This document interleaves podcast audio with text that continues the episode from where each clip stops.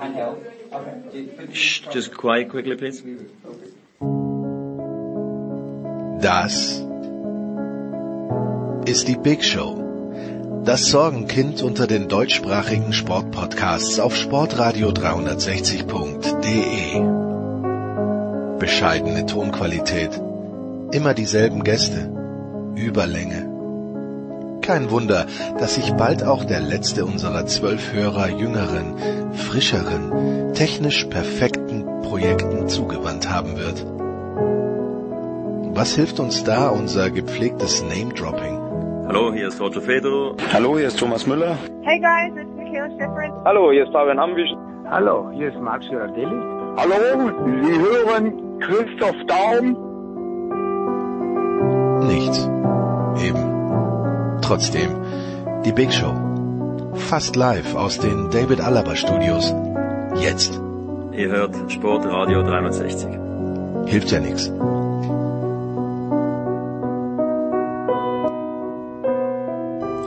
Big Show 628 Sportradio 360 beginnt wie immer mit ein paar sachdienlichen Hinweisen. Ich habe mir ein paar Mal eine Grube gegraben, in die ich auch reingefallen bin und aus der ich mich dann nicht mehr wegbewegt habe, einfach weil ich gesagt habe, wenn ich mir diese Grube schon grabe, dann suhle ich mich auch in dem Dreck, der da unten herumschwimmt.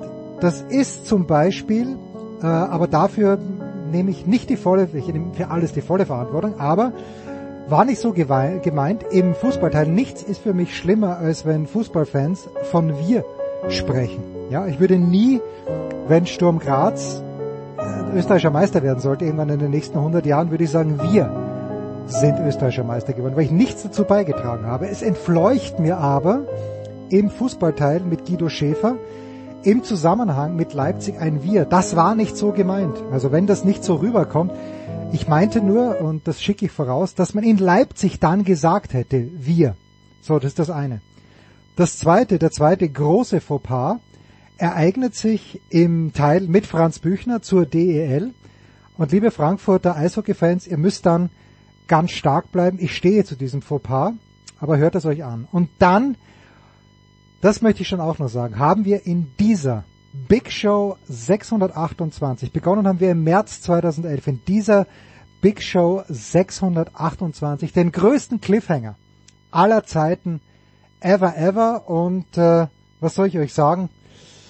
Dem ökologischen Fußabdruck hat es, dem war es nicht zuträglich, unserer Show hat es geholfen. Also, wie geht's los? Es geht los mit Fußball, mit Marc Heinrich und mit Sven Schröter. Zwei Teile zur ganzen Gemengelage beim DFB, bisschen Champions League, dann eben Guido Schäfer mit äh, Rasenballsport und ein bisschen Julian Nagelsmann. Danach lange und breit Michael Körner, weil wir ihn schon länger nicht mehr hatten und weil ich mit Michael gerne über alles spreche, manchmal sogar auch über Sport. Motorsport, Stefan de Vois Heinrich und äh, Eddie Milke zunächst DTM und MotoGP.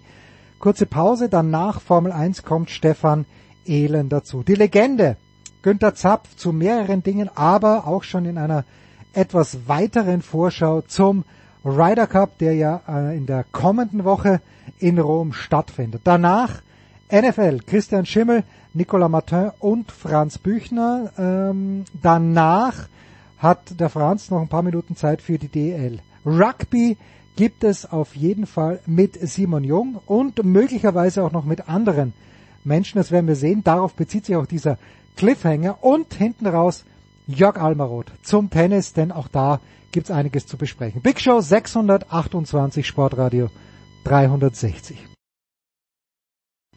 Und so geht's ja also los, die Big Show 628 Sportradio 360. Wir beginnen mit Fußball im Auto auf dem Weg ins Nirgendwo, hoffentlich nicht, ist Sven Schröter von Sky. Guten Morgen, lieber Sven. Guten Morgen, grüße dich. Und äh, Marc Heinrich ist wieder zurück. Er kann sich an seinen Salzburg-Urlaub gar nicht mehr erinnern, weil zwischendrin schon ein Italien-Urlaub war. Es ist so verrückt, Marc. Guten Morgen. Schönen guten Tag, ja, das stimmt. Und schon wieder urlaubsreif, hätte ich fast angefügt. Muss man anfügen. Ist es, ja. Marc, ich möchte mit dir anfangen. Ist es ein, ja, klar. ist es ein gutes Zeichen, für diejenige Person, wenn sie unisono von Karl-Heinz Rummenigge und Oliver Minzlaff abgelehnt wird, so wie es bei Andreas Rettich der Fall ist? Oh, Ähm, also Andreas Rettich ist sich zumindest all die Jahre treu geblieben und hat keine Angst gehabt, äh, den Wadenbeißer zu spielen. Und ähm, das zeichnet ihn ein Stück weit aus. Das macht ihn äh, vielleicht auch für die jetzige Aufgabe, die da bevorsteht, ähm, prädestiniert er ihn das ein Stück weit. Aber ich glaube, das ist äh, kein, kein, kein Qualitätskriterium an sich, dass man ähm, Großkopfer dagegen sich aufbringen muss, um dann im DFB jetzt zu reüssieren. All die Jahre war es andersrum. Da musste man eine gewisse Nähe haben zu den Großclubs. Ich weiß noch nicht genau, wie das funktionieren soll. Ein ähm, alter Bekannter der Liga, er hat ja durchaus Spuren hinterlassen in der deutschen Fußballliga zum einen, aber dann auch Augsburg, Köln, Freiburg, ähm, Leverkusen war er auch mal eine kurze Zeit. Aber zuletzt war er doch auch ein Stück weit weg, dritte Liga, Viktoria Köln. Aber nach allem, was man hört, hat die Rheinschiene gut funktioniert. Seine Verbindung zu Bernd Neuendorf ähm, war intensiv, auch in den Diskussionen um das Investorenmodell. Und vielleicht war das jetzt auch ein Stück weit ja, weiß ich nicht, ob das Zahltag war oder also ob da, ob da Vitamin B, eine, Vitamin B hat bestimmt eine ganz große Rolle gespielt. Ich bin gespannt, es ist eine mutige Personal, ist eine überraschende Personalie und das an sich hätte ich dem DFB in der jetzigen Situation schon mal gar nicht zugetraut und ähm, lass mich gerne überraschen und eines Besseren überlegen. Bei eins muss man auch dazu sagen, überall wo er weggegangen ist, Andreas Rettich, ähm, hat man ihm jetzt nicht unbedingt große Tränen nachgeweint. Und das ist ja oftmals viel entscheidender. Wie gehst du wo weg und nicht mit welchen Worten wirst du empfangen? Das ist auch der Tenor, den ich heute, ich glaube Thomas Kistner war es in der Süddeutschen Zeitung, hat das auch gemeint. Also die zwei Jahre an der DFL-Spitze ist nicht so, dass irgendjemand gesagt hätte, schade, dass er nicht mehr da ist.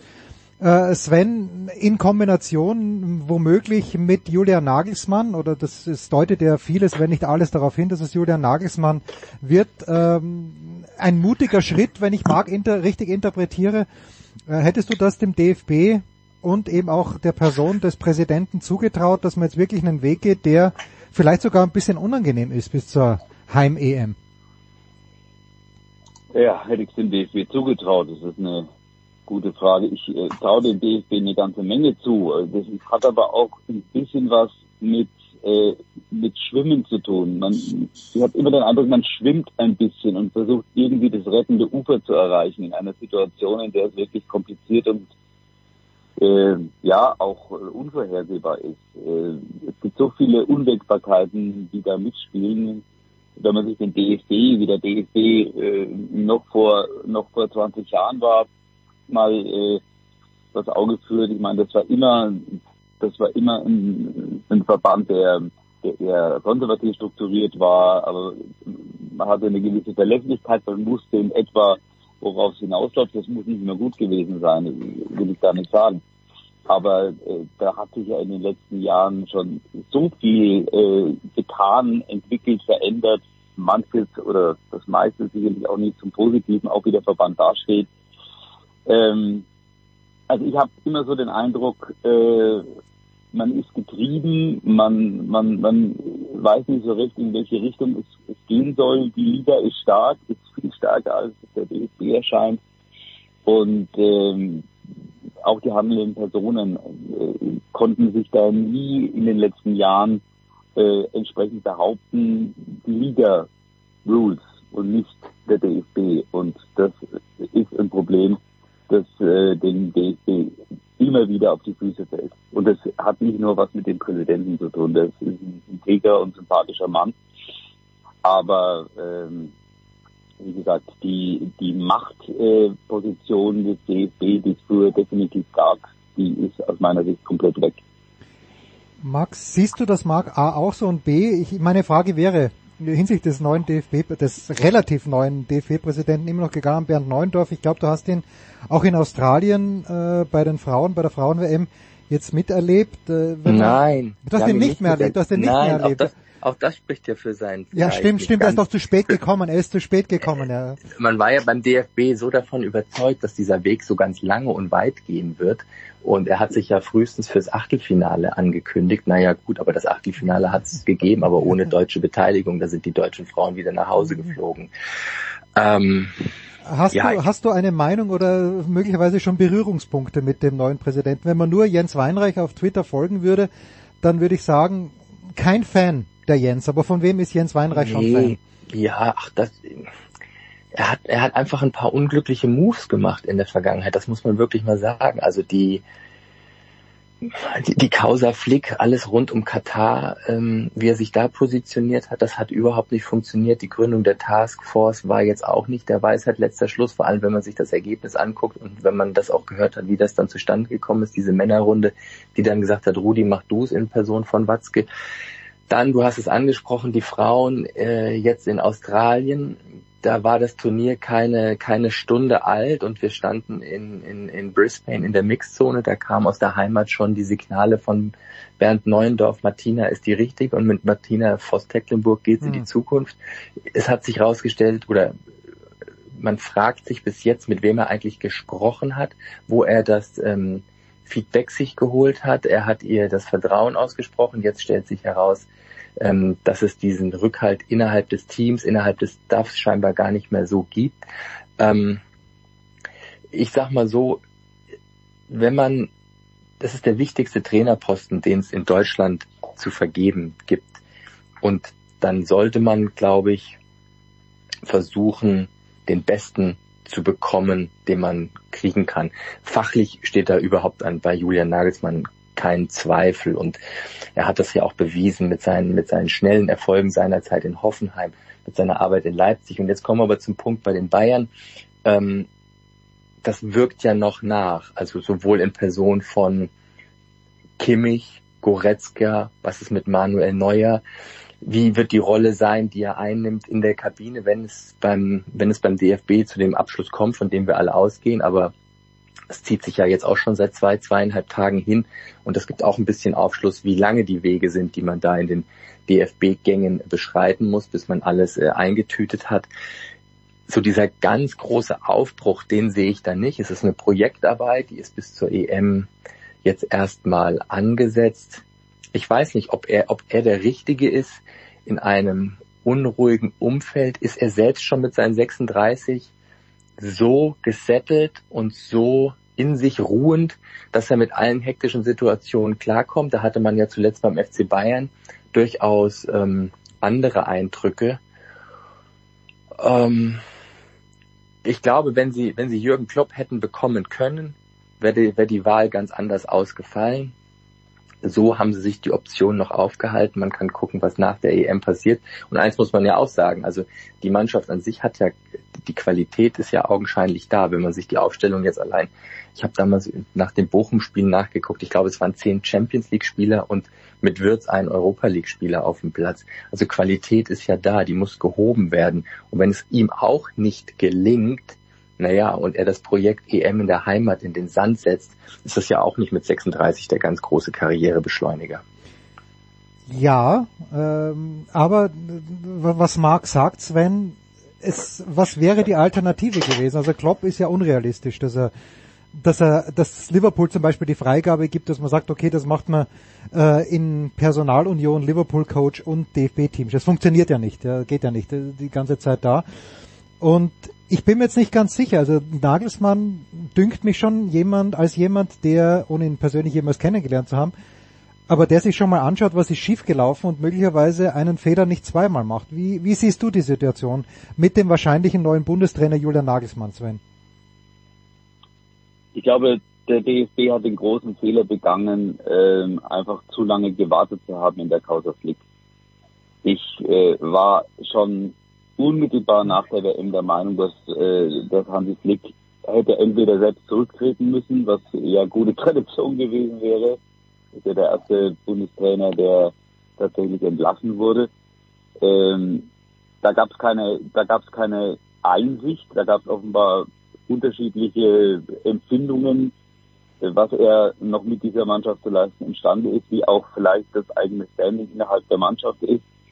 Ähm, das hat sich ja nach der WM fortgesetzt. Die Länderspiele waren ja im Prinzip alle eine Katastrophe. Korrigiert mich, wenn ich eins vergesse, das irgendwie ordentlich oder gut war. Ich erinnere mich an kein gutes Länderspiel ähm, seit der WM. Äh, jetzt mit Ausnahme dieses einen äh, Rudi-Spiels gegen, gegen Frankreich. Aber ansonsten war das ja alles mehr oder weniger katastrophal. Und äh, dann auch nach den, den, äh, den Länderspielen äh, im, im äh, Juni war ähm, dann nochmal zu sagen, jetzt warten wir nochmal bis September und äh, nochmal diese Absichtserklärungen, ja, und jetzt höre ich auch so experimentieren jetzt machen wir nochmal alles anders. Man hat unglaublich viel Zeit verloren. Und jetzt steht man an einem Punkt, es ging nicht mehr, das war klar, das war evident. Äh, und jetzt musste man natürlich sich umschauen und jetzt musste man gucken, was kriege ich. Und jetzt wird es eine Lösung geben, voraussichtlich. Ich sehe es auch so, dass ich irritiert bin, dass es sich jetzt nochmal zieht und nochmal zieht und halb ist es äh, in trockenen Tüchern oder offenbar noch nicht ganz. Und dann ist es ein Projekt bis zur EM. Das, was, ja, was heißt das? Äh, Wenn es schief geht, äh, dann steht man genauso da wie jetzt. Oder sucht man in der Zwischenzeit schon den Nachfolger und gibt ihn schon vorbekannt, wohl eher nicht, oder zumindest im stillen Kämmerchen, wohl eher nicht, weil jeder wird sich erstmal überlegen, ich warte mal ab, was, was dabei rauskommt. Wenn es wieder erwarten richtig gut läuft bei der EM, dann, dann hört ein Trainer, der Erfolg hatte, auf und dann suchst du wieder. Ähm, das, das, ist, das ist auch dieses Jobs unwürdig aus meiner Sicht. Also äh, der Bundestrainerjob, der da so äh, mehr oder weniger auf den Markt gelegt wird und jeder darf sich melden und jeder äh, sagt, ja, ich würde es mal machen oder ja, vielleicht würde ich es machen. Nee, also ich würde es auf keinen Fall machen. Äh, ich empfinde das als komplett unwürdig für eine Fußballnation wie Deutschland und für eine Nationalmannschaft, die ja über die Jahrzehnte äh, tatsächlich ein Aushängeschild war. Und äh, unabhängig davon, dass Julian Nagelsmann sicherlich ein guter Trainer ist, überhaupt keine Frage, äh, ist er evident jung. Er ist äh, zuletzt bei Bayern wie auch immer gescheitert. Auch darüber kann man ja diskutieren, aber letztlich ist er gescheitert, weil er ist entlassen worden. Und ähm, jetzt, jetzt äh, soll er der Retter des deutschen Fußballs sein und das aber nur für ein paar Monate. Ähm, das ist doch alles extrem problematisch und immer wieder den Namen Jürgen Klopp. Natürlich würden wir uns alle Jürgen Klopp als Bundestrainer wünschen. Ich glaube, kaum jemand würde ein Veto einlegen. Aber Jürgen Klopp ist in Liverpool, der fühlt sich da trotz aller Widrigkeiten der letzten Saison unglaublich wohl. Der wird verehrt und vergöttert und es ist nicht das Schlechteste, in Liverpool Trainer zu sein.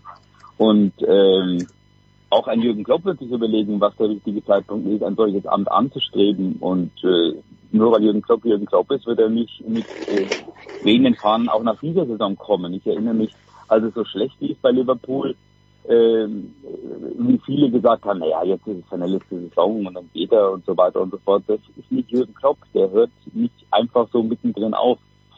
Und insofern, äh, also ich bin, ich bin extrem irritiert und äh, habe auch keine Lösung, aber äh, ich bin ja auch nicht in der Taskforce.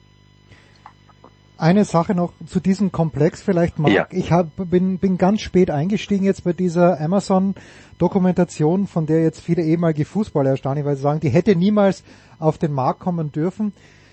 Und, und, und, und, und vielleicht war ich das auch schon nach dem Sommermärchen 2006, wo es ja auch Einblicke in die Mannschaft gegeben hat. Aber ich bin massiv, wenn, wenn äh, Sven jetzt hier irritiert ist über die Vorgehensweise, über das Ganze drumherum, ich bin auch irritiert darüber, wie flach die Ansprache an so eine Fußballnationalmannschaft inhaltlicher ist. Gut, vielleicht haben wir manche Teile nicht gesehen, wo es wirklich tief gegangen ist, aber ganz ehrlich, also ich, meine, meine sportliche Karriere hat sich beschränkt, dass ich in der U21 bei einer österreichischen Bundesliga Handballmannschaft spielen durfte, aber ich hatte den Eindruck, wenn ich das jetzt vergleiche, es war schon ein paar Jahre her, aber unser Coach damals, da haben wir inhaltlich mehr mitbekommen, als das, was ich da jetzt von Hansi Flick bislang gesehen habe in dieser Dokumentation. Und da weiß ich nicht, ob Julian Magelsmann dann das vielleicht zu verkompliziert oder denke ich vielleicht generell, es ist alles viel einfacher, als man sich das vorstellt. Und Franz Beckenbauer hat recht gehabt mit geht's raus und spielt's Fußball. Äh, ich gehe davon aus, du hast die Dokumentation auch gesehen. Ist, ja, auch ich. Es geht mir, ist das auch ein Punkt, in, bitte? Ja, es geht mir in weiten Teilen ähnlich. Und es ist ja nicht die erste, die man gesehen, also die ich gesehen habe. Ich habe auch viele ähm, vorherige aus der Premier League und auch aus der NHL gesehen und da ging es mir ähnlich. Ich denke dann immer, da sind manche, manche Passagen vielleicht einfach rausgeschnitten worden. Mit die, die, die, die besten Ansprachen in, in dieser All or Nothing äh, Amazon Prime Doku waren ja von Niklas Füllkrug und dann Mhm. auch nochmal Kevin Trapp.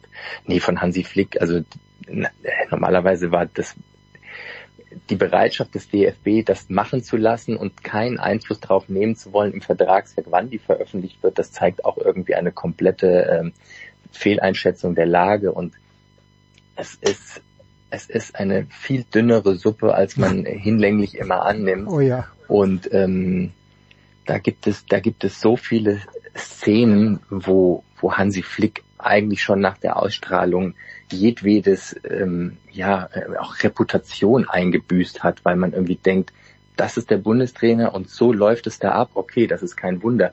Was mich aber mindestens genauso, ja, erschüttert ist ein, ein falsches Wort, aber was mich verwundert ist, die Teilnahmslosigkeit, die, die fehlende Empathie, das Wischiwaschi der Spieler und das, ähm, wie wenig, wie wenig Emotion, die meiste Emotion kam ja eigentlich auf nach dem Tor Costa Ricas, was sie da irgendwie am Pool zusammengeschaut haben.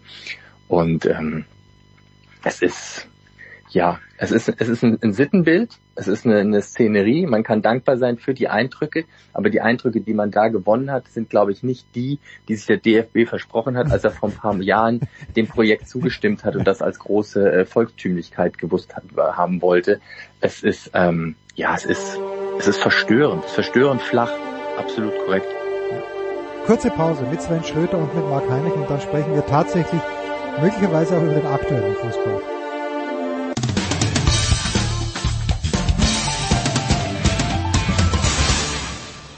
Hallo, hier spricht Thorsten Leidenhardt, Headcoach von Ratiofarm Ulm und Sie hören Sportradio 360.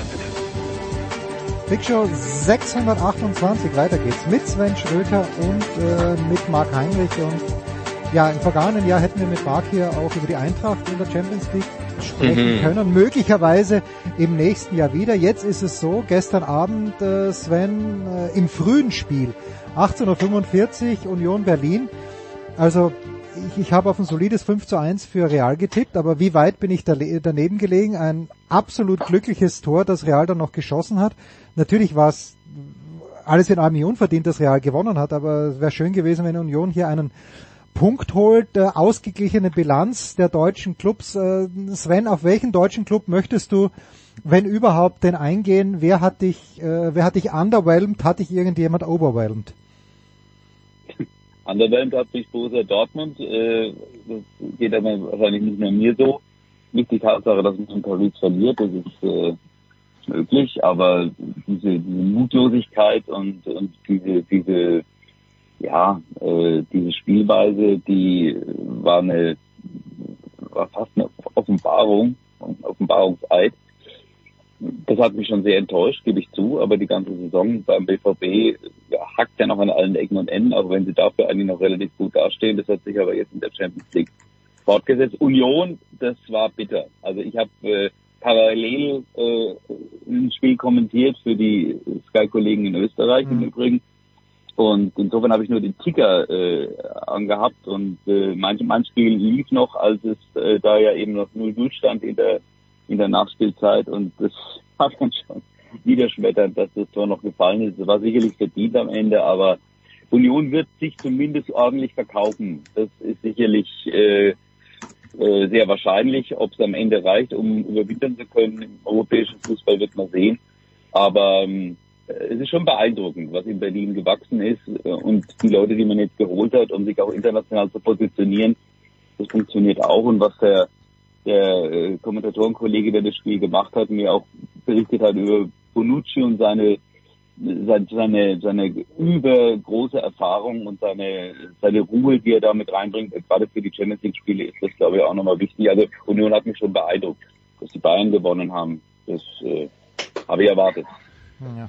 Äh, Marc, äh, ist das überhaupt noch unser beider Union Berlin, wenn dort mit Bonucci einer von den beiden Senatoren einläuft, wenn, wenn Robin Gosens aus, äh, aus, aus Italien kommt und bei, ich habe mir das gestern gedacht, ja, das ist, äh, das ist natürlich organisch gewachsen unter Urs Fischer, aber es sind natürlich auch Leute dazugekommen, die unfassbare Erfahrung mitbringen, jemand wie Bonucci. Ja. Ähm, ich, ich weiß gar nicht, ist, ist das noch unser Union Berlin? Nein, überhaupt nicht. Ich glaube, das hat sich komplett verdreht. Also Union Berlin ist mittlerweile es ist, es ist kein Top-Club in der Liga, aber es ist ein, ein, ein, der gehört ins erste Drittel, der hat so viel richtig gemacht, der, der Verein hat so viel richtig gemacht, der steht so solide da, der wird so gut geführt. Und jetzt würde ich gerne nochmal einen Schritt zurückgehen. Ich hatte mir gedacht, Mensch, wenn ich als DFB vielleicht mal. Oh, Urs Fischer. Ich hatte gedacht, ja, dann treten wir mal an Union heran. Der hat gezeigt, dass man mit wenigen schwierigen Bedingungen wirklich eine kleine Blume zum großen Wachstum führen kann. Ich gehe mal nach Freiburg. Ich frage mal den, äh, den Christian Streich. An sowas hat, hätte ich jetzt gedacht. Jetzt haben wir eben über Nagelsmann gesprochen. Das Thema ist abgehakt. Aber das, was Urs Fischer da in, in, also er ist der Baumeister und wenn man die Transferwerte sich anguckt, die er geschafft hat, und es ist ja auch nicht so, dass er, ähm, es, es, es gehen ja auch immer wieder Leute und mhm. er, er, er, zieht die, er zieht die richtigen Asse aus dem Ärmel und er hat, er hat wirklich ein Gespür und das funktioniert. Ich weiß nicht, wie lange das in der Champions League ähm, jetzt glücken kann über die. Also ich habe das letztes Jahr bei der Eintracht miterlebt. Man genießt das auch als Verein so ein Stück weit. Es macht auch was mit den Fans, es macht was mit dem Umfeld. Es ist was, wenn du plötzlich als Underdog und das sind sie ja international. Das war auch die Eintracht selbst nach ihrem Europa League Sieg ähm, wenn du plötzlich in der Königsklasse dabei bist. Das macht was mit den Fans, mit der Selbstvernehmung, das macht was mit dem Selbstverständnis. Das hilft dir auf dem Transfermarkt, wenn du in der Winterpause nochmal irgendwie nachlegen willst und musst.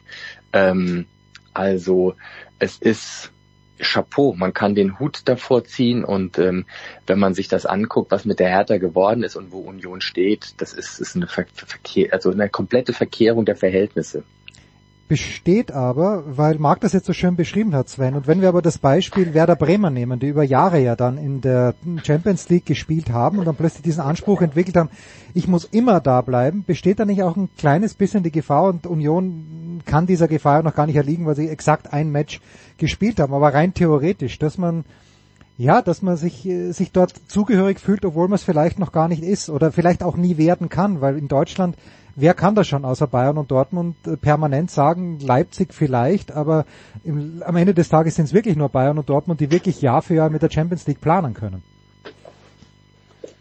Ja, im Moment kann man sicherlich nicht sagen, man ist ein äh, geborener oder entwickelter Champions League Club und kann dieses Ziel jedes Jahr berechtigterweise ausrufen. Ich denke, es wäre äh, durchaus ein Erfolg, wenn Union in dieser Saison am Ende Fünfter, vielleicht sogar Sechster wird. Vielleicht geht auch mehr, will ich nicht ausschließen, aber äh, andere sind eben auch da und äh, Bayer Leverkusen beispielsweise, die spielen jetzt im Moment nicht Champions League, äh, so wie sie sich im Moment präsentieren und mit den Möglichkeiten, die auch äh, dann doch nochmal andere sind als in Berlin. Ich denke trotzdem, dass der Weg absolut perfekt gegangen wurde. Da, da stimme ich voll und ganz zu. Also ich ich habe ja Union immer noch vor Augen in der zweiten Liga und das war über Jahre und, und, und das ging alles wahnsinnig schnell, es ist alles organisch gewachsen. Man macht jetzt, finde ich, die richtigen Schritte, auch wenn es andere Schritte sind als in den Jahren zuvor. Auch die Verpflichtungen halte ich für absolut sinnvoll und, und nachvollziehbar. Da ist kein Aktionismus zu spüren, sondern das ist schon alles gut geplant. Und wenn man es schafft, sich wirklich ja, im oberen Drittel der Liga äh, festzusetzen, bis auf weiteres, dann, dann ist das ja schon ein riesiger Erfolg.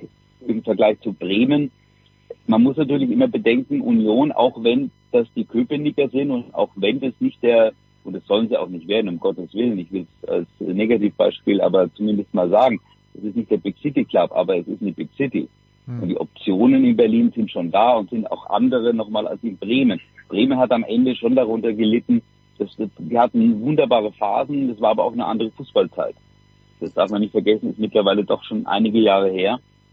Und äh, ich denke schon, dass Berlin die Option hat, sicherlich eher als ein SC Freiburg, äh, wenn sie weiterhin vieles richtig machen, Schrägstrich alles richtig machen, äh, sich dann auch äh, nachhaltig da oben festzusetzen. Glaube ich schon, ja.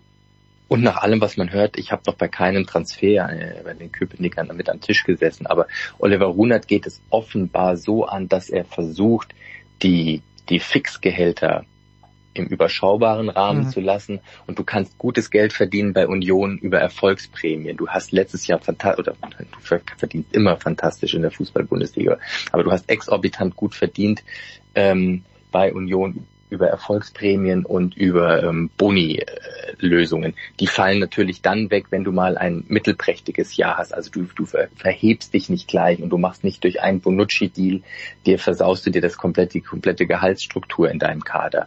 Aber wie gesagt, das ist nur das, was man hört und ich habe noch ich habe noch bei keiner Unterschrift daneben gesessen, aber ähm, nach allem, was man so mitbekommt, hat ähm, ja, Oliver Runert hat auch eine, eine gute Herangehensweise. Ruhig war eben das Stichwort. Das sind so Transfers wie Volland zurückgeholt. Ähm, da habe ich mich dann auch gefragt, warum, warum haben da nicht vorher andere Clubs, Schrägstrich Eintracht Frankfurt vielleicht den mal äh, sich warm gehalten und der Hinterhand hat man immer nur gedacht, Kolomoani bleibt. Aber naja, die Eintracht versucht es jetzt mit, mit, mit einem, mit einem Stürmer, der bei, bei Hertha BSC ein bisschen was angedeutet hat und bis bei mit einem, der bei beim VfL Wolfsburg nicht zur nicht immer zur Starting 11 gehört hat, sein ihr Glück in der in der Hinrunde. Da bin ich mal sehr gespannt. So, das ist eine unfassbare Überleitung, Marc, weil natürlich, natürlich wollen wir zum Ende hin auch noch mal ganz kurz. Äh, ich war äh, zwei Dinge, die, die ich dazu anmerken möchte. Also Ja. mein, der liebe Kollege Markus Gaub von Sven Schröter hat äh, mir letzten Freitag gesagt in unserem Daily, dass er sich zum Beispiel Oliver Glasner als, äh, als Interimscoach der deutschen Fußballnationalmannschaft äh, wünschen würde, weil das ein integrer Mensch zu sein scheint, weil das ein guter Trainer ist, wie er hinlänglich bewiesen hat. Ja. Der, der kam jetzt in deinen Überlegungen A überhaupt nicht vor, vielleicht magst Doch. du da was dazu sagen. Und B, wie schlägt sich Dino Topmüller? Bitte. Ja, klar, Oliver Glasner hätte ich auch.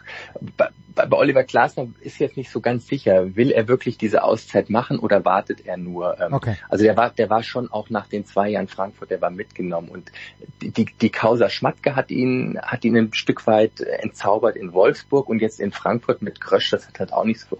Also es gibt, glaube ich, es gibt den, den Oliver Glasner ähm, in doppelter Hinsicht. Der eine, der nach außen rhetorisch geschickt ist, der charmant ist, der, der im Erfolgsfall wunderbar kommuniziert, der die Leute mitnimmt, der Erfolg hat, der seine Kabine dann aber auch vor Probleme stellt, weil er unglaublich pedantisch ist, äh, Spieler blamet und sagt, das habe ich mir anders vorgestellt, du kannst es nicht und der auch sich nicht scheut, fünfmal die Woche beim Vorstand auf der Matte zu stehen und sich Transfers wünscht und dann kommt es auch zu, ja, zu lautstarken Auseinandersetzungen. Und dann hat im Zweifelsfall der Sportvorstand, ob es dann Schmatke damals in Wolfsburg war oder jetzt Markus Krösche, das hat nicht funktioniert.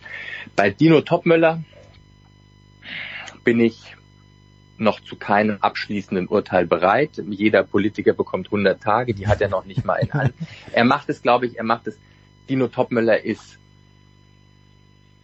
mit Sicherheit überrascht gewesen, wie viel Qualität diese Mannschaft in dieser Transferperiode verloren hat. Also Kolomoani, das Stichwort ist eben schon mal gefallen, aber auch ein Kamada ist weg, ein Ivan Indika ist weg, ein Lindström ist weg, ein Chipril So ist weg. Er hat das Problem, die Offensive funktioniert allenfalls in Ansätzen, aber er macht es dann, glaube ich, richtig. Er hält die Versprechungen sehr, sehr niedrig. Er, er hat es, er spricht nicht mehr von einem Ergebnisjahr, sondern er spricht von einem Entwicklungsjahr. Er will,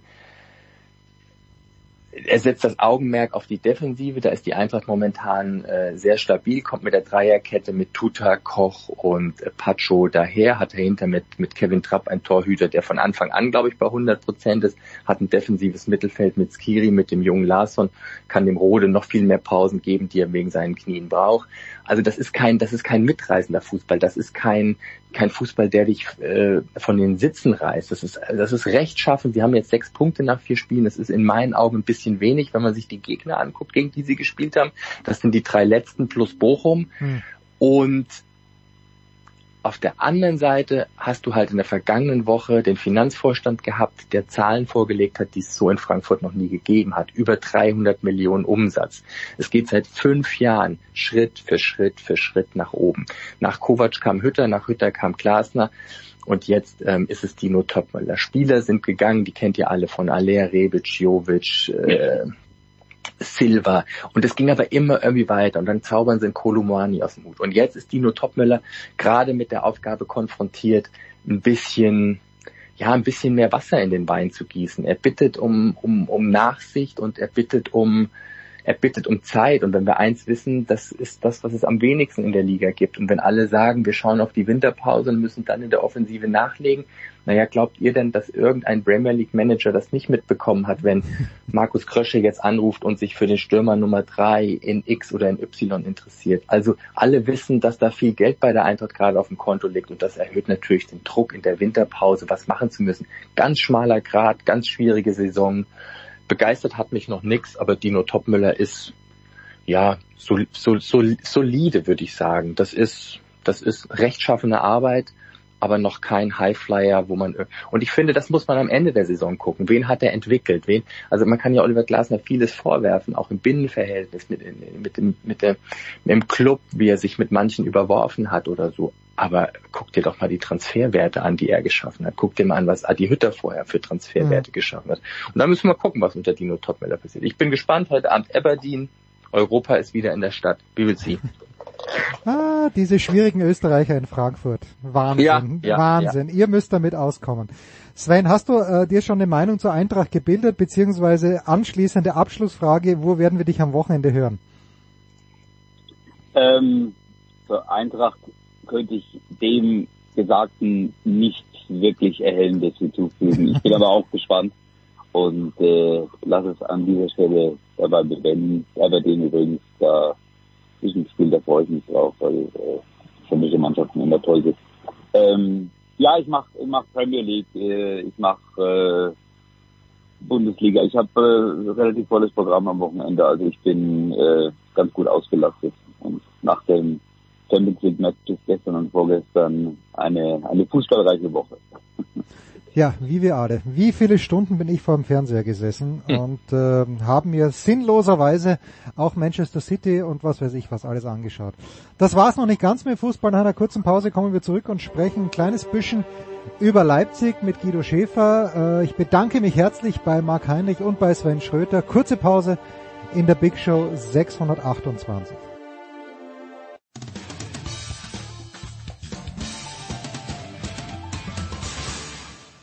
Ja, hallo, grüß euch, ihr Lieben, da spricht die Kirchgasse Michi, auch aus Kirche bekannt.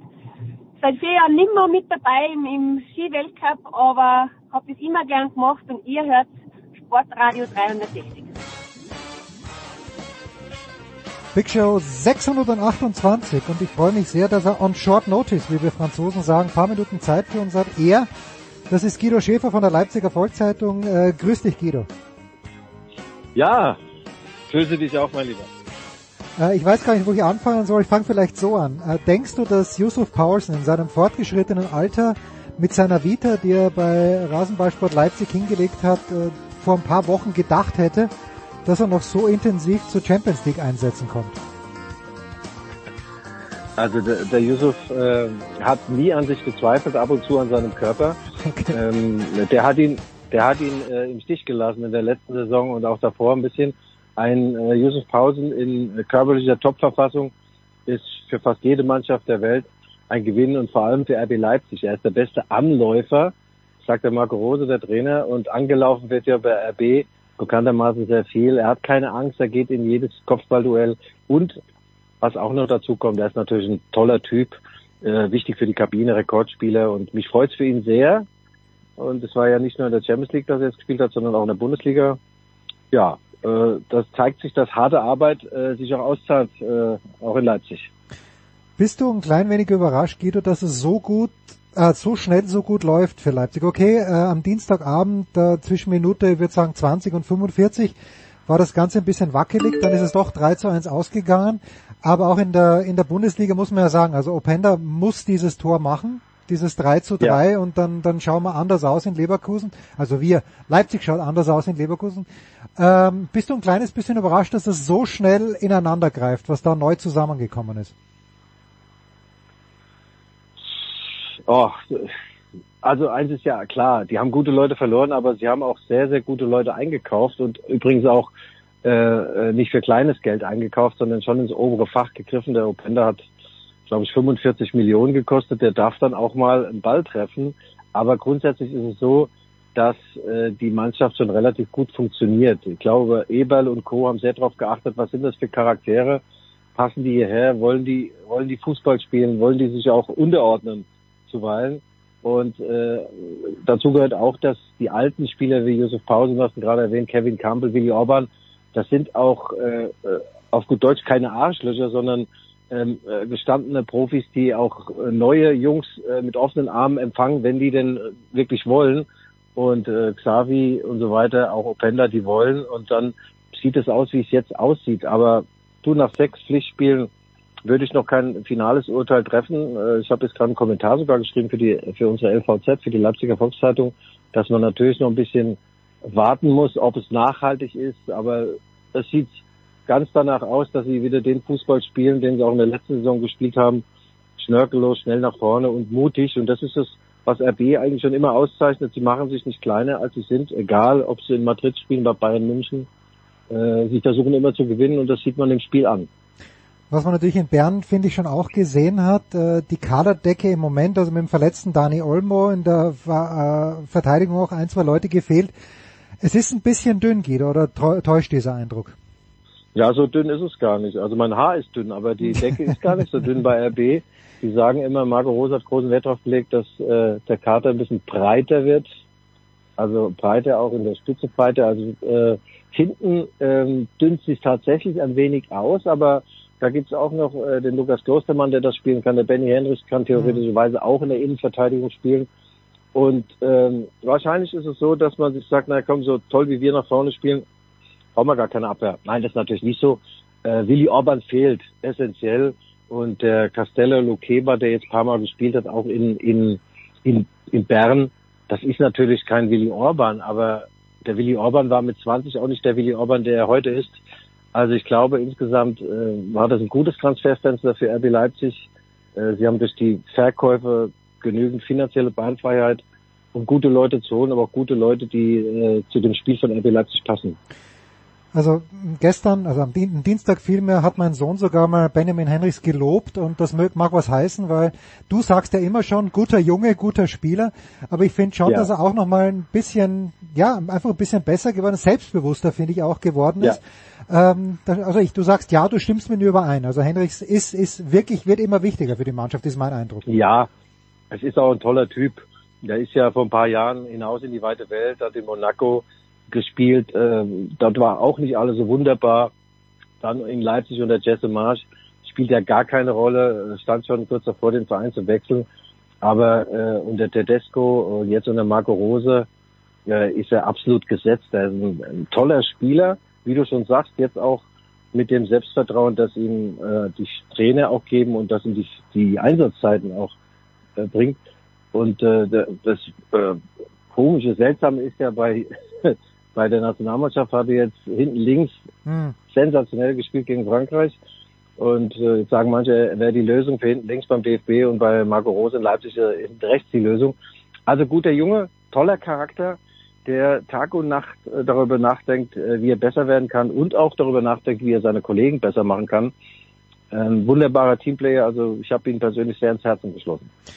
Eine Frage noch zu RB und äh, ich glaube, man geht nicht fehl in der Feststellung, wenn man sagt, Peter Gulaschi war vor seiner Verletzung sicherlich Top 3 in der Bundesliga. Ja, je nachdem, je nach Geschmack, äh, ist auch schwierig zu beurteilen wahrscheinlich, weil er die Abwehr auch immer eine Rolle spielt. Vielleicht sogar der Beste, aber ich glaube mit Top 3, äh, da, da ist man ziemlich safe dabei. Jetzt scheint er wieder fit zu sein, war jetzt zweimal im Kader. Auf der anderen Seite, Blaswig hat sich ja eigentlich nichts zu Schulden ja. kommen lassen.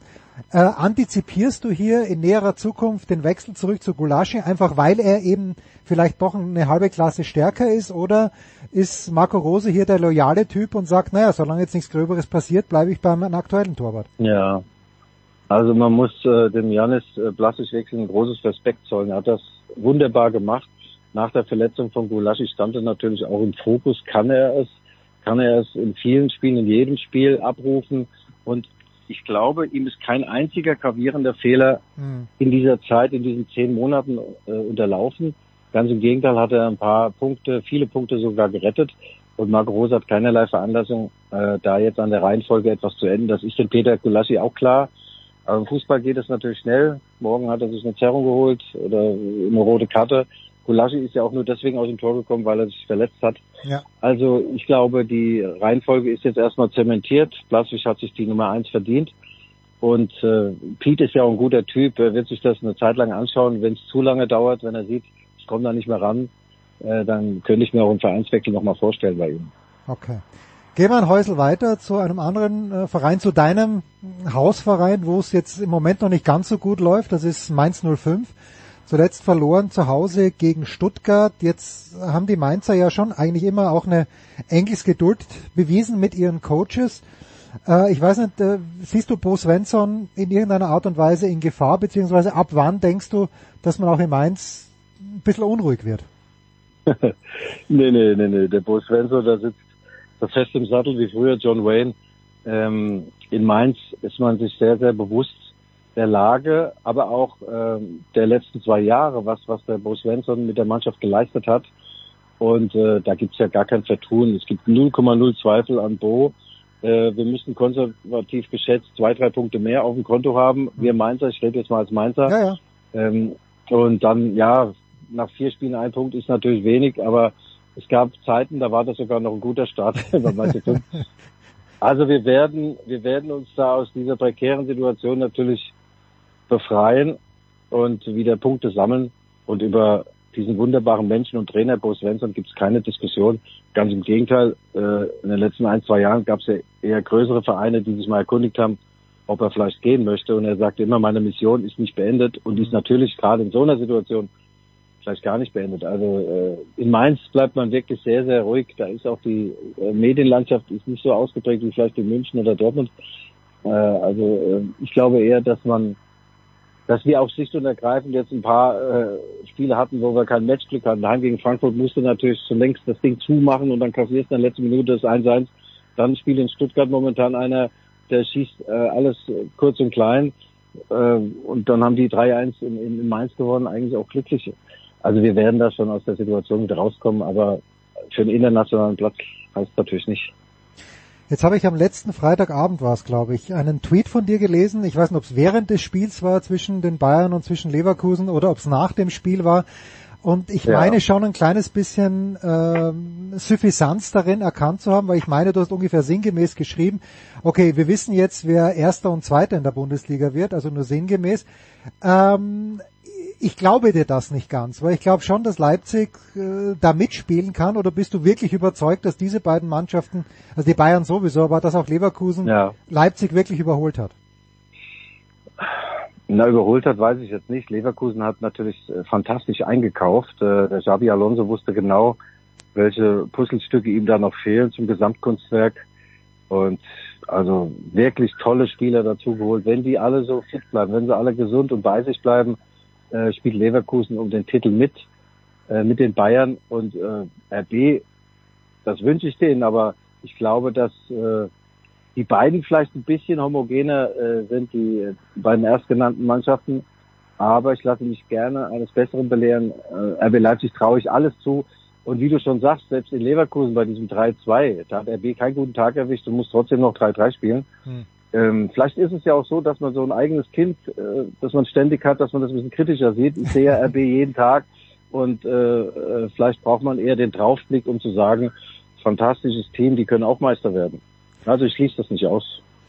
So, und du hast auch Julian Nagelsmann jeden Tag gesehen, als er Trainer in Leipzig war. Jetzt äh, gibt es noch keine offizielle Verkündung zum Zeitpunkt unserer Aufnahme, aber es gehen, glaube ich, alle mittlerweile davon aus, dass Julian Nagelsmann der Coach der deutschen Fußballnationalmannschaft bis nach der WM, nach der EM ja. 2024 wird. Ähm, bist du glücklich, einverstanden mit dieser Entscheidung? Also im Fußball macht mich wenig glücklich, außer ein Sieg von Mainz 05. Aber äh, ich glaube, wenn man auf die Alternativen schaut, äh, ist dann schon Julian Nagelsmann die Nummer eins. Äh, ich hatte mal über äh, Van Gaal nachgedacht, Louis van Gaal, der ist doppelt so alt. 72, Julian ist 36. Van bringt natürlich auch alles mit, äh, was, was es braucht für eine Nationalmannschaft. Vor allem ist er auch langjähriger Nationaltrainer gewesen. Das, ja, das sind ja zwei verschiedene Paar Schuhe, Nationaltrainer und Vereinstrainer. Aber Julian Nagelsmann ist äh, einer der besten Trainer in Europa. Ich glaube auch, dass er einer ist, der über die Bücher gegangen ist, nach seiner Zeit in Mainz, auch nach seiner Zeit bei Bayern München, hat geguckt, was habe ich gut gemacht, was habe ich mhm. weniger gut gemacht und äh, ich halte das für eine, für eine sehr, sehr gute Wahl, äh, wer hätte es denn jetzt äh, machen sollen? Also alle rufen Rudi Völler, Rudi Völler. Naja, also ich sag mal so, gegen Frankreich ähm, hätte auch Hansi Flick wahrscheinlich ein ganz anderes Spiel äh, da in, in den Rasen gedrückt in Dortmund. Das war eine ganz andere Nummer. Dann hast du die Eigendynamik des Spiels bisschen auf deine Seite natürlich gezogen. Führst 1-0 nach vier Minuten das Stadion, hat dann schon Rudi Rudi gerufen. Ähm, ja, vergessen darf man auch nicht. So ein toller Trainer war er bis auf die WM 2002 auch nicht. Rudi Völler sieht sich ja selbst nicht als Trainer. Also ich finde es gut. Rudi macht es nicht. Julian Nagelsmann macht es.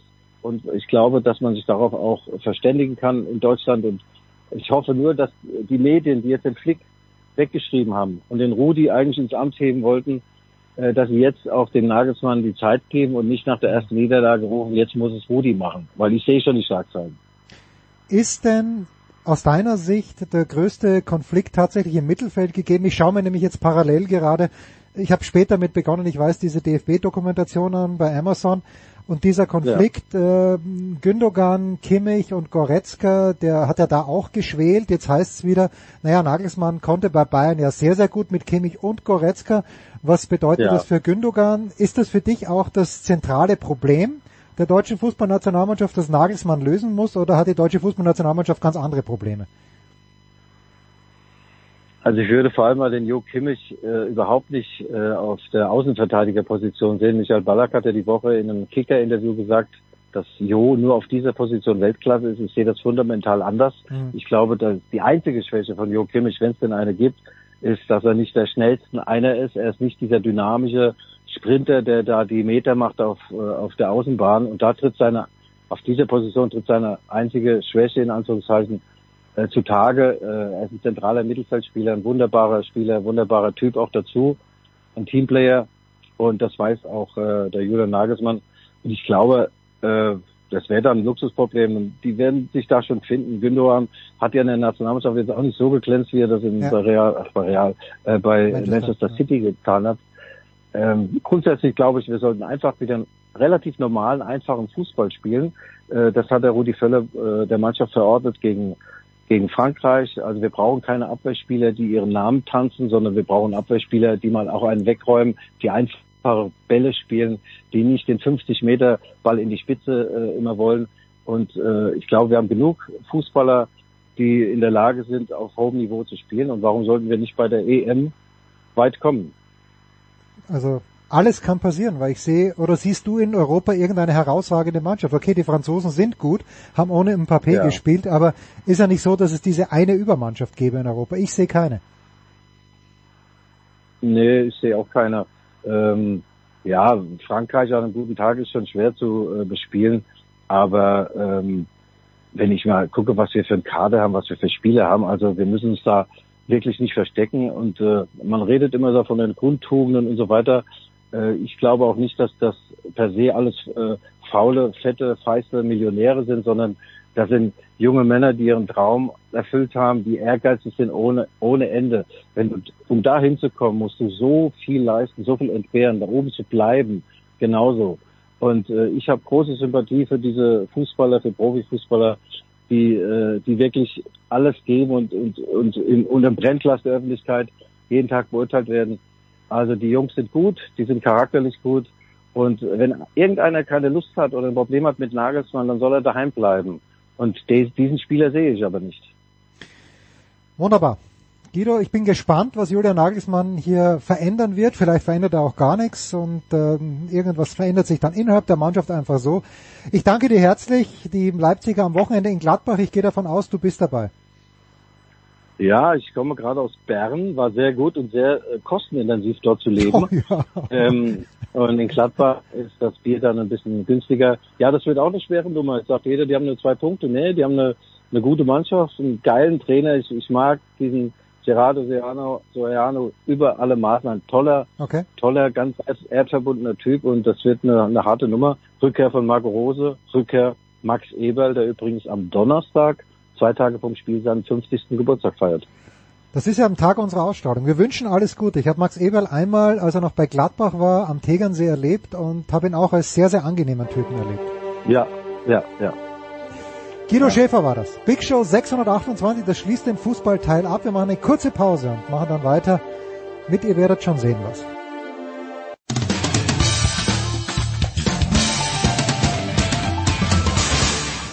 Hier ist Roger Kluge vom Radsportteam Rotterdam und ihr hört das Sportradio 360. Big Show 628 und dieser junge Mann hat mir bei Big Show 28 schon gesagt, Jens, es ist schon langsam Zeit, damit aufzuhören. Guten Morgen, lieber Michael Körner. ja, also ich bin stolz auf dich, dass äh, du das weiter durchziehst. Vermutlich verdienst du einfach mittlerweile auch sehr, sehr viel Geld damit und deswegen ist das äh, quasi logisch, dass du es weiterführst. Es ist so verrückt, wer alle einen Podcast macht. Ich bin mir sicher, dass alle zehnmal so viel verdienen, und zwar wirklich alle, schon mit der zweiten Ausgabe des Podcasts so viel verdienen wie ich im ganzen Jahr. Aber das ist es nicht, Michael. Es nee. macht mir Freude. Ich möchte, ich möchte folgendermaßen beginnen. Es hat, und ich weiß nicht, ob du diese Serie gesehen hast, und normalerweise kann man mich mit Krankenhausserien jagen, aber es hat vor ein paar Jahren eine Serie gegeben, die hieß The Nick. Ich habe darüber, glaube ich, in der Süddeutschen eine Kritik gelesen, möglicherweise sogar vom Schmieder. Und es war eine Krankenhausserie, die mich dermaßen abgeholt hat. Zum einen, weil die Schauspieler gigantisch waren. Clive Owen hat die Hauptrolle gespielt. Äh, die Tochter von Bono war am Start. Die hat eine Attraktivität entwickelt über die Zeit. Das ist, äh, hat fast körperlich wehgetan. So hübsch ist die Frau. Also zumindest wurde sie so hübsch dargestellt. Das darf die, ich nicht mehr sagen. Darf ich nicht mehr sagen? Nein. Ah, aber ich schneide es dann gleich raus. Moment. Mhm. So, und ähm, Steven Soderbergh hat Regie geführt. Und es war oh. okay. unfassbar brillant. Es war um die äh, Jahrhundertwende zwischen dem 19. und 20. Jahrhundert und ging darum, dass dieses Krankenhaus, das Knickerbocker Krankenhaus in New York, äh, gebaut, umgebaut, neu gebaut, dazugebaut wird. Bestechung, alles dabei. Großartig. Und diese Serie nach der zweiten Staffel, du denkst dir, okay, ja, das war jetzt eine ziemliche Brechung in der Dramatik. Wann kommt endlich die dritte Staffel? Und du weißt, worauf ich hinaus will. Sie kam nie. Und jetzt muss ich bei Twitter lesen, lieber Michael Körner, dass du schreibst, Winning Time wird nicht fortgesetzt. Wie? How? Also für mich ist das, also ich könnte da jetzt natürlich lange drüber philosophieren. Für mich ist das absolut unbegreiflich. Ja. Also ich ich muss dazu sagen, für mich ist es die beste Serie, die ich je gesehen habe. Also wirklich mit Abstand. It's not even close. Ähm, mich hat die nach zehn Sekunden, äh, nach zehn Sekunden war ich da drin mit allem. Also das ging los mit dem äh, mit dem Titelsong einfach oder mit den ersten 20 Sekunden. Allein was wirklich, ja. man kann auf die Serie denken, was man will. Was brillant ist, ist die Art und Weise der Produktion, also der, wie sie gedreht ist und der Cast, ich meine, was ist denn das für ein überragender Cast? Wo findest du denn so einen Magic Johnson? Wo findest du so einen Larry Bird? Jerry Buss, also John C. Riley spielt ihn. Ja. Das ist, das ist, da kriege ich jetzt, ich sitze jetzt hier, ich habe jetzt Gänsehaut am Oberschenkel. Wirklich, an beiden. Und gleich auch zwischen den Oberschenkeln. Also, das darfst du auch nicht sagen. Das also, darfst du auch nicht sagen, Michael. Oder Adrian Brody als Pat Riley, das oh, ja. finde ich, also selbst Jason Segel, von dem ich dachte, okay, nach äh, ähm, äh, na, wie heißt die Serie nochmal mit äh, How I Met Your Mother, hm. kann man den ja nirgendwo anders platzieren. Ja, ist schwierig, du, ist schwierig für mich. Ist ja nach, nach, zehn Staffeln in so einer Serie bist du ja komplett auf einen Typ festgelegt. Ja, ja. Und dann sehe ich den da, da als, ähm, als Paul Westphal und denke mir, okay, also, und das Schlimme ist, wenn ich das dann getwittert habe, dass dann so Rückmeldungen kommen, also wenige, weil ich bin ja nicht wahnsinnig verbreitet, und einer schreibt so, ja, das ist so overacted und da ist zu viel Satire drin. Ja, ja genau. Komm, Genau. Das ist es doch. Ja. Genau darum geht es doch. Was, wenn du eine Doku haben willst, die alles eins zu eins gelaufen ist, dann schau dir halt bei YouTube die wenigen Schnipsel Originalmaterial an, die es aus dieser Zeit gibt. Äh, ich kann gerne erzählen, wie wir damals an Bilder gekommen sind, um um Spiel 7 zu sehen, 1984. Ähm, also das war, da, da, das war ein Drama. Wir haben das mit drei Tagen Verspätung auf VHS-Kassetten gesehen, die wir für einen übertrieben hohen Preis bei Pontel bestellt haben. Mhm. Es gibt keine Dokus groß. Also du kannst natürlich die Originalleute nehmen, falls sie noch leben und mit ihnen versuchen, irgendwie so eine Netflix-Produktion da nachzubasteln.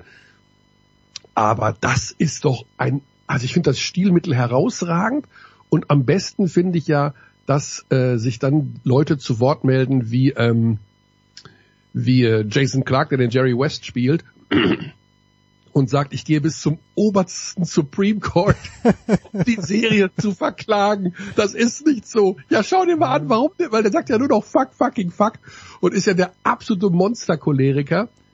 Wenn du dich mit Jerry West beschäftigst und liest, was er früher gemacht hat, dann kommt das, glaube ich, der Wahrheit auch schon recht nah. Und die Serie nimmt ja nicht für sich in Anspruch, die komplette Wahrheit zu erzählen, sondern einfach nur diesen Eindruck, ähm, wie es so in Ansätzen gewesen sein könnte, die unterschiedlichen Persönlichkeiten, Magic, Kareem äh, auf der einen Seite und ähm, Larry Bird auf der anderen Seite. Allein, allein diese Szene mit Larry Bird und seinem Vater in French Lick, Indiana.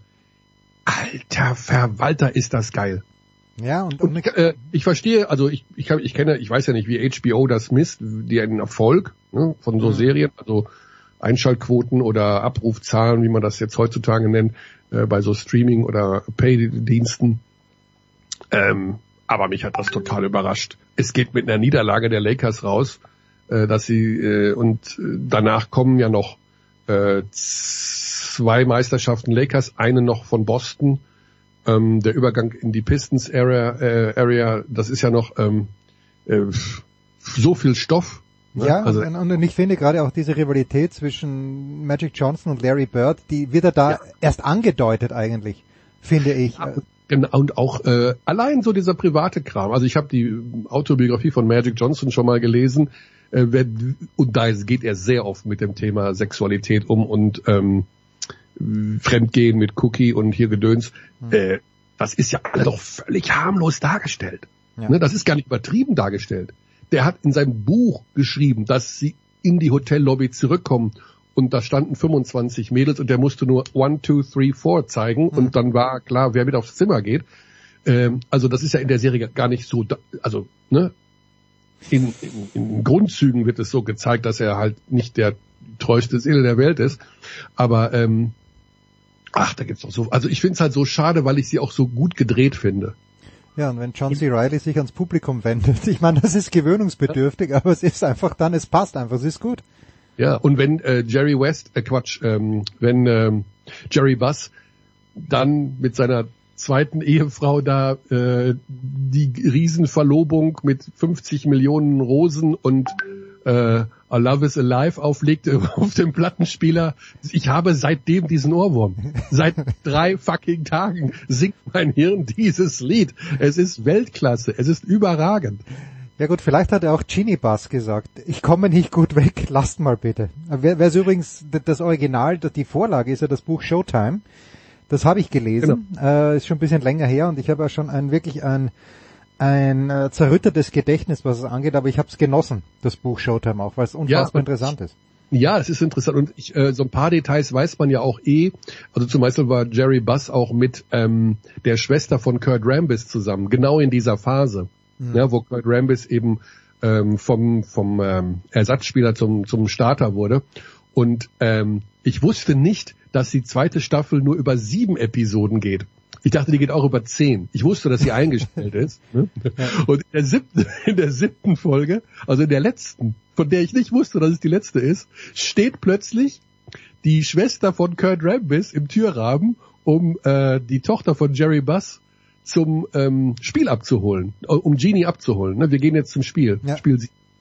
Und ich dachte, yes, jetzt kommt gleich die Szene, wo sie dann auf äh, Jerry Buss trifft und die beiden schon anfangen, ne, in dieser Hm. Phase, wo er sich ja gerade von seiner Frau trennt. Und da war ich so, ach, und dann ist diese Serie zu Ende. Ja, spinnst du und drei Tage. Das ist sehr, sehr belastend. So, apropos, apropos lesen, Michael, wir haben ja lange nicht gesprochen miteinander. Äh, vielleicht noch ein, ein Wort abseits des Basketballs. Hast du viel, bist du ein Leser im Urlaub? Äh, Im Prinzip ja. Ich hatte mir tatsächlich äh, zwei Bücher vorgenommen. Ähm, und zwar ähm, Ich war Bild von Kai Diekmann und äh, natürlich den neuen Stucki, ähm, noch wach von Stuckrad Barre. Ja. Und hatte sie auch beide, also fest im Visier. Äh, die Sache ist, dass ich ähm, gelesen habe, aber eher so die, die übliche Spiegel.de, Stern.de, Bild.de, Süddeutsche.de Tageslektüre Mhm. und kein Buch, was mich sehr, sehr ärgert. Ja, ich frage nur deshalb, ich habe jetzt äh, endlich den Schwarm begonnen von Frank Schätzing. Hast du gelesen? Oh. Äh, nee, nee. So, und ich Es frage mich halt, Literatur, aber äh, ich, ich, ich kenne viele, die das gut finden. Ja, und äh, ich habe nur gesehen, dass das ZDF ja dann ein, eine Serie Ja, daraus gemacht hat, mit der Frank Schätzing genau überhaupt nicht einverstanden war, von der sich dann, glaube ich, äh, auch recht schnell distanziert hat. Ähm, und ich frage mich halt, was in so einem Blockbuster wirklich ausmacht. Das Buch ist natürlich gut geschrieben, es liest sich sehr einfach und dann überlege ich mir aber, liest sich vielleicht ein bisschen zu einfach. Weißt du, ich habe äh, John Irving gelesen, The Last Chairlift, das vielleicht auch, was im Englischen war, da habe ich mich ein bisschen mehr konzentrieren müssen. Äh, und ich bin halt ein bisschen unschlüssig, ob es wirklich das die große deutsche Erzählung überhaupt gibt. Äh, vielleicht hat Stuttgart Barre das geschafft mit seinem Buch. Da habe ich ja auch ein paar widersprüchliche Kritiken drüber gelesen. Aber da wollte ich, ich wollte jetzt gar nicht so sehr, ich, mich hätte nur interessiert deine Meinung zum Schwaben, aber wenn du es nicht gelesen hast, dann. Nee. Ich habe außerdem gelesen in der Süddeutschen Zeitung von heute Ralf Tögel, der Mhm. meinte, es käme eine Saison in der Easy Credit BBL von epischer Langeweile auf uns zu. Und bevor du das hoffentlich in Stücke zerreißt, dieses Statement vom lieben Ralf, den ich sehr schätze, der ja auch bei der WM dabei war in Japan, ähm, beziehungsweise in vielen Teilen Südostasiens, äh, ganz ehrlich, wenn man mich heute oder gestern Abend in der Fußgängerzone Marienplatz München gefragt hätte, wer geht als regierender Meister in die BBL-Saison, ganz ehrlich, ich hätte die richtige Antwort nicht gewusst. Das, das, äh, ich, ich schäme Okay, mich das- dafür, weil ich liebe die Ulmer, Ja. Ja. äh, aber ich schäme mich dafür. Äh, Droht wirklich die ganz große Langeweile, weil die Ulmer deutlich schwächer geworden sind, die beiden besten Spieler sind weg. Äh, Bonn hat den Coach verloren und die besten Spieler. Berlin ist auch nicht so stark und Bayern hat sich Serge Ibaka dazugeholt. Also, ähm, ich weiß nicht, ob man das als Langeweile bezeichnen kann. Die Sache ist die, ich glaube, ich habe noch nie einen solchen BBL-Kader gesehen, wie den des FC Bayern Stand heute. Hm. Das gab es noch N nie. nicht mal die Bamberger in ihrer besten Zeit. Nein, also, naja gut. Ähm, sehr gute Frage. Als die Bamberger angefangen haben mit Daniel Theiss, Janis Strelnix, Darius Miller, äh, Brad Wanamaker, da haben wir auch nicht gedacht, oh, was für ein Riesenkader. Ich meine, Darius Miller hat da gespielt für 40.000 Euro Okay. äh, und Wanamaker nicht für viel mehr. Die Sache ist, dass die halt da so plötzlich explodiert sind und das alles da gegen die Wand gespielt haben und ähm, dass eine Jahrhundertmannschaft geworden ist in der Entwicklung. Also da hat halt einfach alles perfekt gepasst. Und ähm, jetzt haben wir bei den Bayern also einen Kader ähm, in der Tiefe und auch in, vom Talent her, wo ich sagen muss, okay, da das gab's so zum Start einer Saison noch nicht. Ja, also äh, du hast Qualität ohne Ende, äh, Euroleague-Erfahrung ohne Ende, dann kommt plötzlich ein Serge Ibaka ums Eck, der hat natürlich nicht mehr die 100 Prozent, die er mal hatte. Der ist vielleicht momentan bei 50, wird wieder 75 und wenn er die 75 hat, ist das schon sehr, sehr, sehr gut. Ähm, und der Aderlass bei den Berlinern und das, was sie nachverpflichtet haben, ich habe beide Mannschaften jetzt auch gesehen beim Magenta Cup am Ja. Wochenende. Ähm, also um Berlin würde ich mir doch ein klein wenig Sorgen machen, vor allen Dingen was international angeht. In der BBL nicht. Da werden sie sicherlich eine gute Rolle spielen können. Äh, also, naja, Langeweile ist so eine Geschichte. Ähm, ich glaube, dass sowas wie Ulm in der vergangenen Saison schon eine Überraschung war am Ende, weil sie erstens als Team selber extrem gut geklickt haben Mhm. und gemerkt haben, bei den anderen, da kommt nichts mehr nach. Ne? Da war ja wirklich auch, also ich will jetzt die Leistung der Ulmer nicht in Abrede stellen, aber Berlin und München waren da aus unterschiedlichen Gründen übrigens nicht in der Lage gegenzuhalten. Die Bayern waren, glaube ich, intern und auch mit dem, hatten einen völlig lustlosen Trainer zum Ende der Saison, der überhaupt keine Energie mehr gegeben hat und ähm, die Berliner waren komplett durch und Ulm war auf den Punkt, trotz auch einer harten Eurocup-Saison, ähm, ähm, Die waren einfach da. ja, waren einfach da. Gut. Ja, ich bin, äh, mit, mit dieser ganzen Euphorie-Frage bei Magenta Cup, das habe ich auch gelesen, ich war nicht dort, aber du kannst ja vielleicht besser beurteilen. Also Isaac Bonga sagt, es ist ja Wahnsinn, wie viele Leute, diese Begeisterung. Ich tue mich halt äh, insofern schwer, das zu übertragen. A, haben wir es bei den Eishockeyspielern gesehen. Ja, natürlich war Euphorie da. Nach Olympia Silber war es, glaube ich. Äh, schwierig. Äh, bei den Handballern wird es, wenn sie nächstes Jahr Europameister werden, zu Hause vielleicht auch mal für ein paar Wochen so sein. Aber natürlich, Franz Wagner spielt in der NBA und Dennis spielt in der NBA. Also die Leute, die wirklich herausragend waren, spielen in der NBA wo würdest du denn sagen, kann man am ehesten eine Verbesserung erwarten? Weil die Hallen sind ja einigermaßen gut gefüllt. Die meisten sind ausverkauft. In Ulm meines Wissens sowieso. Da kannst eh nicht mehr Leute reinbringen. Aber wo würdest du ein Zeichen einer gewissen Basketball-Euphorie durch diesen Weltmeistertitel, da, woran würdest du das festmachen?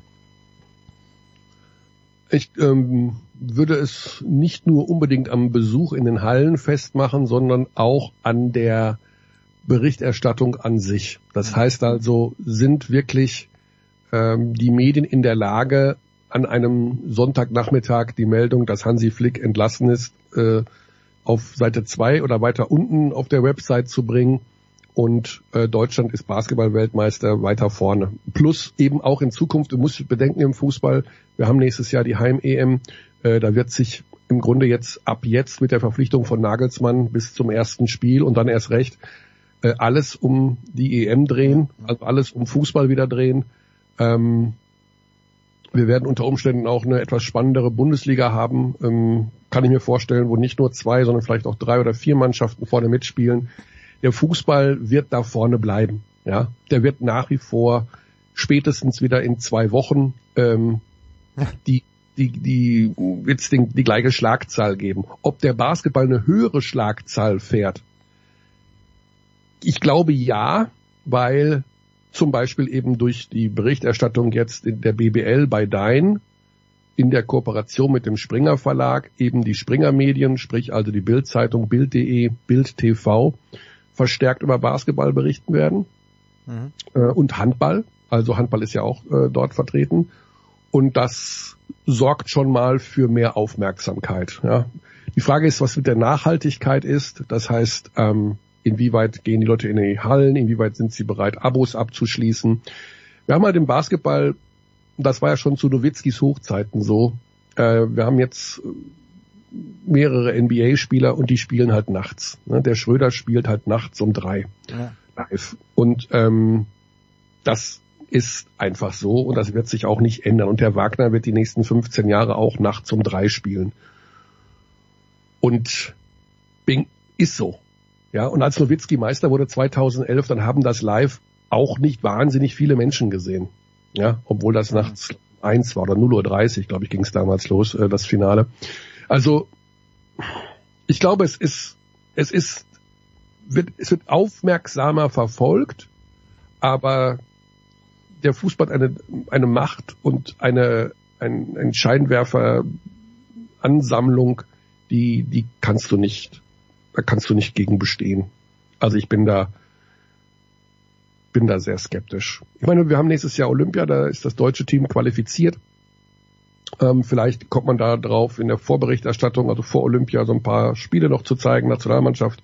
Ähm, ja, aber ich, was soll ich sagen, äh, Jens? Ich mache das jetzt seit 35 nee, Jahren. Ja, du, seit 35 Jahren wundere ich mich, dass dieser super, super tolle Sport so wenig Aufmerksamkeit erfährt. Ähm, ja, aber das gleiche, das gleiche sagt der Götzi auch. Ja, ich meine, Götzi macht seit nicht vielleicht nicht seit 35 Jahren, er macht seit 20 Jahren Handball und denkt sich auch, das ist doch geil, was hier stattfindet. Aber am Ende des Tages ist es doch wichtiger, wie der VfL Bochum gegen Darmstadt spielt. Ja, also die Sache ist die, dass der Fußball natürlich sich auch auf wenige Teams fokussiert. Also du hast ja bei äh, Bochum gegen Darmstadt nicht, das guckt ja dann keiner, der unbedingt jetzt Bayern-Fan ist oder äh, oder Leverkusen-Fan. Ne? Aber du hast einfach viele Geschichten immer am Dampfen. Ja, du hast die Bayern sind in der Lage, dich über 365 Tage im Jahr mit einer Geschichte zu versorgen.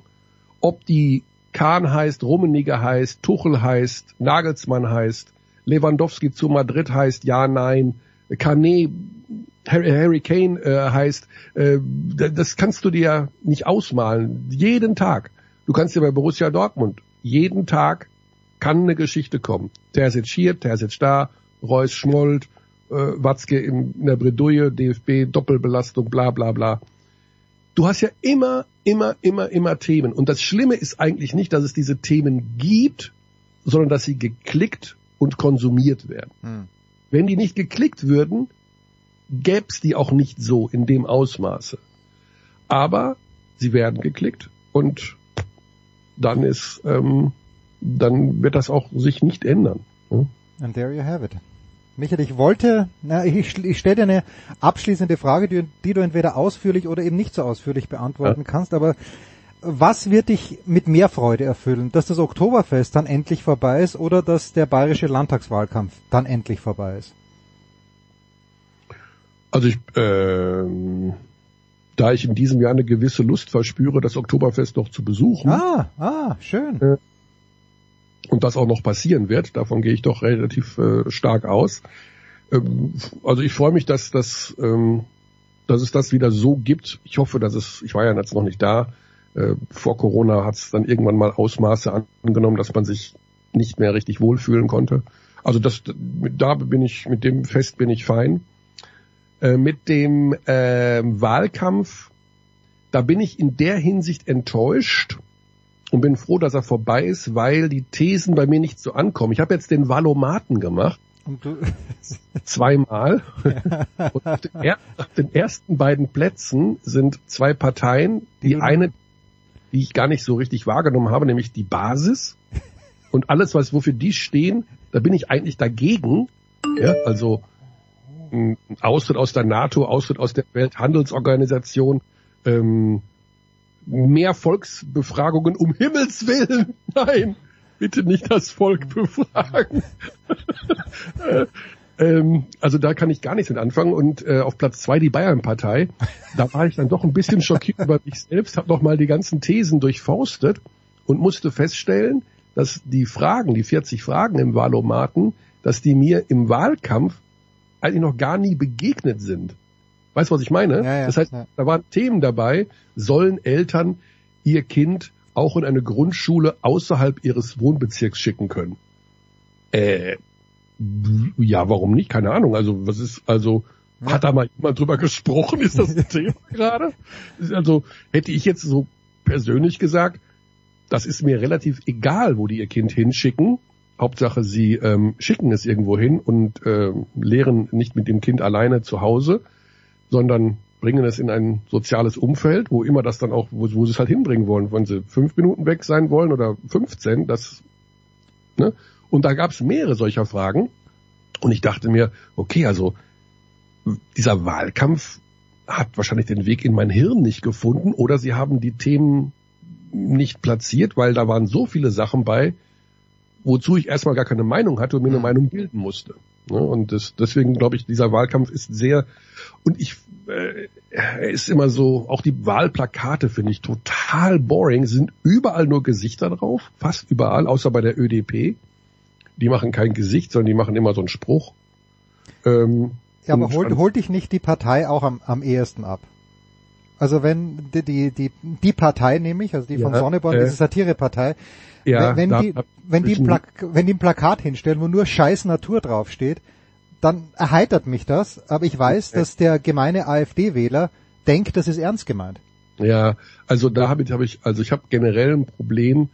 Ähm, ich habe zum Beispiel auch ein Riesenproblem mit der Heute Show. Ne? Ich Hm. kann das nicht gucken, weil ich immer glaube, ähm, diese Dinge fördern Verdrossenheit Hm. und fördern ähm, sowas wie Lügenpresse, äh, alles ist gegen uns, alles ist gelogen. Ähm, das darf man nicht unterschätzen. Also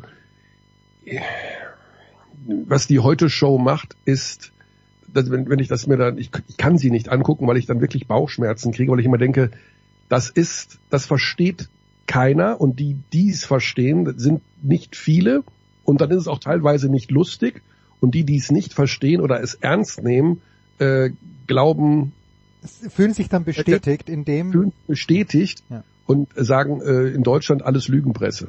ja, oder äh, alle Politiker sind scheiße. Und da habe ich ein riesen, ich habe ein riesen Problem mit Politiker-Bashing. Also ich finde es grauenvoll, immer zu sagen, der Habeck ist doof, äh, der, der macht doch eh nur das und der Söder ist das Fähnchen im Wind und der Scholz sagt nie was. Und ich, das ist ja mein Urthema, ist ja, dass die Menschen immer alle glauben, die Politikerinnen und Politiker kommen von einem anderen Planeten und die sind hier, um Probleme zu lösen. Und die kommen von einem externen, aus einem externen Umfeld. Die sind aber Teil unserer Gesellschaft. Die kommen von uns. Die wohnen teilweise sogar neben dir. Hm. Und haben die gleichen äh, Dinge, die sie durchs Leben tragen müssen. Ob äh, schwierige Kinder, ob Krankheiten, ob äh, miese Freunde, die sie enttäuscht haben, ob einen schlechten Urlaub, ob einen platten Reifen. Das sind nicht die Heilsbringer. Ja, die haben nicht auf alles eine Antwort. Und als ich zum, für mich war es auch immer Wahnsinn, was nach dem, mit dem Beginn des Ukraine-Kriegs oder auch mit Corona, wie viel Sachen doch tatsächlich in die Wege geleitet wurden, innerhalb einer sehr kurzen Zeit. Und die Mehrheit der Bevölkerung sagt, die haben alle versagt. Hm. Das finde ich unfassbar. Natürlich sind viele Sachen, die noch in Ordnung gebracht werden müssen. Wir sind ein sehr langsames, ein sehr bürokratisches Land, ein sehr ähm, übermoralisierendes Land in vielerlei Hinsicht. Aber ich glaube, dass es überhaupt keinen Sinn macht, ständig und jeden Tag aufs Neue auf diesen Politikerinnen und Politikern rumzuhauen und zu sagen, ihr seid alles Affen. Dann hast du nämlich das Problem, dass solche AfD-Vögel plötzlich bei 23 Prozent stehen, die äh, erst recht keine Lösung haben und das, was sie äh, sagen, kompletter Bullshit ist, aber den Zuspruch von Menschen bekommen, die eben ja, jetzt komme ich wieder auf dieses Thema Satire, irgendwie da auch in die Irre geleitet wurden. Also ich bin da sehr, sehr vorsichtig mittlerweile. Wir sprechen nach dem 8. Oktober und analysieren das dann kleinhart, kleinhart und ein Haar klein ist es natürlich. Welche Partei steht bei dir im Wahlomaten auf eins? Ich habe mich noch nicht getraut, das zu machen. Wenn bei, mir, wenn bei mir auch die Basis rauskommt, dann stürze ich mir aus dem Fenster. also du darfst ja eh nicht wählen, oder? Oder wählst Ich darf nicht wählen, ich darf nicht wählen. Ja, nee, nee, nee, du bist ja 100 bist äh, Ausländer, genau. Das mit Freude. Pause.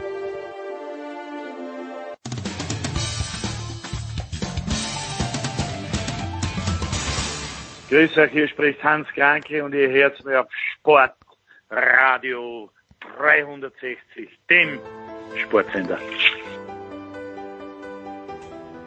Big Show 628. Wir kommen zum Motorsport und vergangene Woche sind wir mit Eddie Milke und mit Stefan Heinrich. Äh, die beiden sind wieder in der Leitung. Die Speisekarte beim Bachwirt in äh, Knittelfeld ist es, glaube ich, durchgegangen.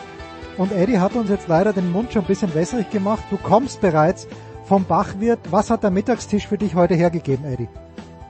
Also der hätte natürlich noch eine ganze Menge mehr hergegeben, aber weil ich heute Abend mit einer größeren Gruppe äh, dort essen gehe, unter anderem die beiden Van der Lindes, äh, Luca Engstler, Mirko Bortolotti, Thomas Preining, wir werden da heute im Hund einen schönen DTM haben. Deswegen habe ich mich ein bisschen zurückgehalten und habe mir nur, aber die ist Weltklasse, äh, Stefan wird es bestätigen, eine Leberknödelsuppe, auf die ich mich tatsächlich wirklich schon äh, das ganze Jahr, solange ich nicht äh, am Red Bull Ring war, gefreut habe, gegönnt.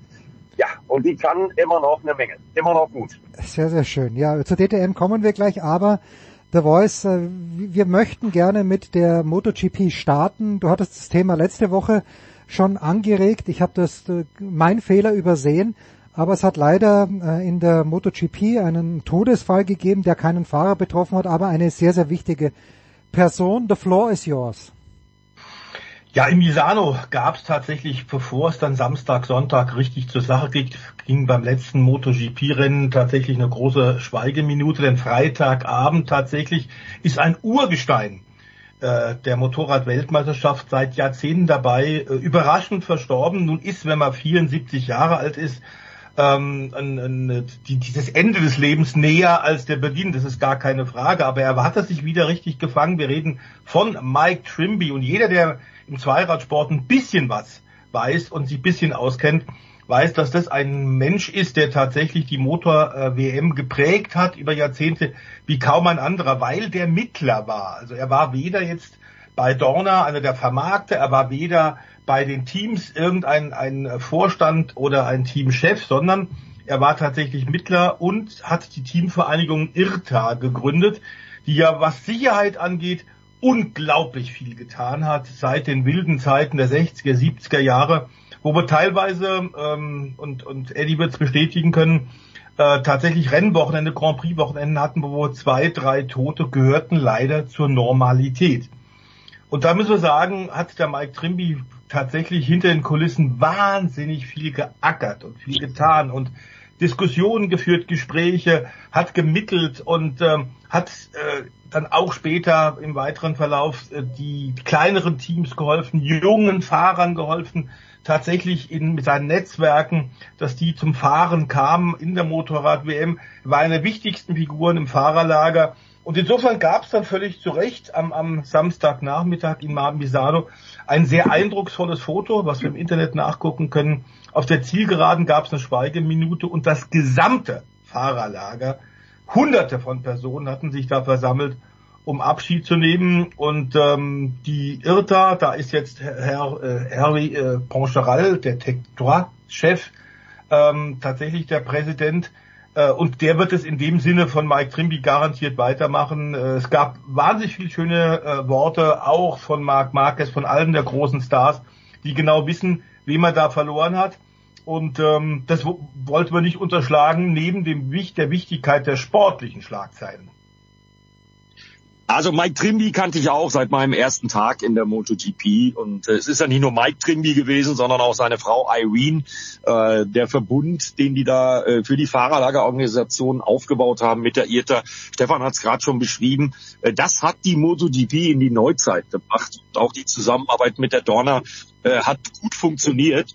Ähm, ja, das ist ein Riesenverlust und äh, wirklich tragisch. Ich hatte auch das Gefühl, dass er auf dem Weg der Besserung äh, war, als ich ihn das letzte Mal am Sachsenring getroffen habe. Aber dem war wohl nicht so. Und äh, ja, alles Gute an die Familie vor allen Dingen und an alle bei der IRTA, die da sicherlich noch ein paar Wochen Trauer tragen werden. Lasset uns zur DTM kommen. Äh, The Voice, äh, gibst du Ricardo Feller auch noch eine Chance oder ist es wirklich äh, ein rein österreichisches Duell zwischen Thomas Breining und Mirko Bortolotti, den ich einfach mal jetzt äh, zu 100 Prozent bei uns eingemeindet habe. Ähm, du erinnerst dich noch, vor ein paar Wochen äh, hat Ferrari, weil sie so Not am Mann hatten, mich nach Monza eingeladen. Ja, ja genau. Und, jetzt haben und seitdem geht's ja wirklich voran. Ähm, bei allem Spaß muss ich sagen, dass ich meine Tochter jetzt äh, zum äh, Red Bull Ring geschickt habe, denn unter anderem der Bachwirt, Eddie hat's ja letztes Jahr schon kultmäßig tatsächlich klar gemacht, den muss man kennen. Sie wird an diesem Wochenende äh, der Conny Hufstadt im Pressezentrum ein bisschen helfen und wird dann auch den Bachwirt zum allerersten Mal kennenlernen heute Abend.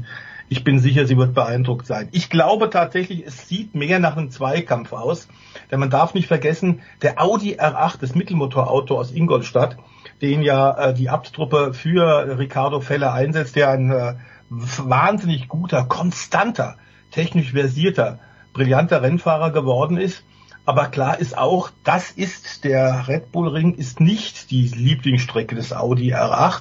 Dazu wurde gerade Lobbyarbeit gemacht in den letzten Tagen. Sie wollten gerne ein bisschen mehr äh, Leistung haben auf der für ihr Auto etwas unguten Rennstrecke. Vorletzte Station gleichzeitig DTM. Wir gehen, biegen so langsam auf die Zielgerade ein. Und dem ist nicht Folge getragen worden. Also es kann zwar dann von Samstag auf Sonntag die BOP nochmal angepasst werden, aber ich glaube tatsächlich, es wird eine international ausgeschriebene österreichische Tourenwagenmeisterschaft zwischen Bortolotti und Breining. Äh, wobei ich da nicht sicher bin, Eddie, ob der eine oder andere einen Vorteil hat. Das kommt auf Tagesform an, das sind immer nur Nuancen. Äh, es gibt ein paar Punkte Abstand, aber das ist im Grunde nichts. Also die fahren quasi jetzt die letzten vier Rennen um die Meisterschaft und beide haben kaum Schwächen die Teams sind brillant, die Autos sind hervorragend vorbereitet.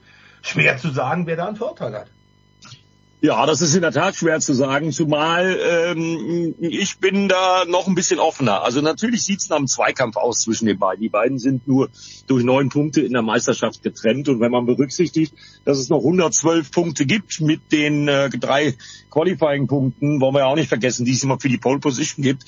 Also da ist noch eine Menge drin. Und äh, es wird ja heute, das ist auch neu in dieser Saison, dass man das auf manchen Rennstrecken macht, dass man donnerstags eben um Kosten zu reduzieren, ein Test Samstag einführt. Vorhin war bei der ersten DTM-Trainingssitzung Marco Wittmann im BMW der schnellste. Und damit sind wir dann wieder beim Titelverteidiger, bei Sheldon van der Linde. Ja, der hat 60 Punkte Rückstand. Aber dass das in der DTM sehr, sehr, sehr schnell gehen kann, das haben wir in den letzten Wochen und Monaten gesehen. Und ich würde da noch nicht von einem finalen Zweikampf sprechen, sondern äh, ich hoffe mir natürlich auch für unseren Spannungsbogen und für unsere Zuschauer äh, auf RAN.de, auf RAN Racing und auf Pro7, dass das zum einen bis zum letzten Rennen in Hockenheim spannend bleibt und äh, ja, dass da noch äh, vielleicht sich Feller und Sheldon von der Linde auch nochmal einmischen. Mir wäre es recht. Eddie, wir haben ja äh, bei der MotoGP diese KTM-Tribüne gesehen, äh, fast auch in Orange, dann natürlich bei der Formel 1 äh, jene nämliche Tribüne ganz in Orange für Max Verstappen. Welchen Zuschauerzuspruch erwartest du in Spielberg an diesem Wochenende am Red Bull Ring?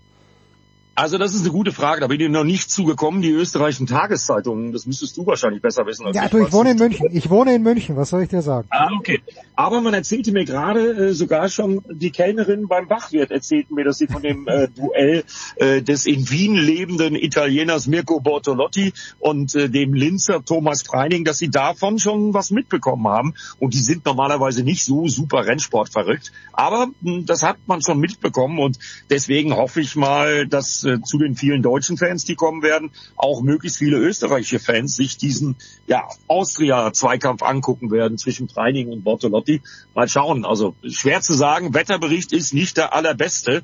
Also kann gut sein, dass wir diverse nasse äh, Trainingssessions und auch äh, diverse nasse Rennkilometer dazu kriegen. Das muss man mal ein bisschen abwarten. Ähm, aber ich hoffe auf ein äh, klasse, auf ein stimmungsvolles Publikum.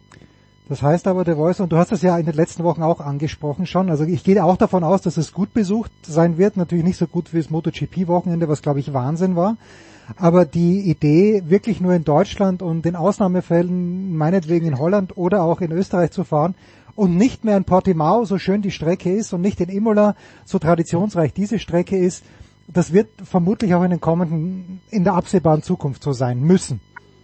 Ja, äh, richtigerweise. Das hat man lange, hat man lange äh, den Fehler gemacht, international zu schielen und quasi äh, der, die Uridee tam, damals der ITR rund um Hans-Werner Aufrecht, äh, dem wahnsinnig viel zu verdanken ist, auch der Neustart der DTM äh, Ende der äh, 90er Jahre. Aber klar ist auch, dass äh, wir sagen müssen, es ist eine im Zentrum Europas verankerte Meisterschaft es ist eine deutsche Meisterschaft, tatsächlich mit großer internationaler Beteiligung.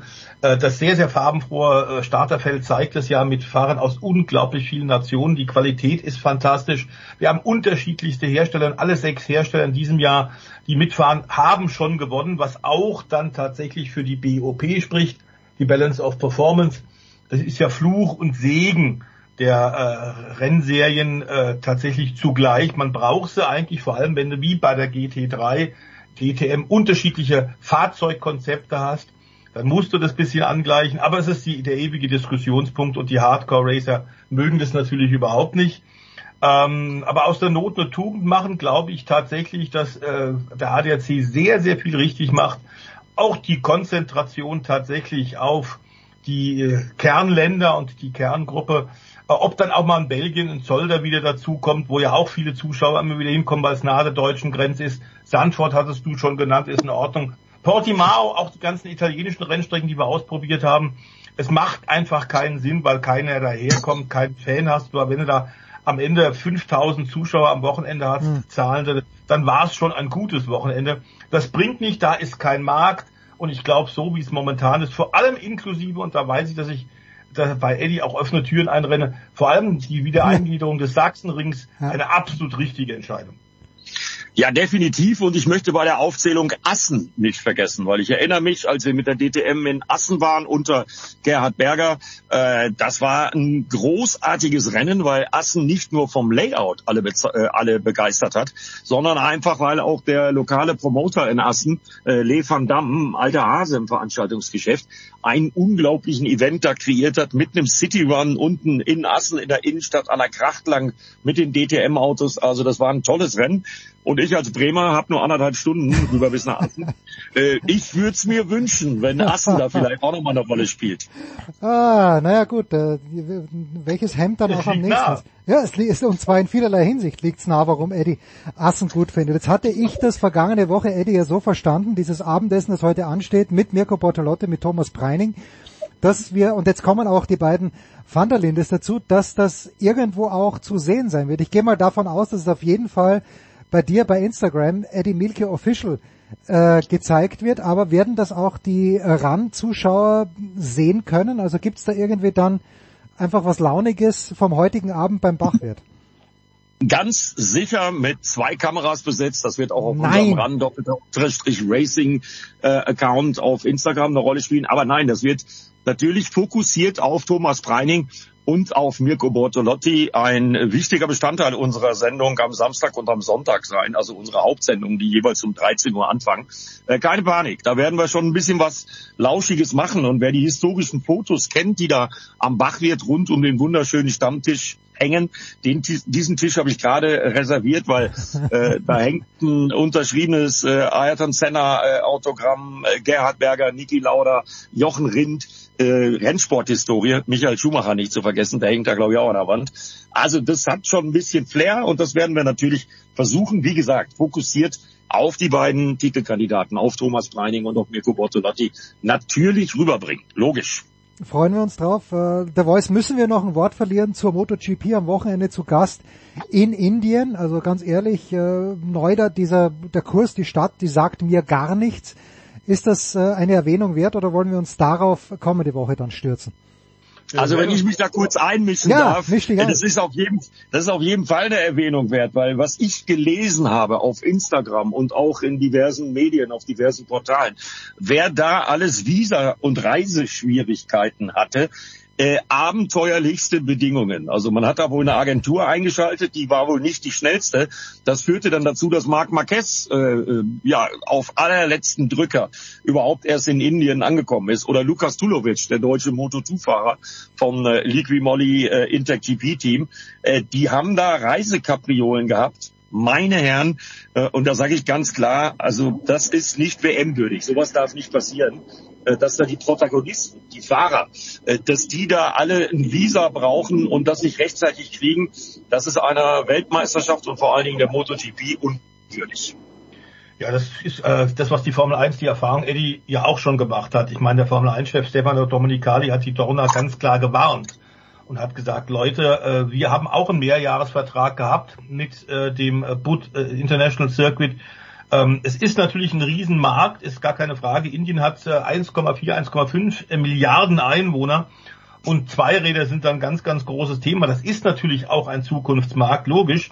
Aber das mit, die Probleme mit den zuständigen Behörden, mit dem Promoter war bei der Formel 1 schon fast unlösbar. Von 2011 bis 2013, glaube ich, äh, ist die Formel 1 gefahren. Dann hat man gesagt, aufgrund der ganzen Probleme, auch noch mit Zoll, mit Steuer, mit allem drum und dran, Leute, das lassen wir.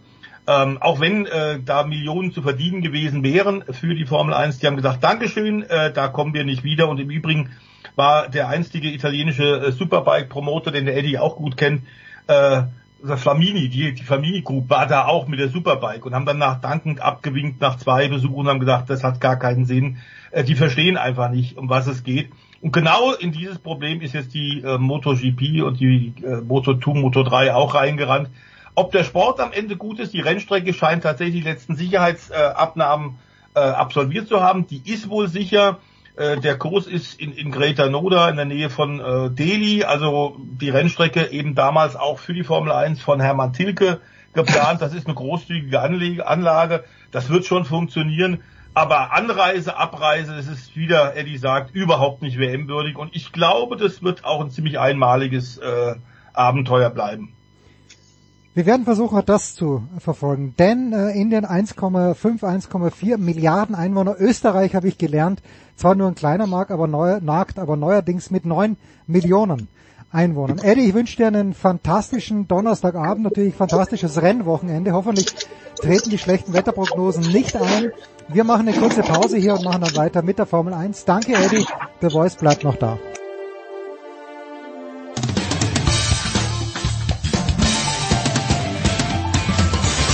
Ja, grüß euch, servus, das ist Dominik Landerdinger und ihr hört Sportradio 360.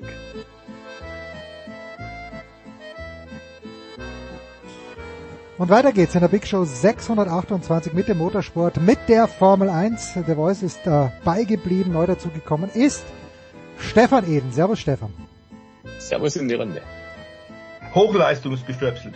Ja, ja, hochleistungsgestöpselt und jetzt bin ich nicht ganz sicher, wer die Kolumne geschrieben hat. Ich glaube, es warst aber du, Stefan Eden, wer denn in nach diesem Wochenende, nach diesem Rennwochenende in Singapur am schlechtesten geschlafen hatte und du hast dich, glaube ich, fast entschuldigend für äh, Max Verstappen entschieden, aber hätte nicht, wäre nicht George Russell, der erste, sage ich Russell, George Russell, der erste Anwärter aufs, auf den schlechten Schlaf gewesen, so wie das Rennen verlaufen ist.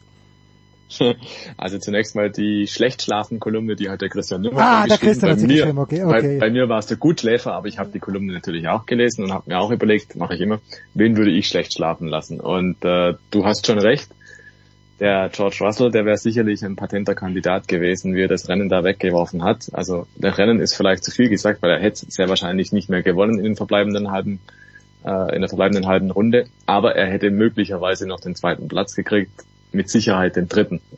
Insofern war das natürlich schon höchst dämlich, dass er da so viel Risiko gegangen hat. Er hat aber im Nachhinein dann auch gesagt, naja, 2022 im ersten Jahr als Mercedes-Werksfahrer, da habe er bewusst sich zurückgenommen und halt Punkte eingefahren, war am Ende auch besser klassiert als Lewis Hamilton in der Gesamtwertung. Und dieses Jahr sagt er, da will er halt ein bisschen mehr, da will er mehr die großen Ergebnisse und halt auch mal was riskieren, was probieren. Und er hat es dann auch recht nett formuliert das ging in Sanford und in Singapur halt in die Hose. Ne? Da hat er was strategisch probiert und jetzt halt am Schluss wollte er auch unbedingt noch an Lando Norris vorbei und ja, das war halt ein bisschen zu viel. Also schlecht geschlafen insofern, weil er hat eigentlich einen guten Trend. Er ist schnell, er war in Singapur auch schneller und besser als Lewis Hamilton, unter anderem im Qualifying. Die Runde war blitzsauber. Aber die Ergebnisse geben das nicht wieder. Insofern gäbe es genug Gründe, warum George Russell zum Beispiel schlecht schlafen sollte, weil am Ende wirst du immer an den Ergebnissen gemessen und wenn die halt ausbleiben, ist es völlig wurscht, aus welchen Gründen sie ausbleiben, weil am Ende steht halt nicht die große Zahl da, wie zum Beispiel beim Teamkollegen und das ist dann blöd. Tja, und der Team. Es gäbe aber ein paar andere Kandidaten eigentlich auch noch bezüglich des schlechten ja, Schlafens, bitte, wobei bitte. ich hoffe äh, tatsächlich, äh, lieber Stefan Ehlen, dass du nicht die Leute schlecht schlafen lässt. Äh, das das, das wäre doch sehr unangenehm ähm, dass du so viel Einfluss hast. Aber klar, es, es gibt eine Menge Gründe, die extrem unzufrieden sein mussten. Überhaupt keine Frage. Russell wurde schon genannt, Leclerc natürlich. Da müssen wir sagen, auch ein äh, Daniel Ricciardo wird, glaube ich, bei diesen Leistungen von Liam Lawson ja. äh, schlechter und schlechter schlafen. Alonso und äh, Aston Martin war ja gar nichts. Das erste Wochenende, wo sie überhaupt keine Punkte geholt haben. Also da gab schon eine Menge Leute, die äh, geschlagen und mit äh, zerfleddertem Gefieder abgereist sind aus Singapur. Ja, und äh, der Voice, wenn ich bei dir gleich kurz bleiben darf, äh, Lewis Hamilton hat für mich dann natürlich schon einen Eindruck gemacht, vielleicht waren seine Reifen besser, aber er hätte wahrscheinlich schneller fahren können als Russell. Mir ist natürlich völlig klar, wenn es dann ums Podium geht, drei Runden vor Schluss, dass der Russell ihn sagt, na, Lewis, versuch du dich bitte dran und dass Lewis dann vielleicht noch Zweiter wird oder das Rennen gewinnt. Aber diese Wehleidigkeit auch von Lewis Hamilton, diese Uneinsichtigkeit nach seinem Start, wo er einfach mal geradeaus weitergefahren ist, was aus Sicherheitsgründen natürlich okay war, wo er dann aber nur widerwillig äh, den Russell meinetwegen ja, warum er dann Lando Norris zurück überholen hat lassen, wahrscheinlich, weil das ist dann gar nicht so, so offen kom kommuniziert worden, aber diese Wehleidigkeit, ist das das Zeichen des großen Champions oder ist das das Zeichen des grantigen alten Mannes? Ich würde sagen beides. Ich glaube, dass der momentan natürlich nicht glücklich sein kann mit den Ergebnissen. Ähm, aber klar ist auch, wir hatten ja schon hier ein paar Mal spekuliert, ähm, Christian Nimmerwolter, Stefan Ehlen und ich, äh, ob tatsächlich Lewis Hamilton vielleicht äh, aufhört, gar keine Lust mehr hat.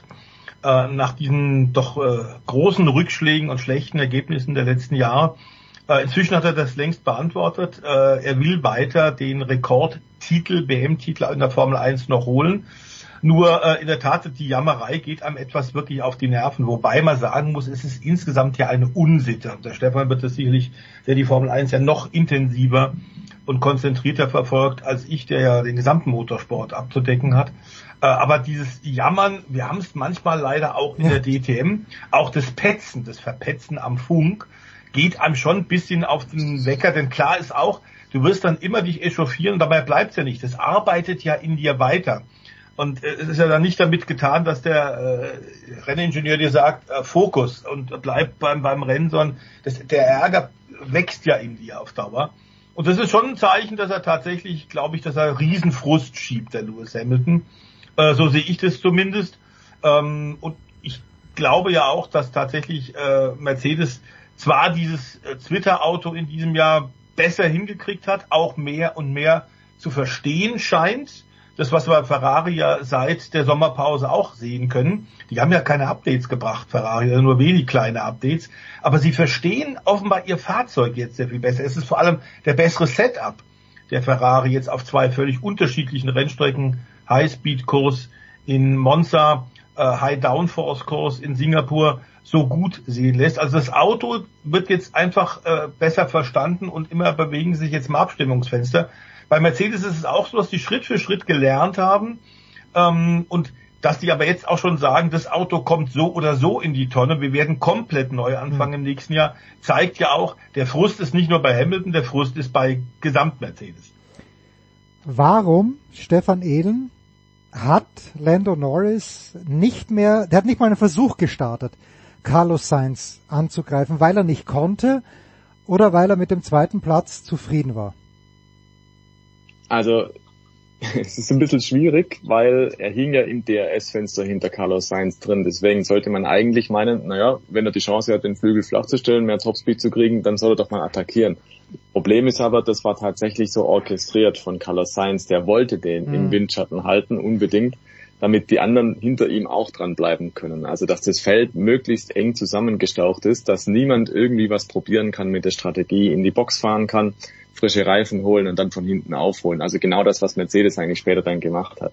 Und das liegt daran, dass in Singapur das Boxenstopp-Delta halt so knapp 30 äh, Sekunden beträgt. Und das ist einfach zu lang. Wenn du dann zu weit zurückfällst, man hat es ein paar Mal gesehen, die Fahrer sind unter Grün reingefahren, waren dann am Ende 17. oder so, mhm. dann ist dann Rennen im Prinzip gelaufen. Und der Carlos Sainz, der hatte tatsächlich noch was im Köcher. Er selbst sagt so eine Sekunde. Das darf man, glaube ich, anzweifeln, aber der hätte noch ein bisschen schneller gekonnt. Der wollte aber nicht, der wollte bewusst nicht und hat das immer so ein bisschen, ja, wie soll man sagen, dieses Spiel getrieben mit der Karotte, halt den, den Lando Norris da so hingehalten, aber der konnte nicht. Also der hatte nicht die Reserven, als dass er das nochmal hätte zufahren können und einen ernsthaften Versuch starten, weil dann hätte der Sainz auch wieder zugelegt, mutmaßlich, und es hätte nicht funktioniert. Und ich glaube, bei McLaren ist die Situation ein bisschen eine andere als bei Russell und Mercedes. Mercedes, die wollen jetzt mal den Sieg, die hätten auch das einfach biegen wollen, diese Red Bull-Dominanz brechen. Ich glaube, die Motivation war entsprechend groß. Und bei McLaren, die hatten schon so ein paar kleinere Sensationen. Die müssen nicht unbedingt den Sieg einfahren dieses Jahr, aber die tun sich gut mit Podestplätzen und guten Punkten in der Gesamtwertung. Das ist also eine unterschiedliche Ausgangslage. Die konsolidieren sich gerade, gell? Genau, und vielleicht noch ein Nachsatz zu Hamilton. Stimme zu, was da der Stefan gesagt hat. Mich hat vor allem irritiert, er hat gar nicht mal versucht, die Kurve zu kriegen, also da kurz nach dem Start von der Strecke runtergefahren mhm. ist. Und man sieht aus der Vogelperspektive sehr, sehr schön, wie früh der Hamilton wieder voll am Gas steht und ja. da ist er noch mitten in der Auslaufzone. Also was er da gemacht hat, ist nicht verboten, aber es ist frech sehr, sehr frech. Und dem sollte eigentlich ein Riegel vorgeschoben werden, indem da in der Auslaufzone irgendwas ist, was die Fahrer davon abhält, da einfach volle Suppe durchzufahren, weil das ist potenziell auch gefährlich. Also macht irgendwie zwei Meter Kies rein und das passiert nicht wieder. Ne? Und äh, es gibt auch andere Möglichkeiten, Kunstrasen und dergleichen mehr, aber einfach nur Asphalt, ohne dass man auch irgendwo drumrum fahren muss, groß. Also praktisch auch keine Zeit verliert. Das ist wirklich Schwachsinn. Vielleicht sollte man auch anschließen hier, dass das ähm, wieder Ferrari eine lange Siegesserie beendet hat. Das hat man 1988 ja und da wiederholt sich die Geschichte so ein bisschen. hat ja äh, McLaren tatsächlich äh, auch so eine super Saison hingelegt und auch dort war es tatsächlich Ferrari, die am Ende äh, diese Siegesserie beendet haben. Ähm, man muss sagen, der Ferrari war jetzt nicht das schnellste Auto, aber äh, gerade wie Stefan es beschrieben hat, mit dem DRS-Fenster und das Locken und mit der Karotte und der Wurst, das war schon richtig clever, was Carlos Sainz da gemacht hat. Also ganz klar Mann des Rennens. Äh, er ist schon fantastisch gefahren in Monza. Da ist er ja zum italienischen Verteidigungsminister äh, ernannt worden. Und diesmal müssen wir sagen, äh, gilt eigentlich Köpfchen schlägt Speed. Der war richtig schlau. Die Taktik von Ferrari, und da sind so oft kritisiert worden, auch von uns an dieser Stelle und das auch zu Recht. Sie haben an diesem Wochenende Ferrari alles richtig gemacht. Und insofern ähm, waren diese vielen schwankenden Leistungen, die man bei der Scuderia gesehen hat, und diese Prügel, die sie in der Öffentlichkeit eingestecken mussten, die haben sie wirklich abgeschüttelt. Das war ein grandioser Erfolg und nicht nur für Ferrari. Ich glaube, äh, Stefan wird es vielleicht auch äh, bestätigen können. Ich hatte den Eindruck, die gesamte Formel 1 atmet auf. Endlich. Ja, würde ich unterschreiben und äh, es ist schon immer so, wenn Ferrari gewinnt, dann hat es halt eine Strahlkraft. Ne? Also wenn jetzt irgendjemand anders gewinnt, nicht respektierlich gemeint, aber hätte jetzt McLaren gewonnen, wäre es auch eine Sensation gewesen, ist auch ein Traditionsteam und so weiter, aber Ferrari ist halt weltweit einfach ein, ein Phänomen, wenn man so will. Und das, glaube ich, geht einfach über viele andere Teams hinaus. Und ich, ich sage auch immer wieder, der Formel 1 geht's gut, wenn es Ferrari gut geht und wenn Ferrari erfolgreich ist in der Formel 1, dann geht's der Formel 1 noch besser. Also die Formel 1 wäre definitiv ärmer dran und hätte einen schwierigen Stand, wenn Ferrari nicht dabei wäre und wenn Ferrari nicht gut ist, ist das immer ein Problem. Ne? Also deswegen, dass Ferrari das Ding gewonnen hat, das ist, glaube ich, super. Die haben es wirklich richtig gemacht. Wir haben sie auch schon kritisiert und zu Recht. Und deswegen darf man jetzt auch mal sagen, alles richtig gemacht. Und vor allem darf man auch mal noch loben Carlos Sainz. Der steht ja auch immer ein bisschen mhm. im Schatten von Charles Leclerc aber der hat seine Sache 1A gemacht. Also da kann man sogar das Sternchen noch hinten dran heften, weil das war wirklich gut vom Qualifying übers Rennen sehr clever gefahren, wie es Stefan gerade geschildert hat. Also da bin ich echt überrascht, immer wieder, wenn er so eine Leistung abrufen kann, weil auch für mich der Charles Leclerc ein bisschen der spektakulärere, der interessantere Fahrer ist. Aber Carlos Sainz, Hut ab Singapur war, also besser geht nicht. Und es ist schon spannend, dass eigentlich in jedem Grand Prix irgendjemand dann seine Box fragt, what the hell happened? Irgendjemand, der das Rennen gewinnen möchte, äh, findet sich immer. Ich glaube, in Sanford war es der Russell, der dann plötzlich 18. war und eigentlich wollte er doch aufs Podium. Ähm, ja, ganz, ganz schwierig. Jetzt ist McLaren schon angesprochen worden und auf diversen Motorsportportalen, die ich gerne frequentiere, wie Formel1.de oder motorsport-total.com, da gab es ein Interview mit Zach Brown, und ich bin mir nicht ganz sicher, wie man das interpretieren soll. Äh, wird da wirklich Andreas Seidel eine mitgegeben oder wird da ein bisschen zu viel draus gemacht? Jetzt hat sich Ralf Schumacher dazu auch geäußert. Also ich glaube, die Quintessenz, wenn ich es richtig verstanden habe, ist, dass Andreas Seidel erst zu einem Zeitpunkt nach Diktion von Zach Brown zu McLaren gekommen wäre, als das Fundament schon gelegt war für die Erfolge, die dann später gekommen sind.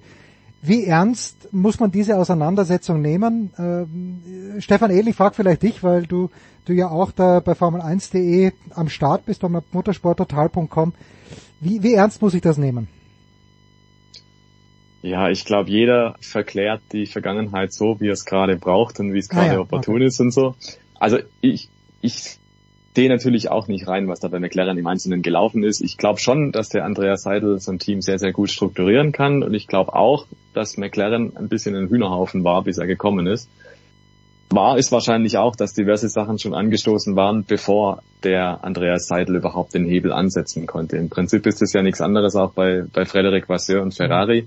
Der Vasseur, der kam im Januar, der hatte nichts damit zu tun, wie das Auto jetzt auf der Strecke steht, oder? Ja. Sehr wenig, weil der hatte auf die, Ein äh, auf die Updates auch kaum Einfluss die werden ja Monate im Voraus alles geplant und so. Und bei McLaren, ja, also man will natürlich auch, äh, wenn da jemand gegangen ist und wenn man sich darauf geeinigt hat, okay, wir beenden die Zusammenarbeit, dann will man vielleicht jetzt auch nicht unbedingt sagen, das ist aber so schade, weil dass du gehst, weil du bist der Vater unseres Erfolgs und jetzt fallen wir aufs Nirgendwo, aufs Nullniveau zurück, sondern man relativiert das natürlich auch im Prinzip als Selbstschutz und natürlich als PR-Maßnahme nach außen und sagt, ja eigentlich äh, sind wir mit dir quasi ohnehin nicht vorangekommen und eigentlich wäre das Team ohne dich viel besser und so. Und insofern glaube ich, die Wahrheit liegt irgendwo dazwischen.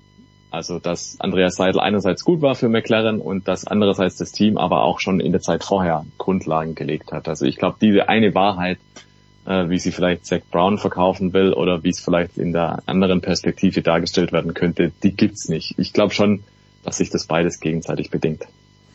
Ja, wir werden dann sehen, wenn Audi in die Formel 1 einsteigt äh, mit dem jetzigen Sauberteam, wie, wie es dort dann aussieht. Äh, der Voice, wir haben noch herzlich wenig gesprochen über Red Bull, die erst, wenn du sagst, äh, Ferrari versteht sein Auto, Red Bull schien mir an diesem Wochenende das Auto erst in den letzten 30 Runden zu verstehen, nämlich dann, als sie mit den Mediums gefahren sind in Singapur. Jetzt kommen wir nach Suzuka, eine komplett andere Strecke.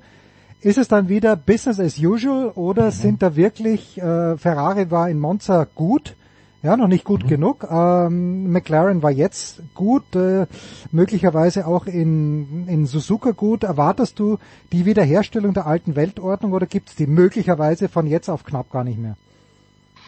Also ich glaube tatsächlich, dass das ein Off-Rennen für Red Bull war, ähm, sehr untypisch, wobei uns allen vorher klar war, Singapur wird das schwierigste Rennen hm. der Saison für äh, den souveränen Tabellenführer, die ja auch in Japan jetzt schon Konstrukteursweltmeister äh, werden können. Äh, ich glaube, dass das äh, Red Bull Imperium nach dieser Schlappe und dieser Niederlage zurückschlagen wird. Ich glaube aber auch, dass tatsächlich der Abstand, den wir noch in der ersten Saisonhälfte hatten, der teilweise äh, dreiviertel Sekunde bis Sekunde war äh, pro Runde, dass der so nicht mehr sich darstellt. Ich glaube tatsächlich Suzuka sehr schnelle Kurven, wunderschöne, fantastische Rennstrecke, die er schon grandiose WM-Finales äh, gesehen hat. Diesmal nicht WM-Finale, aber immer eine ganz, ganz, ganz wichtige Station bei der großen Begeisterung der japanischen Fans ohnehin die ja komplett austicken, wenn die Formel 1 kommt und komischerweise überhaupt nicht so sehr austicken, wenn die Motorrad-WM dort ist, mhm, mhm. obwohl sie viele japanische erfolgreiche Hersteller äh, hatten in den vergangenen Jahrzehnten. Aber Formel 1 und Japan ist was ganz Großes. Ich glaube, Red Bull äh, wird äh, besser sein, gar keine Frage. Ich glaube aber tatsächlich, dass äh, Ferrari und Mercedes und auch äh, äh, McLaren, dass die näher dran sein werden. Ich glaube aber schon, dass die jetzt ein Statement setzen wollen und Red Bull zurück zu einer Normalform ist. Wobei wir diesmal sagen müssen, anders als oft, äh, ist ja diese Hurricane Season, die aktuell in Asien äh, herrscht, wohl kein so ganz großes Thema, wie ich so höre, Stefan, ist, glaube ich, die Chance, dass es bisschen Nieselregen oder bisschen Regen gibt am Freitag relativ groß. Aber ich glaube, der Rennsonntag sollte sicher sein, was die, was die Witterung angeht was ist schon sicher in der Formel 1. Ne? Wir haben auch den Dauerbrenner in der Redaktion, wenn es darum geht, ne? wann kommt denn der Regen? Na, äh, Regen kommt um 16 Uhr, wenn das Rennen gerade rum ist, oder er kommt halt vorher oder er kommt gar nicht. Ja, äh, es soll nicht allzu nass werden. Ich glaube, das kann man schon mal festhalten. Alles Weitere müssen wir uns im Wochenendverlauf mal anschauen. Ja. Und das, das Rennen wird ja verlegt. Im nächsten Jahr ist es dann, ich glaube, April oder Mai, Stefan, oder? Ich glaube auch, dass es da Pläne gibt, weil die Formel 1 baut ja den Rennkalender ein bisschen um und will mehr nach Regionen gruppieren, also mhm. die Wege ein bisschen sinnvoller, umweltverträglicher machen, was äh, ja ein kleines Pflaster ist auf einer großen Wunde, wenn man es so formulieren will, aber sie sind stets bemüht. Ja, besser ein kleines Pflaster als gar keines. Die abschließende Frage, äh, ich habe eine gewisse Sympathie entwickelt für das Williams-Team, Stefan Ehlen, äh, dem dass äh, der, der, dieser Kurs jetzt in Singapur auch nicht wahnsinnig gelegen ist. Äh, darf man mit Alex Albon in Q3 in Suzuka möglicherweise wieder rechnen? Ja, glaube ich schon, weil der Aufwärtstrend bei Williams ist echt. Die haben ein mittlerweile recht gutes Auto und ich glaube auch der Albon fährt besser denn je in der Formel 1. Also ich glaube, die Zutaten sind vorhanden und ich glaube, dass der Williams gut zurechtkommt. Im Gegensatz, ganz lustig, ja andere Teams, die da so rauf und runter rauschen, der Williams ist relativ stabil. Und während andere Teams da Schwierigkeiten haben und nicht so richtig klar sind, was ist eigentlich ihre Form, zum Beispiel Haas, die auf einmal in Singapur so weit vorne dabei waren im Qualifying, die werden in Suzuka nicht so gut ausschauen. Also wäre da theoretisch der Weg auch ein bisschen freier für Williams mit Albon. Denen traue ich auf alle Fälle Q3 zu, ja. Okay. So, The Voice, weil du vorhin gesagt hast, äh, du musst dich ja auf alle anderen Motorsportklassen auch konzentrieren. Wir haben schon angesprochen, es ist DTM am Wochenende, es ist MotoGP in Indien am Wochenende, dann haben wir den Formel 1 Grand Prix. Aber der wahre Motorsport-Afficionado freut sich, The Voice, auf was an diesem Wochenende? Ich werde mal MotoGP angucken und ich glaube, genauso spannend finde ich aktuell DTM. Zweites also, Auge dann Singapur, aber da muss man relativ früh aufstehen. Das müssen wir ja jetzt einfach auch mal sagen. Ähm, insofern ist es wunderbar, dass der Stefan sich hauptsächlich um Singapur kümmert. Suzuka. Ähm, Suzuka. Wir dann im nächsten Jahr, äh, in der nächsten Woche äh, hier genau analysieren können, warum ist denn wie, was passiert und ist es nicht anders gewesen? Und warum hat es ab 16 Uhr erst geregnet? Ja. und warum ist dann die DTM gerade eine österreichische Meisterschaft? Oder kann Feller oder Sheldon van der Linde doch noch mitmischen? Das Schöne ist, wenn man immer dann bei dir, äh, und da wollen wir uns, glaube ich, alle mal herzlich bedanken, nein, nein, nein, bei Sportradio, äh, lieber Jens, wenn wir das dann analysieren können, sind wir ja immer schlauer, weil hinterher ist man es immer. Ja, nee, nee, ich habe zu danken, weil ihr immer für mich Zeit habt. Ich bin nur interessierter Beobachter an diesem Wochenende auch. Ich nehme mir wie immer vieles vor und zumindest die Formel 1 schaffe ich auch. Radfahren. Ja, das sowieso, aber der Stefan Ehlen haut einen Hunderter nach dem anderen raus. Das macht mir so Angst und nimmt mir auch ein bisschen die Motivation, ehrlicherweise. Oh. das tut mir leid. Ja, Stefan Ehlen und Stefan der Voice Heinrich. Danke euch beiden. Kurze Pause in der Big Show 628.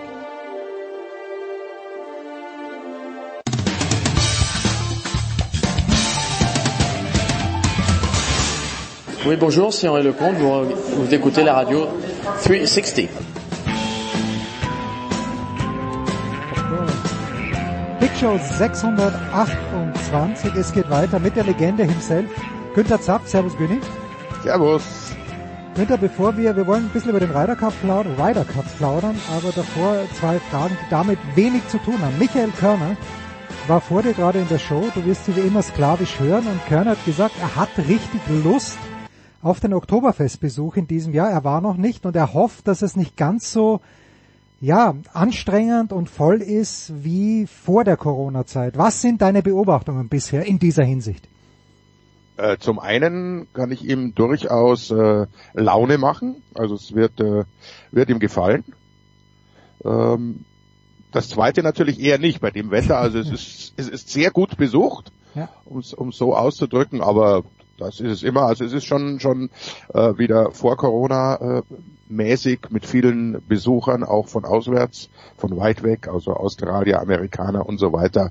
Aber äh, es macht richtig Laune. Also ich habe es schon äh, auch äh, mit den anderen Besuchern und den Gästen bei der Eröffnung festgestellt. Wir waren uns einig, so schön war es schon lange nicht mehr.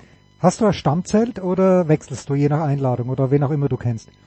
Äh, ich wechsle ja. Es gibt ein paar Zelte, da geht man lieber und öfter hin, aber prinzipiell da, wo der Ruf mich erschallt, da gehe ich hin.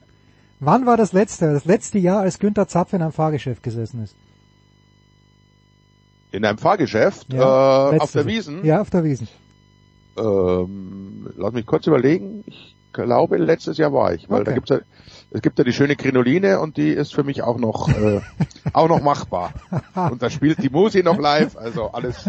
Aber, aber generell hast du recht, die, die wilden Achterbahnzeiten, die sind äh, vorüber. So, nächstes Thema, bevor wir zum Ryder Cup kommen. Wenn man sich so den Spielplan angeschaut hat, Günther, der Dallas Cowboys, ich war ja wie gesagt in New York und die, die, die Jets mit Aaron Rodgers, Woche zwei, das ist ganz, ganz schwieriges Spiel für die Cowboys theoretisch. Die Giants wurden im Sportsradio hochgeredet, super Mannschaft und ganz schwierig. Jetzt gewinnt Dallas das erste Spiel 40 zu 0, haben im zweiten überhaupt keine Probleme.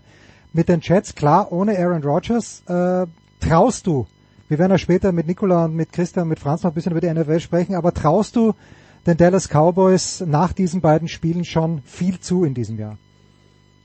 Man traut den Cowboys und sogar ich immer viel zu. Das ist, das ist eine durchwegs sehr, sehr gut besetzte Mannschaft. Die hat sich mit Brandon Cooks nochmal an, an der richtigen Stelle auch, auch verstärkt. Äh, Was Dak Prescott kann, wissen wir alle. Was er nicht kann. Wissen halt- leider die anderen Teams, ja. Genau. ist, werden wir dann eben äh, in der zweiten Saison äh, feststellen oder nicht, wenn es in die Playoffs geht. Nein, das ist ein, ein extrem gutes Team. Äh, Dan Quinn ist da geblieben, der Defense Coordinator. Äh, ganz, ganz wichtige Personalie, wie man ja auch äh, wieder gesehen hat in den ersten beiden Spielen. Und wenn du so eine, so eine starke Defense hast und eine explosive Offense, die haben sie nun mal, dann ist vieles möglich. So, weiter zu, ich bin, ich bin gespannt einfach, Nikola war ja in Pittsburgh und hat sich dieses grausame Spiel gegen Cleveland angeschaut, aber a win is a win, wie man so schön sagt. Jetzt ist noch eine Woche Zeit, Günther, aber dennoch der Ryder Cup ist eigentlich schon, naja, es ist, ist das größte Ereignis im Golfsport, finde ich, abseits der Majors natürlich, aber wenn der Ryder Cup stattfindet, alle zwei Jahre, dann, dann ist er, dann toppt er aus meiner Sicht die Majors. Wie siehst du das? Ja, ohne Zweifel. Also äh, Ryder Cup ist schon nochmal deutlich höher anzusiedeln, auch vom, vom weltweiten Interesse. Ist ja, glaube ich, Nummer zwei oder drei äh, an, an Sportevents weltweit, die geschaut werden, weil, weil halt auch die ganze Welt Golf spielt, ist, ein, ist mit dem Major nicht zu vergleichen. Gespielt wird in Italien. Wir erinnern uns an die Szenen in Frankreich vor jetzt mittlerweile, wann ist es schon vier Jahre her? Ich glaube vier Jahre müsste es gewesen sein. Oder? Äh, äh, Es ist fünf Jahre Fünf her, Jahre, weil, stimmt, man hatte ein weil Jahr durch, ausgesetzt, die, ja. Ja. durch die Corona-Krise hat man ein Jahr ausgesetzt und ist jetzt wieder im normalen Rhythmus, eigentlich in den ungeraden Jahren ist man jetzt wieder angelangt, nachdem man ja 2001 auch, wir wissen alle warum, 9-11 äh, ausgesetzt hat, sind wir jetzt wieder da, wo wir eigentlich mal waren. Wie groß, äh, und du verfolgst auch die europäische Tour natürlich viel enger als ich, aber wie groß ist die Golfbegeisterung in Italien? Die Sportbegeisterung als solche ist natürlich, wenn man die Formel 1 denkt, auch wenn man ans, ans Tennis denkt, Fußball sowieso, ja, Fußball hat ein bisschen abgeflaut, aber wie groß ist die Golfbegeisterung in Italien? Erwarten wir einfach nur, weil es der Ryder Cup ist, wieder so irre Szenen, wie wir sie eben auch in Paris damals gesehen haben? Ähm, ganz sicher. Das ist wieder auf dem europäischen Festland. Das äh, lässt sich gut erreichen. Da müssen jetzt die italienischen Fans gar nicht so, so verrückt sein, wobei da erwarte ich schon einiges auch, was, was Gesänge anbetrifft. Aber da trifft sich halt ganz, ganz Golf Europa, alle Verrückten, alle, alle Skandinavier werden hinkommen, die ja stark vertreten sind. Äh, ich werde auch hinfahren, natürlich. Nein, nein, das, das wäre mal wirklich.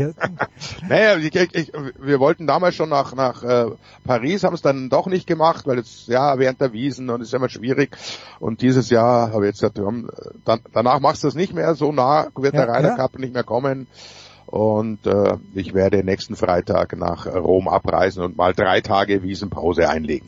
Wie schwierig ist es da für dich gewesen, an Karten zu kommen? Hast du ganz regulär Karten kaufen können oder hast du ähm, hast du irgendwie Nee, nee, Ich habe ganz normale Karten gekauft, natürlich schon über über einen Inside-Track. Also ich musste ja, nicht okay, ja. irgendwie, aber ich kenne schon ein paar Leute und da, aber ich habe sie ganz normal bezahlt, also nicht akkreditiert oder sonst was.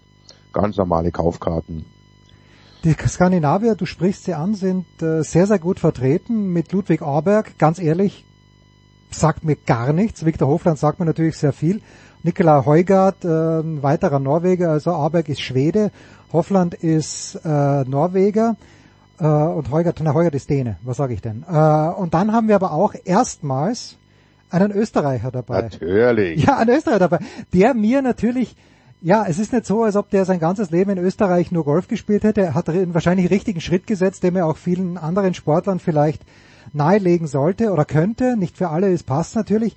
Er ist ans College gegangen, Sepp Stracker nämlich. Ähm, hast du irgendein Gefühl entwickelt schon für Sepp Stracker? Ich habe ein paar Interviews gesehen bei ihm bei, bei äh, Sky, meine ich, auch mit dem Flo Bauer. Ich weiß nicht, ob das jemand ist, der die Massen mitreißen kann. Wer wird's denn sein im europäischen Team, der, der, die, der, der die Massen abholt? Also selbst Stracker, da muss ich dich enttäuschen, ist es nicht. Ja, genau. Ja, das, das war auch mein Eindruck, ja. Das ist ein, äh, ein sehr ruhiger, ganz, ganz äh, gefasster, ja, äh, Österreich-Amerikaner kann man durchaus sagen, ja. aber aber natürlich äh, im Herzen absolut Österreicher. Ob er, ob er den Heurigen auspackt, weiß ich nicht, aber äh, der passt da gut rein. Also ist eine, ist eine gute gute Entscheidung, weil du brauchst natürlich auch die die ruhigen. Die Stimmung, die machen machen Tommy Fleetwood natürlich, die die die macht auch ein äh, äh, Shane Lowry, da gehe ich 100% davon aus, deshalb haben wir ihn mitgenommen. Und John Rahm ist einer, der die Massen mitnimmt und dann hast du noch äh, das Flaggschiff sozusagen, Rory McIlroy, da, da, da tut sich schon was. Tja, äh, John Rahm übrigens darf man schon auch sagen, ist ein amerikanischer Spanier, oder? G- Ganz genau. Also da, Stracker und Rahm sind im Prinzip, wir sehen, sehen da bessere Chancen ins Team zu kommen als, äh, als, äh, als Amerikaner. Ich finde immer interessant und spannend auch, wenn man dann eben als, als Co-Kapitäne, in dem Fall, also Kapitän ist ja Luke Donald, aber so als Vizekapitäne hat man jemanden wie José María Olazabal, dem, der mir immer unfassbar getaugt hat, weil ich auch zu einer Zeit irgendwie mich für den Golfsport zu interessieren begonnen habe, als Severano Ballesteros richtig gut war, der viel zu früh verstorbene leider, und dann hat die spanische Tradition Olazabal weitergeführt, aber ich bin ein bisschen überrascht, Günther, dass die beiden Molinaris, die sind ja noch gar nicht so alt, dass die gar nicht mehr aktiv dabei sind. Äh, Also das, das hat mich ein kleines bisschen überrascht, wenn ich auf die europäischen Captains schaue. Ja, sie spielen natürlich momentan nicht mehr auf dem Niveau. Das ist das Problem. Und du musst dich sportlich qualifizieren. Du musst zumindest Luke Donald, also dem Kapitän, Zeigen, äh, irgendwas an die Hand geben, warum er dich als, als, als Wildcard mitnimmt. Ich finde die Entscheidung gut. Jetzt hast du zwei Italiener als, als Co-Captains. Äh, Inzwischen ja, das wird auch immer mehr, weiß nicht.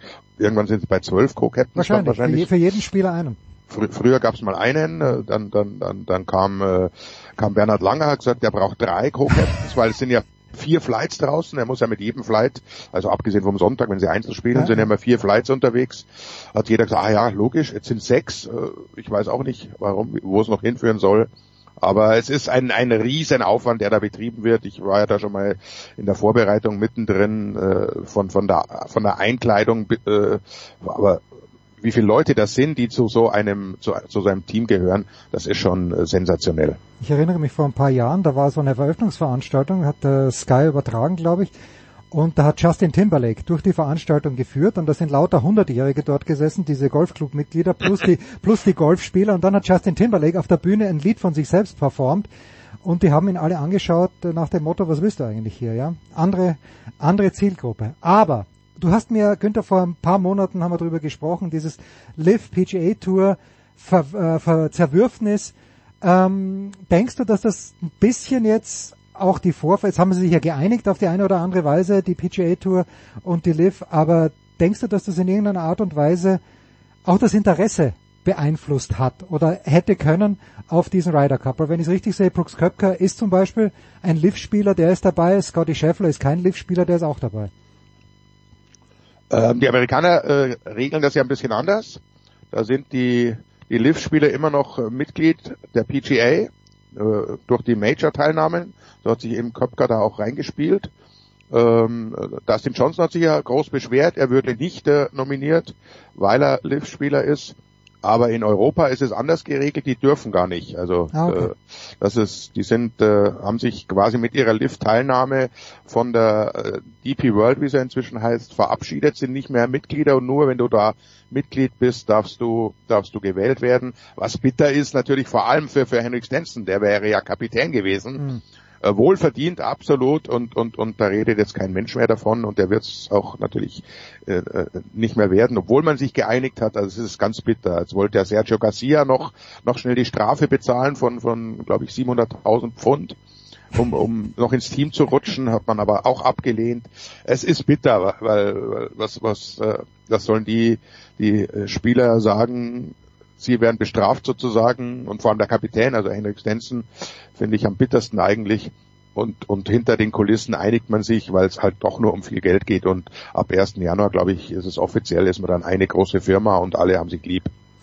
So, ja, und übrigens, äh, Sergio Garcia würde die 700.000 in Cash bezahlen, weil er so viel immer auch dabei hat, weil es ihm einfach wurscht ist, weil er so viel Geld verdient hat, dass er nie mehr in seinem Leben ausgeben wird können. Sei Frau vielleicht. Okay, das wäre. Kann das gut. Wenn sie sich anstrengt, dann da, da geht was. Ah, gut. Ähm, dann, Günther, lass uns schließen mit folgendem. Kommendes Wochenende bist du also, das übernächste Wochenende vielmehr, bist du dann in Rom, das kommende Wochenende aber noch in München. Welcher Ruf hat dich ereilt von der Zone? Was wirst du kommentieren? Äh, ich bin Sonntag in der Endzone äh, bei Atlanta gegen Detroit. Äh, freut mich sehr, das, das junge Team der Falcons äh, mal anzuschauen. Und Detroit hatte ich ja schon zur Eröffnung mit, mit, äh, mit der Entwicklung. Jetzt natürlich die, die, die bittere Niederlage äh, hätte man, hätte man äh, sich anders vorgestellt, aber das ist immer noch ein Team, das Spaß macht. Und dann habe ich äh, Monday Night, da gibt's ja wieder zwei Spiele, also Doubleheader. Ich habe den das erste Spiel, das Viertel nach eins schon, Gott sei Dank beginnt, weil am nächsten Tag ja wieder Wiesen ist. Äh, Nein, kleiner Scherz, aber ich habe das äh, Monday Night Tampa Bay äh, gegen wen spielen's? Äh, Philly, glaube ich. Also richtig, Das ist ein richtig ordentliches heißes Spiel, Spiel. ja. Ordentliches Spiel. Kann man überhaupt nichts sagen. The Great Günther Zapf. Günther, ich danke dir. Heute Wiesenpause bei Günther. Ich werde mal schauen, ob meine Wiesenpause sogar bis zum 4. Oktober andauert. I'll keep you posted. Kurze Pause in der Big Show 628.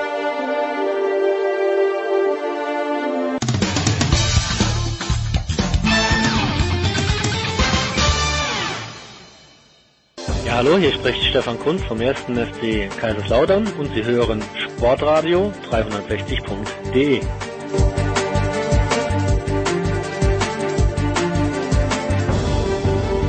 Big Show 628, Sportradio 360. Wir machen weiter mit einer Schalte in die USA die letzten beiden Wochen. Nein, irgendwann mal war ich auch da drüben. Jetzt im Moment äh, ist er noch in den USA und möglicherweise schon bald auf dem Weg zurück. Nicolas Martin. Servus, Nicolas. Hallo aus Chicago. Dann unser Mann, der uns würdig in der Politik vertritt, äh, der in eine Ausschusssitzung muss, schon bald, aber erst nach dem NFL-Teil, das ist Christian Schimmel von der Saun. Servus Christian. Wie immer ein Quell der Freude. Schön mit euch hier in der Runde zu sein. Ja, und zu euch gehört auch jener Mann, der wie immer auf allen Sendern sendet. Und wir werden mit Franz Büchner danach auch noch ein bisschen über die deutsche Eishockeyliga plaudern. Servus Franz. Hi, Grüße. Nikola wird gleich die Moderation übernehmen, aber was mich natürlich äh, schon ein kleines bisschen juckt, möchte ich sagen, Nikola, ich sehe also, dass Pittsburgh gegen Cleveland dann doch gewonnen hat. Du warst im Stadion, ich lese aber auch, dass Pittsburgh dies gänzlich ohne Offensive getan hat. War es denn wirklich so schlimm?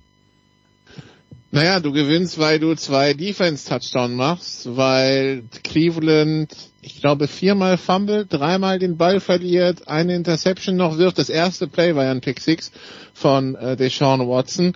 Und zwischendurch schaust du auf die Statistiken, die in den Stadien wieder eingeblendet wird. Ich glaube, zur Halbzeit hatte Pittsburgh zwei Laufyards, was ja nun so gar nicht Pittsburgh-like ist, und quält sich dann zu einem Sieg, wo ich zwischendurch aber auch wirklich dachte, wieso führt Pittsburgh hier eigentlich, weil das war offensiv wirklich schwach.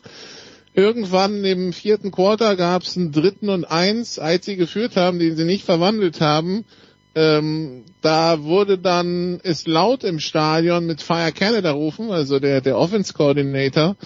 Und also das Publikum hat gewonnen, also das Spiel wurde gewonnen, das Publikum war zufrieden, aber das Wie ist tatsächlich ein ganz großes Fragezeichen, weil du wirst dich nicht darauf verlassen können, dass du jedes Spiel zwei Defense-Touchdowns machst. Und auch wenn deine Defense das Ganze zumindest gegen Cleveland im Griff hatte und okay, die Woche davor gegen San Francisco nicht, aber wir wissen, also vielleicht ist San Francisco auch einfach mit Dallas in einer anderen Welt in der NFC, aber also das ist jetzt schon ein bisschen besorgniserregend, wenn so gar nichts geht. Das war im Grunde genommen ein Big Play, dann noch Pickett auf Pickens und ansonsten haben wir uns wirklich alle durch dieses Spiel gequält. Und ja, sie haben, wie gesagt, du wirst nicht jedes Mal zwei Defense-Touchdowns machen, von daher ein bisschen Sorgenfallen soll man schon haben, ja. Ich habe immer Sorgenfalten, aber mir wird, wird ja von euch dann immer glaubwürdig versichert, warum eigentlich. Äh, das wird, wird schon irgendwie. Das ist noch ein gut gekochtes Team und die Defense ist ja da, das haben wir ja gesehen. Nur müsste also, selbst mit einer durchschnittlichen Offense müsste da mehr rausspringen. Okay.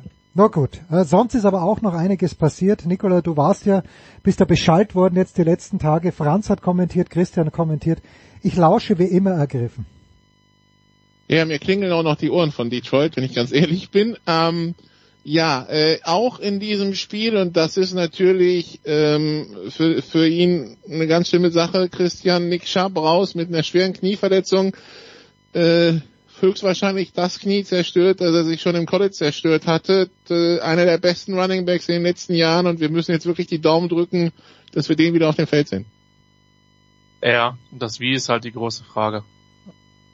Nachdem ich das äh, tatsächlich nicht live gesehen habe, habe ich es dann tatsächlich bei den Berichten gelassen, weil du hast in unsere interne Gruppe Marcus Lattimore geschrieben und das war also das erste, was kommt. Ähm, ich vermute, dass das Ding von Bridgewater noch ein bisschen, bisschen heftiger war, weil er komplett ohne gegnerische Einwirkung. Aber das ist schon, schon Zu Bridgewater gibt es aber keine Bilder. Nee, Gott sei Dank. Also der, vielen also, Dank an die Stadionregie übrigens. Also ESPN hat auf eine Wiederholung verzichtet, die Stadionregie nicht. Vielen, okay. vielen Dank.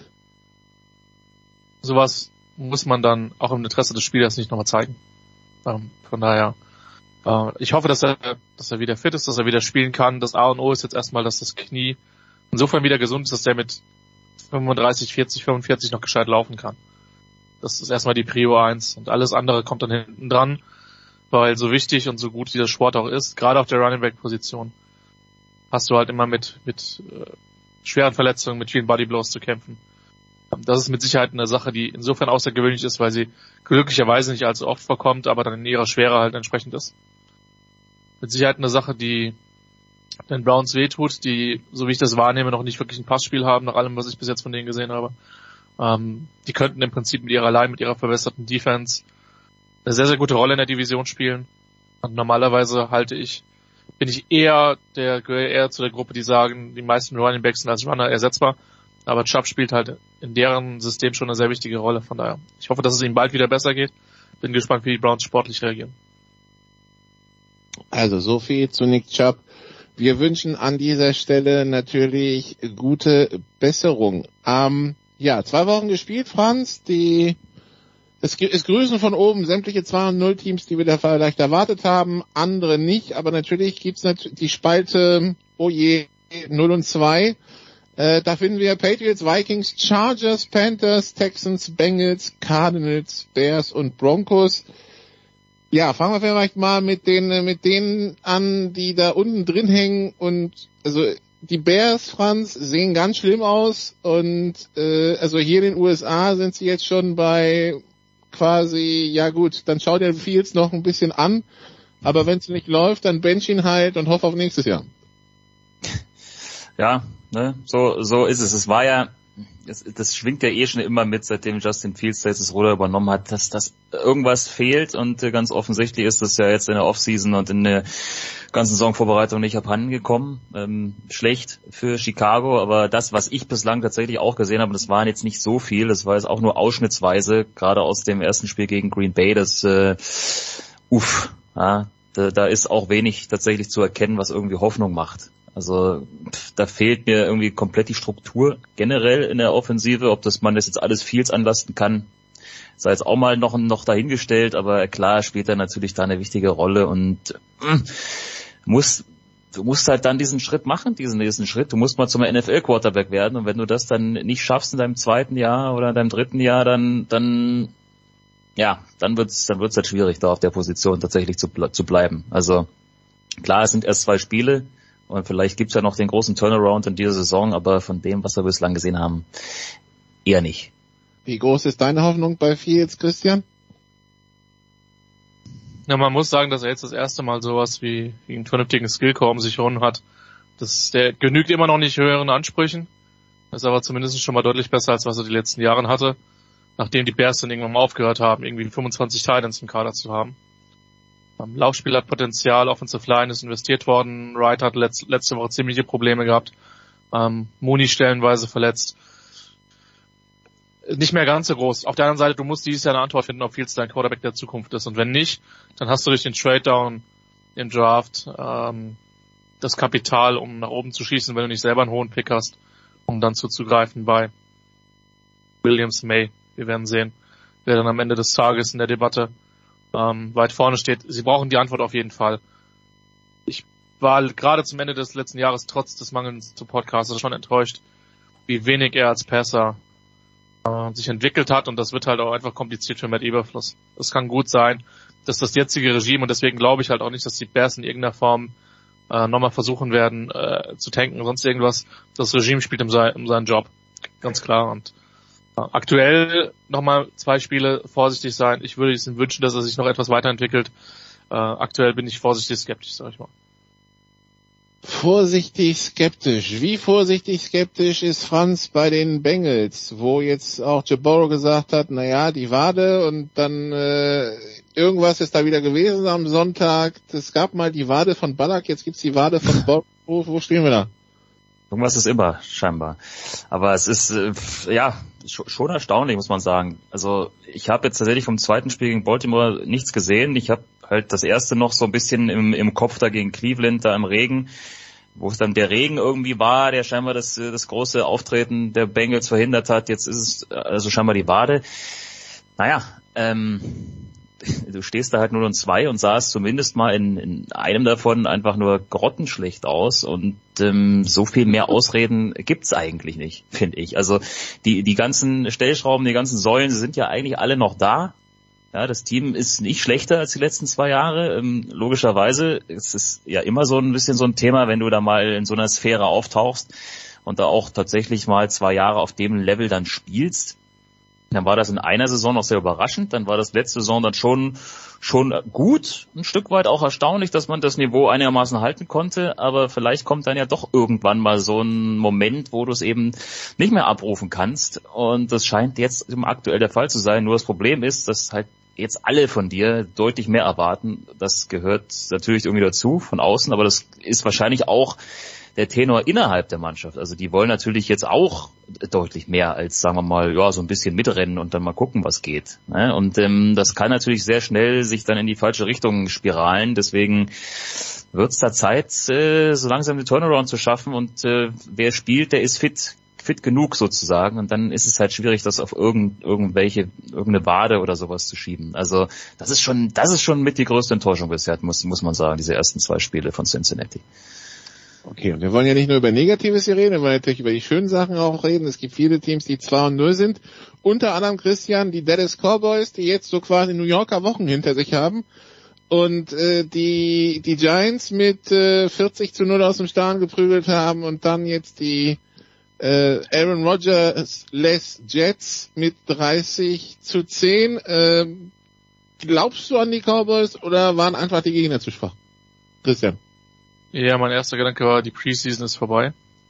Ähm, Jetzt. Das, ja, aber das war halt ein bisschen, das war ein bisschen zynisch, muss man tatsächlich sagen, weil äh, auch die, die Giants haben letztes Jahr zugegebenermaßen gegen einen schwachen Spielplan unter Beweis gestellt, was sie, was sie können, was die, was die Jets für Ambitionen hatten. Ich denke, das ist uns allen bekannt. Okay, diese Woche bei Arizona. Vielleicht das nächste Mal die Preseason vorbei. Um, und dann schauen wir ja. alle auf den Oktober äh, Dennis bei den 49ers oder wie? Aber was ist das, was ist das denn bitte für ein Auftaktprogramm? Also at Arizona gegen die Patriots zu Hause, die bis jetzt auch noch nicht nachgewiesen haben, dass sie eine Offense haben. Das könnte zwar ein Defensiv-Struggle werden. Und dann Woche 5 at San Francisco, ja. Das ist dann das, das könnte der erste Lackmustest werden. Also bis dahin 4-0 halte ich durchaus für wahrscheinlich. Die Defense war von vornherein für mich eine der besten der Liga, zumindest nominell äh, Parsons mal wieder ein Kandidat für Defensive Player of the Year. Ähm, offensiv musste man natürlich beobachten, wie sich der Abgang von Kellen Moore auswirkt. Kann ja immer zu positiven oder negativen Effekten führen. Ähm, das Ding gegen, gegen die, die Giants war bizarr deutlich. Ähm, dass die Jets jetzt nicht viel reißen werden, war fast vermutlich, aber du musst halt erstmal 40 gegen diese, gegen dieses Team scoren. Also die Defense ist sehr, sehr gut. Das haben die Bills in Woche 1 ähm, erfahren, dass das nicht so einfach ist.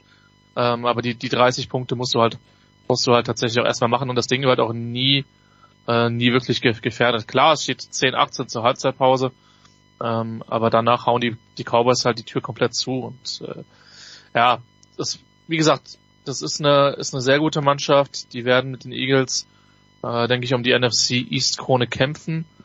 Die beiden anderen Teams sehe ich ein bisschen dahinter, auch wenn, wenn Washington jetzt auch 2-0 ist.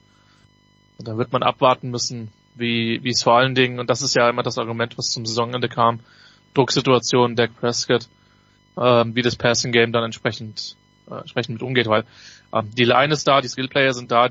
Es würde mich 0,0 überraschen, wenn, wenn die Cowboys am Ende der Saison die, die Lombardi-Trophy hochhalten. Aber bis dahin ist halt noch sehr, sehr viel, sehr, sehr viel zu spielen.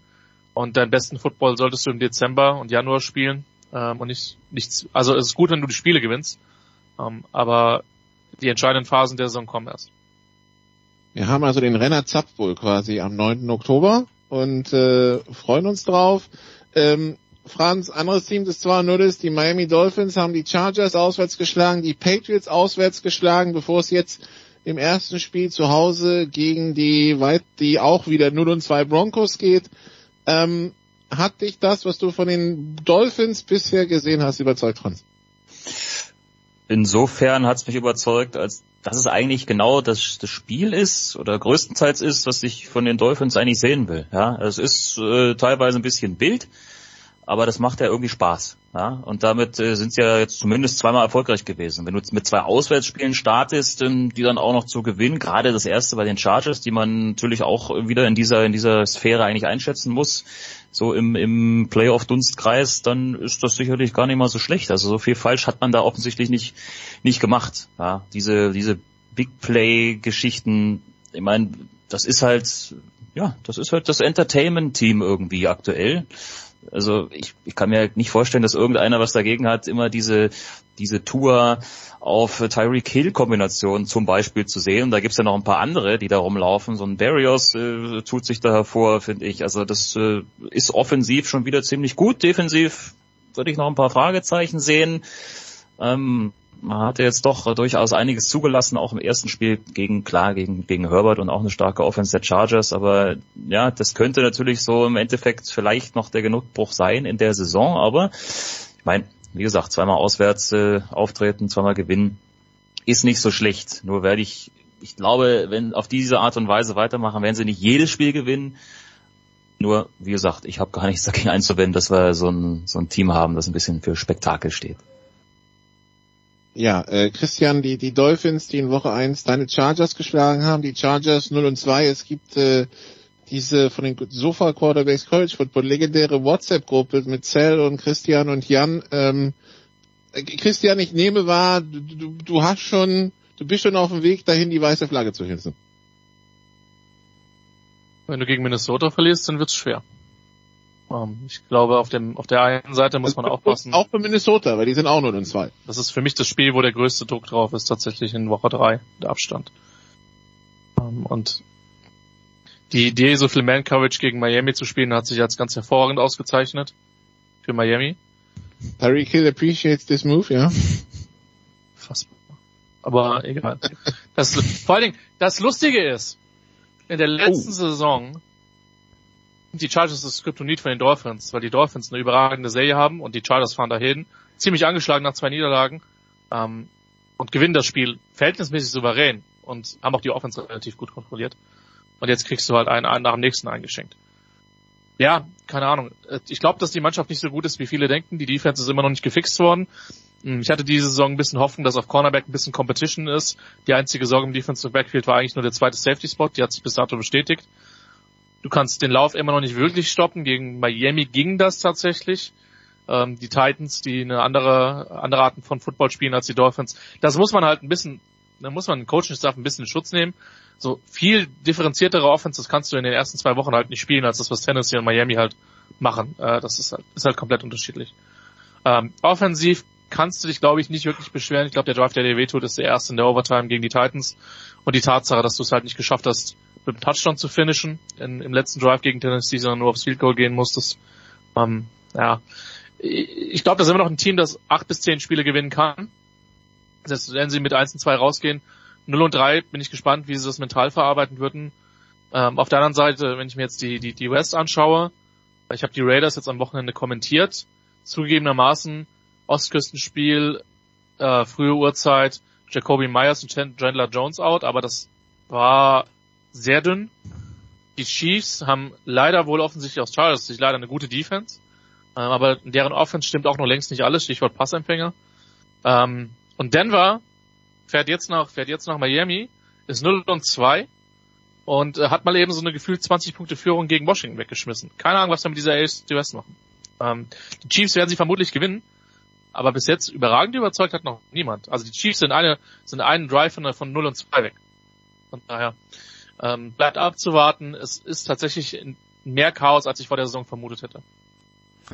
Ich finde es so großartig. Ich, ja. nur, nur ganz kurz, ich finde es so großartig, wenn Christian auch zwischendurch in sich zusammenbricht, ja. Also wenn, wenn er über die Charter spricht, Nikola. Ja, aber wir lieben doch Chaos, Jens. Ja, ja Und, natürlich. Äh, von, von daher ist, ist alles gut. Also wir haben zwei Wochen gespielt, wir haben Favoriten unten, wir haben unerwartete Teams oben. Ich würde da Atlanta und New Orleans vielleicht nennen. Und äh, ja, wir schauen mal, wie es weitergeht. Wie gesagt, das Krisenduell am Wochenende Chargers gegen Vikings. So, jetzt aber, äh, wie es weitergeht, das ist ein überragendes Stichwort. Erstens mal fragen wir Christian, weil von Christian verabschieden wir uns definitiv, was er an diesem Wochenende kommentieren wird bei der Zone. Ich freue mich, freu mich tatsächlich auf diese Miami Dolphins Offense gegen den Panik-Button der Denver Broncos. Ähm, 19 Uhr in der Konferenz. Ähm, Habe ich richtig Bock drauf. Äh, könnte sehr, sehr interessant werden. Vance Joseph hat sich unter der Woche bei einigen Broncos-Fans sehr beliebt gemacht mit der Tatsache, wie sein Defense gegen Washington verbraten worden ist. Mhm. Das wird spannend. Ich bin gespannt, was er für was er für Antworten hat. Also da ist richtig viel, da ist Kitzel in dem Spiel drin und äh, ja, habe ich, hab ich Lust drauf. 19 Uhr bei der Zone also. So, von Franz verabschieden wir uns noch nicht, weil gleich sprechen wir über die deutsche Eishockey-Liga. Und jetzt kommt der größte Cliffhanger in der Geschichte von Sportradio 360. Big Show 628 begonnen hat alles am 13. März 2011. Nicolas Martin setzt sich jetzt gleich in das Flugzeug und versucht rechtzeitig, nämlich am Donnerstag um 12.30 Uhr, nicht nur in Stockholm am Flughafen angekommen zu sein, sondern dort auch ready zu sein, um mir über den Rugby-Teil zu helfen. Also ich letzte Woche habe mich durchlaviert. Ich war eigentlich recht stolz auf mich, wie es gemacht hat, aber natürlich jemand wie Nikola kann das viel kompetenter. Das ist der Cliffhanger des Jahres. Jetzt sprechen wir mit Franz und nach Franz DEL Segment werden wir schauen, ob wir Nikola erreicht haben. Pause.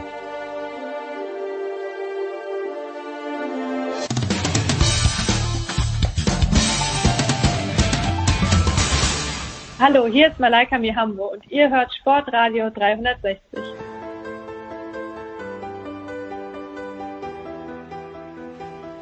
Big Show 628. Christian Schimmel hat sich nicht von uns lösen können, denn es ist offenbar ein Skandal passiert im deutschen Eishockey. Und bevor Christian sich jetzt aufmacht, um uns politisch gut zu vertreten, Christian, stell deine Frage bitte online in der Big Show 628 nochmal an Franz, die du jetzt gerade offline gestellt hast.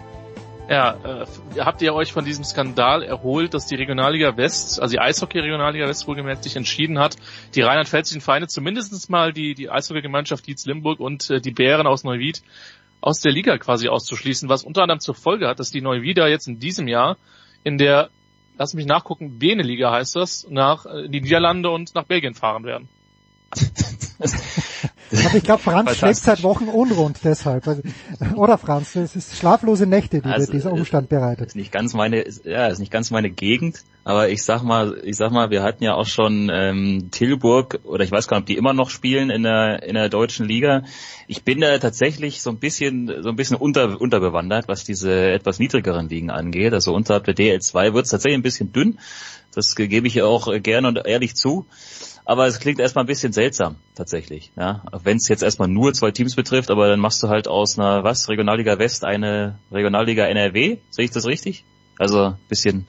Ich bin bisschen auch nicht, ich bin auch nicht tief drin, aber ich habe es halt nur verfolgt über den Sommer, weil es eine absolute Posse war und das für die beiden Vereine wohl auch ziemlich aus dem Nix kam. Also ähm, das. Ja. Ich muss auch zugeben, Franz, ich versuche jeglichen Sport so ein bisschen zu verfolgen aber die teilweise interessanten Konstruktionen unterhalb der DLR 2 finde ich dann zum Teil sehr interessant und sehr spannend, wer in welchen Ligen spielt.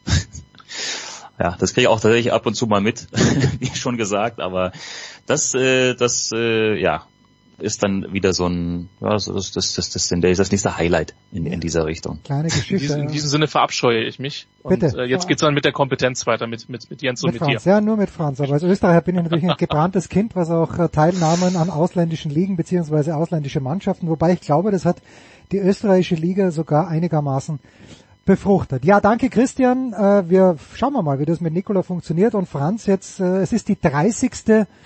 DEL-Saison, was auch zeigt, wie alt ich schon bin. Also wenn ich jetzt mal zurückrechne, das wäre dann also 1993 gewesen, da habe ich gerade hier mein Studium begonnen in München und da gab es noch die Munich Barons, wenn ich mich richtig erinnere. Ist denn die DEL insgesamt eine Erfolgsgeschichte aus deiner Sicht äh, und, und wie, also wenn man, wenn man hier vielleicht einen Bogen spannen müsste, befinden wir uns jetzt immer noch am aufsteigenden Ast. Hat sich das stabilisiert nach dieser Corona-Pause, nach dieser Corona-Problematik? State of the Union der DEL aus der Sicht von Franz Büchner 2023? Ja, also tatsächlich kann man sagen, ich glaube, die Liga hat sich äh, zumindest was so die Aufmerksamkeit und was gewisse Zahlen, Zuschauerzahlen angeht, wieder ein bisschen erholen können jetzt über die letzten ein, zwei Jahre. Das ging jetzt auch in dieser Saison ziemlich gut los mit irgendwelchen Zuschauerrekorden, mhm. glaube ich, sogar zum Auftakt. Also das lässt ja schon mal einiges, äh, einiges Positives vermuten. Und das war natürlich noch vor zwei Jahren, sah das natürlich noch ein bisschen anders aus. Denn äh, da wusstest du gar nicht so genau, hat die Liga überhaupt eine große Zukunft, wenn das jetzt äh, auf Dauer ohne Zuschauer gehen muss oder nicht. Ähm, zum Glück ist das ja einigermaßen ja, glimpflich, sage ich jetzt mal, im Sinne dessen, dass es nicht zu lange gedauert hat, ja. dieser Ausstand vorbeigegangen. Und ähm, klar helfen dann auch Nationalmannschaftserfolge durchaus mit, dass du ein bisschen mehr Eis, äh, Aufmerksamkeit generierst für, für die Sportart. Also ich denke, so wie es jetzt aussieht, so wie es letzte Saison aussah, wie es jetzt dann auch sich anlässt in dieser Saison, dass die Sportart an sich, dass damit auch die Liga an sich, glaube ich, eine, eine positive Entwicklung nimmt. Ja, also dieser Zuschauerrekord, ich habe es nachgelesen auf der Homepage der DL. Ich meine, dass am vergangenen Wochenende, also bei den ersten beiden Spieltagen, insgesamt 110.000 Zuschauer mh, hm, zu Gast waren in den diversen Hallen. Äh, und da spielt es natürlich auch immer rein, kommt natürlich darauf an, wo man gerade spielt. Ja, also wenn die Heimspiele nur, du warst, glaube ich, du warst in Straubing, wenn ich es richtig auf dem Zettel habe, oder? Ich war in Straubing, genau. Ja, da, dazu kommen wir vielleicht auch gleich, aber es hilft natürlich immer, wenn die Kölner Haie da auch mithelfen, weil dort gehen meines Wissens die meisten Menschen in die Halle rein. Also diese Frage würde Thomas Wagner natürlich empört von sich weisen, weil die Antwort für ihn völlig klar ist, weil er würde sagen, die Haie sind der wichtigste Verein der deutschen Eishockeyliga. Aber sind die Haie für dich so ein Verein, ohne die und Gott bewahre, dass die jemals absteigen würden, aber ohne die die deutsche Eishockeyliga gar nicht vorstellbar wäre. Ja, die gehören da rein, die gehören da rein, so wie einige andere auch, wie die Adler Mannheim, wie die Eisbären Berlin, also so Urgesteine und ja, die, die, das sind ja jetzt, und diese drei Namen habe ich jetzt nicht umsonst genannt, weil das sind natürlich auch große Standorte. Ähm, da wären wir wieder beim ersten Punkt, Stichwort eben Zuschauer, mhm. um, die eben auch mit die meisten Zuschauer aufnehmen können.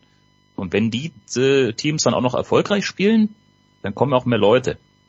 Ja, äh, gibt sich ja das eine dem anderen in die Klinke in die Hand und das ist dann natürlich schon wichtig, auch im, im Sinne des Sports oder sagen wir mal im Sinne dieser positiven Entwicklung, über die wir gesprochen haben, dass solche Teams dann auch in der Liga verbleiben. Es ist jetzt aber nicht davon auszugehen, dass die in große Abstiegsnot geraten sollten. Ist denn, ist denn bei einem anderen Traditionsverein äh, Verein nach zwei Spieltagen schon Panik angesagt, nämlich bei Düsseldorf, die in der zweiten Fußballliga ganz gut spielen und in der DL mit zwei Niederlagen gestartet sind. Und ich, mein Eindruck aus der Weite ist immer, dass Düsseldorf doch deutlich mehr zu kämpfen hat in vielerlei Hinsicht als die Kölner. Also Panik würde ich nicht sagen, weil Düsseldorf hatte natürlich jetzt zum Auftakt München auswärts und mhm. Berlin zu Hause. Das ja, okay, äh, okay. ist kein einfaches Auftaktprogramm. Plus ähm, die verletzten Misere bei der Düsseldorfer EG schon eigentlich vor Saisonstart ist eigentlich unfassbar. Also da fehlen einfach vier äh, Stammspieler, vier Schlüsselspieler, äh, gerade in der Offensive. Ähm, Stephen McCauley, mal einen Namen zu nennen, hat sich im letzten Testspiel vor Saisonstart einen Kreuzbandriss zugezogen. Mhm. Also das, das zieht sich so ein bisschen durch. Das wissen die aber auch schon seit der letzten Saison spätestens, ähm, dass man damit irgendwie umgehen muss. Aber auch da hatten sie quasi ja ihre wichtigsten ausländischen Eishockeyspieler im Kader standen größtenteils nicht zur Verfügung. Man hat es dennoch in die Playoffs geschafft und äh, da eine ganz gute Rolle gespielt. Also das wäre mir jetzt noch zu früh, aber sagen wir mal so, mitten im schlechten Start, jetzt zwei Niederlagen zum Auftrag und diesen ganzen Verletzten, ja, Sorgen wird man sich da schon machen, aber ja, es kommen ja noch ein paar Spiele. Und wie gesagt, sie haben letzte Saison gezeigt, dass sie das auch in einer gewissen Weise kompensiert bekommen können. Und wenn Franz sagt, es kommen noch ein paar Spiele, dann meint er, es kommen noch exakt 50 Spiele im Grunddurchgang auf alle Teams zu. Jetzt ein Wort vielleicht noch, weil äh, die ja großen Standorte, zu denen München ja auch zählt, wobei das natürlich in München sich nicht reflektiert in der Zuschauerzahl, weil selbst wenn die alte Olympia-Eishalle, ich möchte nicht sagen altehrwürdig, nur alte, die alte Olympia-Eishalle voll ist, dann sind das glaube ich maximal 6000 Menschen, bis dann der, das, das neue Stadion fertig ist, da werden es deutlich mehr sein. Aber Frankfurt ist da. Die Löwen Frankfurt sind am Start. Äh, mit welchen Ambitionen denkst du, sind die Frankfurter denn in die Liga gekommen? Also letzte Saison sind sie in die Liga gekommen, um zu ah, bleiben. Shit, Franz. Das, Franz. Das haben sie geschafft, ja. Franz, ne, das schneide ich jetzt nicht raus. Diese Peinlichkeit schneide ich nicht raus. Wie konnte ich Frankfurt ein Jahr lang übersehen? Was ist mir da? Ist denn niemand neuer dazugekommen? Das ist doch Wahnsinn. Es ist tatsächlich niemand dazugekommen. Es ist ja nur ein Team gegangen äh, im Vergleich zur Vorsaison. Man ist ja wieder von dieser 14 jetzt, ja? okay. 15er Variante auf 14 runtergeschrumpft. Ähm, es hätte natürlich sein können, dass wir uns von zwei Teams hätten verabschieden müssen und dann hm. Hätte er noch ein äh, DL2-Team aufsteigen können. Es ist ja wie wie man das jetzt aus den letzten Jahren kennt, da nicht wirklich jeder aufstiegsberechtigt und wenn halt am Ende keiner davon Meister wird, steigt doch keiner auf. Und das war ja das Glück für die Augsburger Panther, weshalb wir Augsburg noch in der Liga haben. Aber tatsächlich ist Frankfurt jetzt schon in der zweiten Saison in der DEL. Und, ähm, Endlich habe ich es bemerkt. Großartig. Die wollen, die wollen, um das jetzt noch zu beantworten, deine Frage, so anders gemeint sie auch war, äh, die wollen mit Sicherheit das aus dem Feuer wiederholen und äh, einen Top-Ten-Platz ergattern und damit Playoffs spielen. Okay. So, und jetzt hat's natürlich, und ich glaube, da bewege ich mich jetzt auf sicherem. Also ich schneide das nicht raus und da bin ich sehr stolz auf mich, dass ich zu diesem Fehler stehe. Immerhin zum Fehler stehe ich. Aber wenn ich es richtig gesehen habe, ist ja, und das haben wir letztes Jahr auch mit Jan äh, gesprochen, besprochen, in München eine ganz, ganz große Ära zu Ende gegangen. Ähm, mit dem Abschied von Don Jackson und jetzt ist der ehemalige Bundestrainer Toni Söderholm als Coach da, der auch bei den Münchnern gespielt hat. Ist es rein theoretisch, ohne da jetzt praktisch reinzuschauen, aber ist es rein theoretisch auch wirklich an der Zeit gewesen, mal hier so einen radikalen Umbruch zu machen? Weil ich könnte mir nur vorstellen, dass das Training unter dem Veteranen ähm, Don Jackson komplett anders ausschaut äh, als unter dem doch noch relativ jungen Trainer Söderholm. Es wird sicherlich ein Stück weit anders aussehen, ja, aber gut, letztendlich war das ja, als die Entscheidung von Don Jackson tatsächlich, wann dieser Umbruch dann auch bei München stattfindet. Also ich glaube, den hätte jetzt keiner vor die Tür komplementiert und klar, das war jetzt ähm, wahrscheinlich mit dieser Meisterschaft im letzten Jahr auch ein ganz guter Zeitpunkt, äh, um, um da aufzuhören aus Sicht von Don Jackson und Toni Söderholm. Das hatte man ja vorher auch schon spekuliert, ist quasi mehr oder weniger der logische Nachfolger, weil er natürlich das System Don Jackson auch ein Stück weit kennt. Also der kann das sicherlich auch implementieren oder ein Stück weit übernehmen, implementieren in seine eigene, in seine eigenen Hockey-Vorstellungen, weil er eben unter Don Jackson gespielt hat. Und, und das hat er natürlich auch auf anderer Ebene schon Erfolg gehabt. Siehe Stichwort Nationalmannschaft. Der kurze Zwischenschritt in die Schweiz, der war jetzt äh, nicht so von, von Erfolg gekrönt, aber Jetzt ist er halt in München und ich kann mir schon vorstellen, dass das äh, ja ganz interessante, ganz interessanter Anstrich mal ist, weil man kennt das ja eigentlich gar nicht anders. Äh, mhm. Red Bull München ähm, mit irgendwie in einem anderen Trainer. Das heißt, es wird zumindest in der Hinsicht sehr spannend sein, das mal zu sehen, ob das alles so fruchtet, ob das, was sich Toni Söderholm so vorstellt, ob das übernommen werden kann, weil der Kader ja sich ja größtenteils fast nicht verändert hat im Vergleich zur Vorsaison. Also die Spieler, die da sind, die meisten zumindest, die kennen das System Don Jackson ziemlich gut. Und jetzt ist das mal in der Hinsicht eine ganz andere Geschichte, auf die man sich einstellen muss. Also das ist sicherlich spannend, aber die Qualität sowohl im Kader als dann eben auch im Trainerteam, die ist nach wie vor ziemlich groß, würde ich mal sagen, bei München. München ist also als regierender Meister eingestiegen. Du sagst, der Kader ist gleich geblieben. Gibt es irgendeine Mannschaft, die sich so massiv verbessert hat, dass man sagen könnte, nein, München jetzt ist nicht der erste Favorit, sondern diese Mannschaft?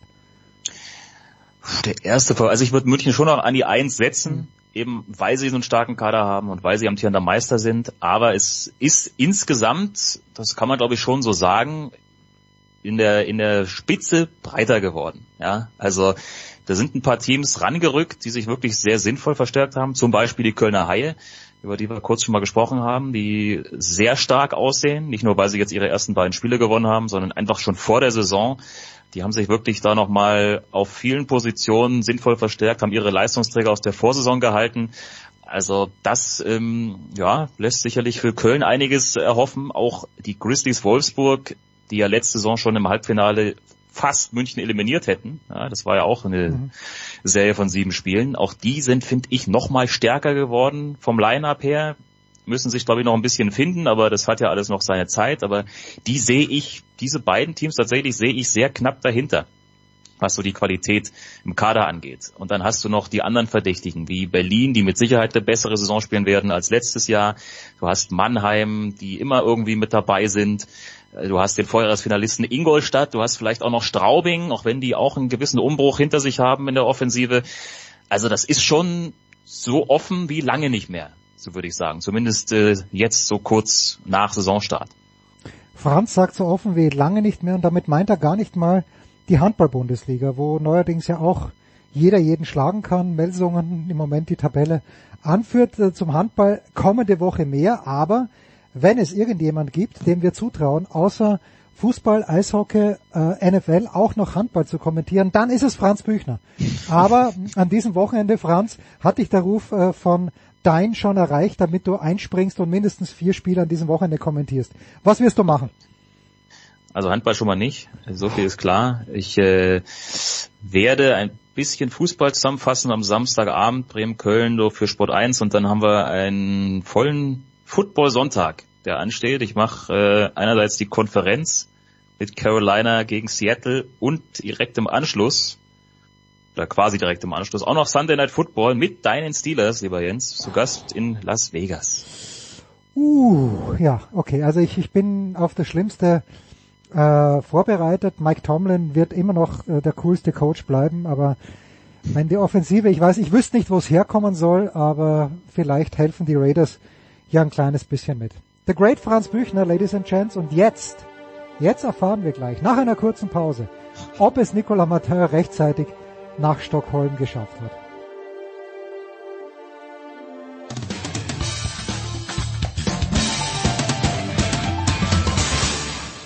Hi, this is Pierre Maguire. You're listening to Sports Radio 360. Big Show 628 und das Wunder ist geschehen. Äh, wir wollen jetzt nicht über den ökologischen Fußabdruck sprechen, der das Wunder möglich gemacht hat, aber Ein paar Stunden nachdem wir den NFL-Teil aufgenommen haben, ist Nicolas Martin in Stockholm of all places gelandet. Grüß dich, Nicolas. Hey, wie man hier in Schweden sagt, ist unfassbar, was in so einem DL-Segment alles passieren kann. Ja, man kommt einfach von Chicago nach Stockholm. Unglaublich, ja. Wir hatten gar nicht geklärt, wo du abgeflogen bist, aber es soll um Rugby gehen und da freue ich mich sehr, dass auch in dieser Woche Simon Jung wieder am Start ist. Servus Simon. Grüß euch. Die erste Frage werde ich stellen, äh, Nicola, wenn du, ähm, wenn du das erlaubst, weil ich äh, am Samstagabend habe ich ein bisschen durchgezeppt und äh, ich war ganz schockiert, dass bei Sport 1 ab und zu auch Sport läuft. Aber das, das, das nur nebenbei und dann bin ich bei Pro7, bei Pro7 Max und da spielt gerade Irland gegen Tonga und Jan Lüdecke, der dieser Woche äh, verhindert ist, äh, Jan und Simon haben mir eben gesagt, naja, also das wird ein ganz klares Spiel werden. Und zu diesem Zeitpunkt waren, glaube ich, sieben Punkte Unterschied oder zehn Punkte, die mir gar nicht so klar. 59, 16. Okay, ich habe es nicht bis zum Ende angeschaut und dann aber lese ich am Dienstag, meine ich, in der Süddeutschen Zeitung oder am Montag einen Bericht von Felix Haselsteiner, Simon, äh, darüber, dass Fiji Australien geschlagen hat, ist dieses Ergebnis 22 zu 15 für Fiji gegen Australien. Ist das jetzt, wenn man das ranken müsste, ungefähr ähnlich überraschend wie der Sieg von Frankreich gegen Neuseeland zum Auftakt? Ist es vielleicht sogar eine größere Überraschung? Wie muss ich als Rugby-Laie das einordnen? Das ist eine deutlich größere Überraschung. Also Fiji hat gegen Australien seit den 50er Jahren nicht gewonnen. Äh, das ist, auch wenn man davon ausgeht, was die für Voraussetzungen haben. Australien mit einem, einem professionellen Verband, Fiji erst seit ein paar Jahren wird da wirklich auch Geld reingesteckt. Sie haben jetzt erst seit der letzten Saison überhaupt ein eigenes Profi-Club-Team mit der Fijian Drua, die in, äh, im Super Rugby mitspielen. Und unter diesen ganzen Voraussetzungen muss man sagen, war Australien schon der Favorit in der Partie, aber Fiji galt es auch nicht zu unterschätzen. Die haben gegen Wales zum Auftakt fantastisch gespielt, hätten das Spiel auch gewinnen können, wenn nicht sogar sollen. Und Australien haben zwei absolute Leistungsträger gefehlt mhm. mit äh, Will Skelton und Tanila Tupo, die halt ihre Hauptballvorträger sind, die beiden schwersten Spieler in der Mannschaft. Und man hat schon gemerkt an den Kontaktsituationen, an der Vorteilslinie, da war Fiji einfach stärker. Und so hat Australien über einen Großteil des Spiels einfach nicht sich äh, etablieren können als die dominante Kraft, die sie eigentlich sind. Ähm, und dann muss man sagen, hat Fiji das auch ganz un-Fiji-like gespielt. Mhm. Man kennt von Fiji Flair, Offloads, dass die immer wieder einen aus dem Hut zaubern. Aber im Gegenteil, Fiji hat super konservativ mit vielen Kicks zu den Stangen einfach das Spiel so gespielt und die Fehler von Australien konsequent bestraft und dann in der zweiten Hälfte haben sie dann doch noch einen Versuch gelegt durch Tuisova und das hat's dann eigentlich auch besiegelt. Australien hat einige Fehler gemacht, hätte es in den letzten zehn Minuten vielleicht auch nochmal drehen bzw. einen Unentschieden rausholen können, aber da haben sie einige Entscheidungen im Spiel getroffen, die schwer nachvollziehen sind und in denen sie jetzt auch hart arbeiten müssen. Was man aber auch sagen muss, Fiji war auch vor dem Turnier, man wusste, die können sowohl Wales als auch Australien schlagen dadurch, dass sie gegen Wales verloren haben zum Auftakt, mussten sie dieses Spiel gewinnen. Sie mhm. mussten es wirklich gewinnen. Das hat man gemerkt, wie Fiji da aufgetreten ist. Die hatten einfach mehr Bock drauf, die wollten den Sieg mehr. Was soll ich sagen? Die Begeisterung von Simon reißt mich ja mit. So, Nicola, jetzt darfst du übernehmen, weil das äh, mein, meine Rugby, mein Rugby-Wissen, das gefährliche Viertelwissen ist bereits aufgebraucht. Okay, dann, dann, dann übernehme hier. Ich, äh, die Leute schauen mich wahrscheinlich gleich komisch an, wenn ich über Rugby rede, weil schwedisches Rugby, muss ich zugeben, habe ich nie gehört. Aber wenn wir das weiterdenken, Simon, dann ist das am Wochenende zwischen Wales und Australien dann quasi ein Duo-Dai-Spiel ganz besonders für Australien, oder? Ja, und rate mal, wer in Lyon sein wird, um sich dieses Spiel live im Stadion anzuschauen. Ich gratuliere. ich hatte mir ursprünglich die Tickets gekauft, weil Eddie Jones gegen Warren Gatland. Eddie Jones, ja jahrelang Head Coach von England gewesen. Da gibt's eine riesige Rivalität. Dann waren sie beide, also beziehungsweise Warren Gatland hat nach der letzten WM dann eigentlich bei Wales aufgehört, wurde zurückgeholt im gleichen Monat im Dezember, in dem Eddie Jones von England gefeuert wurde und Eddie Jones dann aber Australien wiederum übernommen hat. Und da muss ich echt sagen, dieses Spiel dann zu bekommen, das ist natürlich genial. Und äh, da freue ich mich einfach, äh, dass ja das natürlich, ich habe mir geholt wegen der Coaches hauptsächlich, aber die bisherigen Ergebnisse machen dieses Spiel, wenn man ehrlich ist, zu einer Art Achtelfinale. Also das ist eigentlich das erste wirkliche K.O.-Spiel dieser WM, wo man sagen kann, die beiden Mannschaften können durch eine gute Leistung sich hier schon mal fürs Viertelfinale qualifizieren. Klar, da gibt's noch andere Gruppengegner, aber eigentlich können die nicht mehr so gefährlich werden wie Fiji. Und aber genauso in dem, mit dem schlechten Spiel können sie sich auch einfach schon da rausnehmen. Und es ist äh, unglaublich, was das für ein Spiel wird am Sonntag. Und wen siehst du vorne?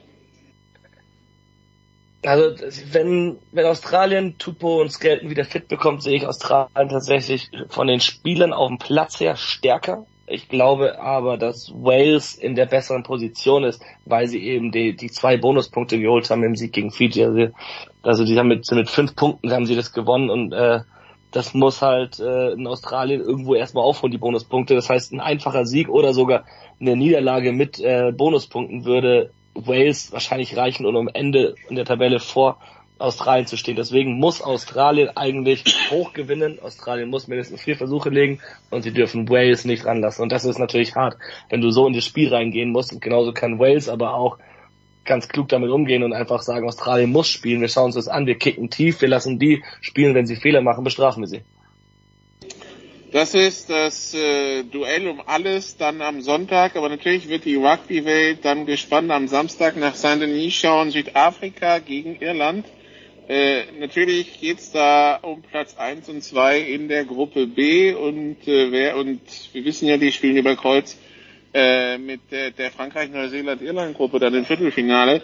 Äh, Irland gegen Südafrika bisher haben sich, also die, die Iren haben sich bisher keine Blöße gegeben. Die Südafrikaner haben Schottland geschlagen und Rumänien dominiert, hatten aber jetzt habe ich gesehen irgendwie äh, Verletzungssorgen. Spielen sie in dem Spiel vorne, was ja eigentlich erstmal verspricht, ein Topspiel zu sein. Ja, also das ist absolut, dass die beiden Mannschaften, die bisher am meisten überzeugen konnten in diesem Turnier, äh, Schottland ist nämlich sehr gut und das werden wir jetzt auch noch sehen in den nächsten Spielen. Und dass Südafrika sie davor in der zweiten Hälfte so dominiert hat, zeigt, wie stark Südafrika ist. Ähm, ja, da gab es feste Probleme. Malcolm Marks hat sich unter der Woche verletzt. Der Hooker, der hat sich das Kreuzband gerissen. Äh, ein ganz wichtiger Spieler für die, weil sie ihn oft von der Bank bringen in der zweiten Hälfte mit diesem Bomb-Squad, den sie da immer bringen, die ganzen Stürmer. Und der vor allem viele Bälle klaut was sie jetzt gemacht haben, ist, sie haben Andre Pollard zurückgeholt. Also keinen Hakler-Ersatz. Sie haben nur noch einen ausgebildeten Hakler im Team mit Bongi Mbonambi ähm, und haben dafür den Star-Verbinder, der Star von Yokohama, der die ganzen Punkte gegen England im Finale gemacht hat, den haben sie zurückgeholt, weil der war verletzt. Der ist jetzt wieder fit. Der wird zwar nicht spielen am Wochenende, aber sie haben damit natürlich die Chance verpasst, sich einen Hakler zu holen. Bongi Mbonambi wird starten. Dann haben sie mit Dion Fourie und Marco van Staden zwei Flanker, von denen sie sagen, die können auch das lernen, die können auch hakeln im Gedränge, die können auch Gassen einwerfen, sind Skills, die du, glaube ich, wenn du viel trainierst, schon den Leuten beibringen kannst, sind natürlich nicht ganz so stark wie die perfekt ausgebildeten Spieler auf den Positionen, aber was sie halt, was sie können, ist die Stärke von Malcolm Marx, die Bälle klauen. Das ist die Break, die Breakdown-Arbeit. Und das heißt, da vom offenen Spieler können sie ihn, glaube ich, ganz gut ersetzen. Und sie haben gegen Irland wieder einen 7-1-Split gewählt. Das bedeutet, auf der Bank, wo acht Auswärtsspieler sind, die auch alle reinkommen dürfen, sind sieben Stürmer und nur ein Hintermannschaftsspieler. Das ist ein Risiko, weil wenn sich da eine Hintermannschaft jemand verletzt oder ein HIA nicht äh, besteht oder sowas, dann musst du da irgendwie gut äh, umschaffeln. Aber wenn das so gut läuft, wie du es dir vorstellst, wie sie es sich jetzt vorstellen im Vorhinein, dann können sie natürlich gegen starke Iren, die auch vorne im Sturm echt stark sind, können sie halt um die 50, 60 Minuten Marke, können sie halt nochmal sechs, äh, sieben neue Stürmer bringen, was brutal ist. Und deswegen, also wenn Irland es nicht schafft, einen wirklich gesunden Vorsprung in der ersten Hälfte und in den ersten 50 Minuten aufzubauen, dann sehe ich nicht, wie sie dieses Spiel am Ende gewinnen können, weil am Ende wird Südafrika dominieren. So, so, stopp, stopp, stopp, stopp. Nikola, erklär du mir bitte oder gerne den Simon weiter. Da waren jetzt ein paar ganz spannende Dinge drin und ich kenne mich ja der, äh, im Football jetzt nicht wahnsinnig gut aus, aber ich, ich sehe schon, wie die Positionen heißen und was die einzelnen Positionen machen. Gibt es denn diese dominierende Position, wie sie das, äh, der Quarterback im Football ist, Nikola? Gibt es das auch bei, beim Rugby, dass man sagt, das ist wirklich der Spielmacher und Hakler finde ich überragend. Was ist die Aufgabe des Haklers? Sollte ich jemals Rugby spielen? Ich sehe mich jetzt schon sehr, sehr deutlich als Hakler. Ich, ich, kann, ich kann dir sagen, ich saß mal in Neuseeland im Stadion und hatte äh, einen Neuseeländer hinter mir, der seine amerikanischen Freunde äh, zum Rugby mitgenommen hat und äh, es gab etwas perplexe Gesichter, als der Hakler angesprochen wurde und die Amerikaner hörten, dass das ein Hooker ist. Aber ähm, ja, der Hakler ist quasi dafür da, der, der, das ist der, in der im Gedränge in der ersten Reihe in der Mitte, der soll quasi den Ball, der, der reingerollt wird, mit dem quasi nach hinten hucken, also sprich, dass der, dass der Ball hinten wieder rauskommt. Das ist eine eine Aufgabe und die andere Aufgabe ist beim, äh, der, der wirft bei der Gasse ein. Ah, okay. Ähm, das, sind, das sind die zwei Auf Hauptaufgaben vom Hakler. Wenn es noch taktisch tiefer gehen muss, muss Simon helfen. Äh, Habe ich schon verstanden. Und, und der Verbinder ist der wichtigste Mann oder was, was macht der Verbinder? Der, der Neuner ist der, nee, der, der wichtigste Mann, weil jedes Mal, wenn quasi jemand getackelt wird, also muss ja der Ball, wird ja der Ball quasi rausgeholt und neu und dann ähm, entweder an einen Mitspieler abgegeben oder er geht selber damit. Aber diese Übersicht, äh, das, äh, das ist tatsächlich in einer gewissen Ähnlichkeit die Anforderung an, wie man sie von einem Quarterback erwartet. Das ist natürlich jetzt eine ganz andere Position, weil die Bewegungen der Verteidigung ganz andere sind, der Vorwärtspass nicht und so weiter. Aber tatsächlich diese strategische Position, also ich vermute mal, der Quarterback hat sich tatsächlich damals aus dem Verbinder entwickelt. Ähm, weil beide, beide Sportarten haben eine gemeinsame Geschichte, eine gemeinsame Geschichte. Also Football hat sich ja quasi aus Rugby entwickelt. Und da, daran erkennt man halt, dass da teilweise ein paar Sachen wirklich, ähm, ähm, dass wirklich Sachen im Football aus dem Rugby kommen.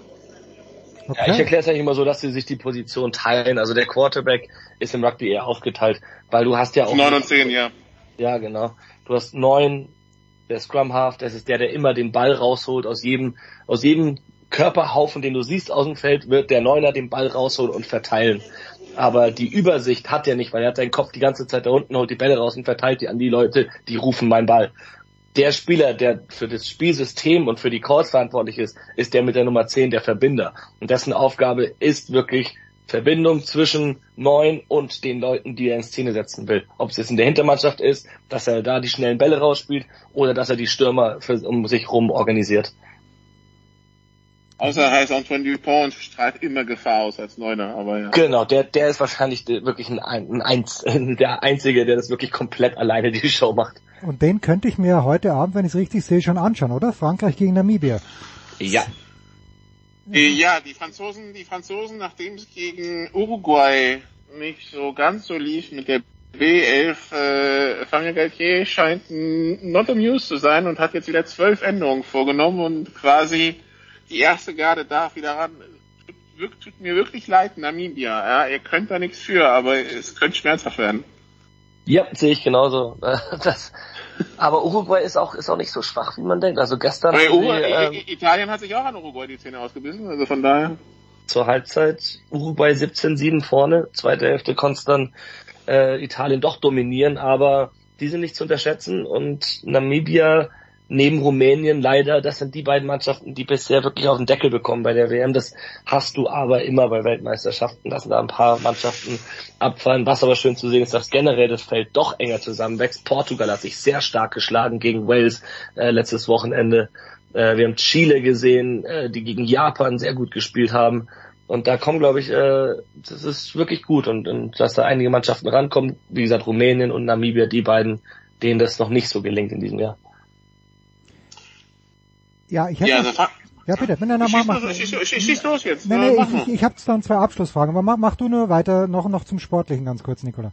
Okay, also, also Frankreich und Namibia gibt's heute Abend, wie gesagt, das, das Topspiel ist Südafrika gegen Irland, das Spiel mit den meisten, äh, wo es am meisten geht, ist dann Wales gegen Australien.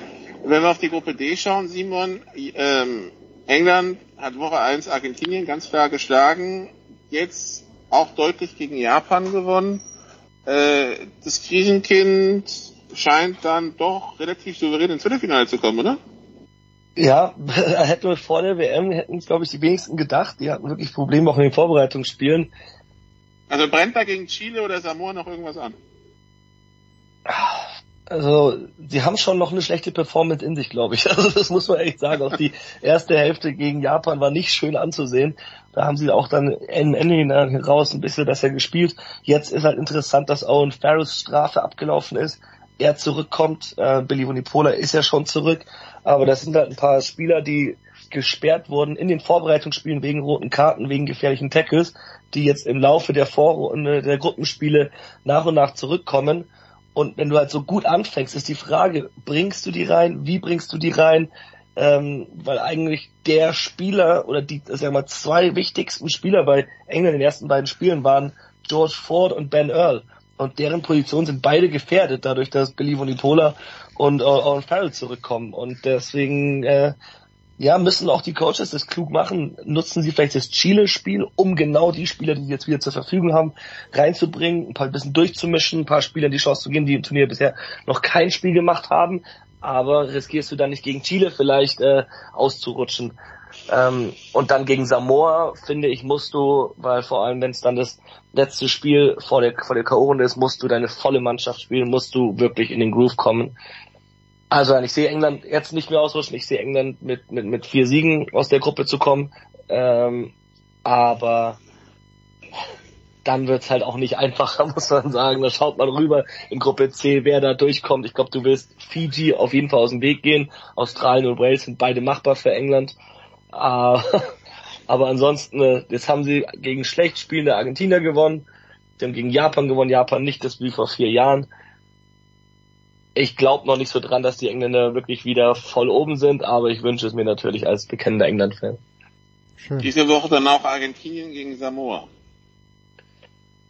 Ja, das ist äh, auf jeden Fall, da sind jetzt schon äh, Freunde von mir, die, die fahren jetzt schon nach San Etienne um sich das am Freitag anzuschauen. Da kann ich noch nicht. Ich komme erst Samstag nach, um dann Sonntag in Lyon irgendwo in Australien zu schauen.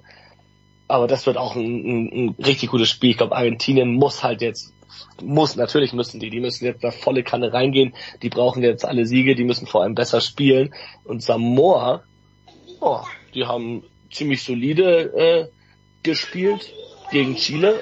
Aber ich glaube, die haben auch noch die eine oder andere Überraschung in sich. Also Samoa kannst du nicht auf die leichte Schulter nehmen. Da bin ich sehr gespannt auf das Spiel.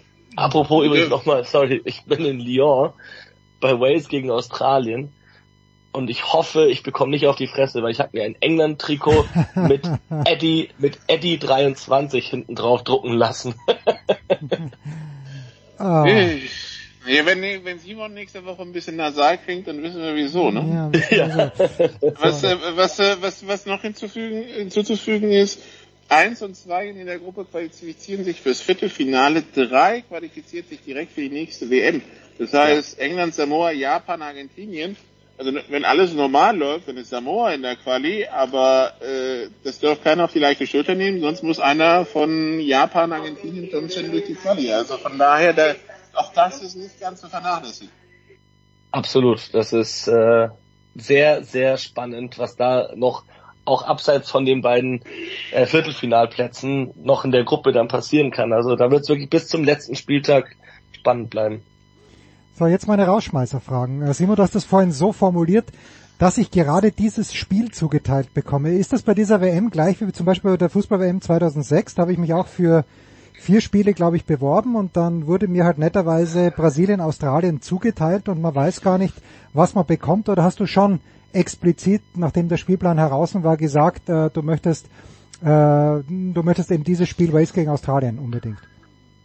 Äh, letzteres, aber man muss echt sagen, dass der Ticketverkauf war ein absolutes Chaos. Äh, okay. mhm über viele Runden, über verschiedene Zeitfenster, teilweise im Jahr auseinander. Also vor zwei Jahren konntest du schon äh, City Packages kaufen. Da hast du dann für eine, ein paar Spiele, die hintereinander in der gleichen Stadt stattfinden, konntest du dich dann bewerben. Aber das war dann auch so, da waren noch nicht mal alle Quali-Spiele gespielt. Zum Beispiel äh, Freunde von mir, äh, Portugiesen, die erst, Portugiesen haben sich erst vor einem Dreivierteljahr endgültig qualifiziert beziehungsweise weil ja Spanien disqualifiziert wurde, weil sie einen unerlaubten Spieler eingesetzt haben, mhm. haben sie das erst erfahren und die konnten halt dann erst die, aber es gab Resttickets natürlich schon.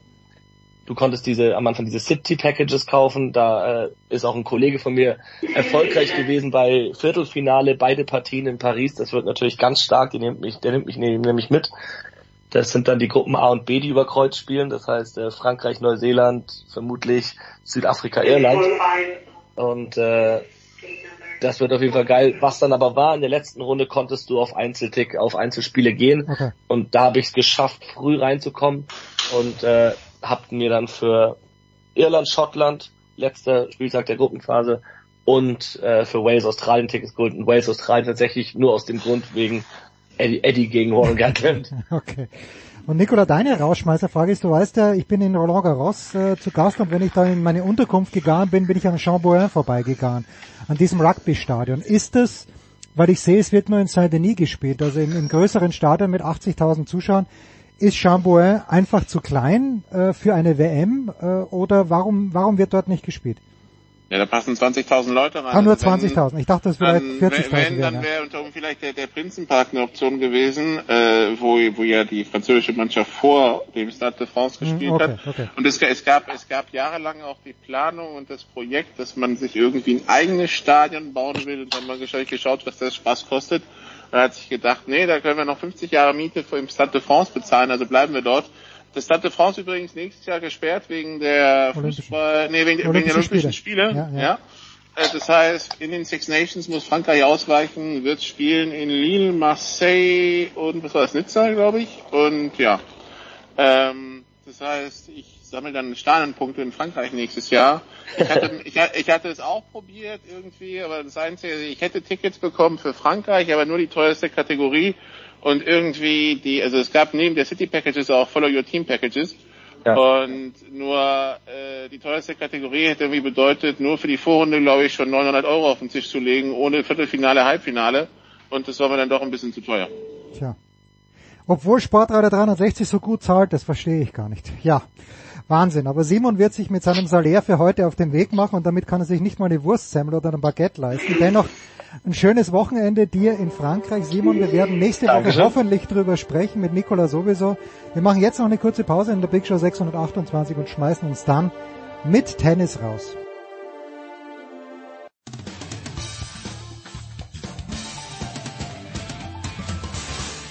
Hi, hier ist der Andi Mies und ihr hört Sportradio 360.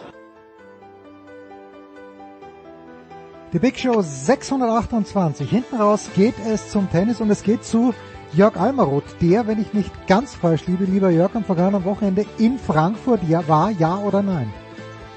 Nein, leider nicht, äh, äh, hat nicht ganz gereicht. Ich äh, war ja fast involviert in das ganze Projekt, aber das äh, ging leider wegen familiärer Erkrankungen und Oh. Betreuungsaktionen nicht. Äh, nee, leider, leider nein, aber ich habe das eine oder andere natürlich äh, am Fernsehen verfolgt.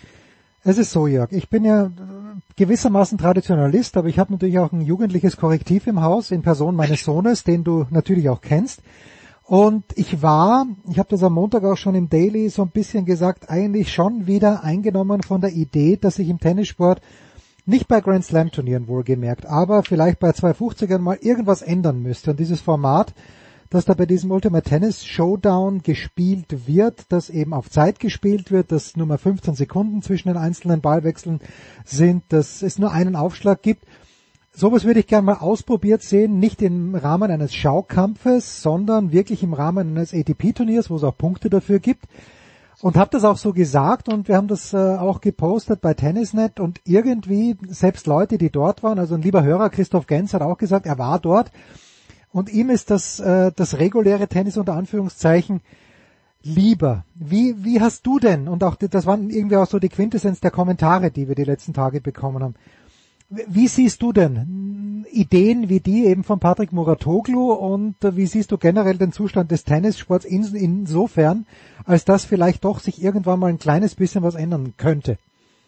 Naja, wir haben es, wir haben's, glaube ich, mit zwei Extremen, also mit Extremen zu tun. Wir haben mit dem, dem, dem Status quo, der tatsächlich etwas angestaubt ist. Das, das ist ja richtig. Da, da sind ja Reformen nötig. Und wir haben es natürlich mit bei, bei UTS ähm, mit dem anderen Extrem zu tun, ne? wo, wo man, wo man natürlich sich, äh, wo, wo, wo die Sache, glaube ich, natürlich, die, die ja in Corona-Zeiten äh, praktisch äh, auf, auf die Tagesordnung kam, um die Leute zu beschäftigen. Äh, aber es ist natürlich noch nicht ganz ausgereift. Ich habe zum Beispiel auch einen äh, äh, Trainer, einen hessischen Trainer, der mal Trainer des Jahres beim Hessischen Tennisverband war, den ich ganz gut kenne, weil ich ihm mal ein Porträt geschrieben habe. Der hat auch seine äh, paar Einwände äh, zu, zu UTS äh, formuliert bei Instagram, fand ich, fand ich sehr interessant auch. Ähm, äh, also äh, ja, mein, mein Punkt ist tatsächlich äh, gute, also ein, ein, ein, ein erstmal prinzipiell absolut begrüßenswertes äh, Ding,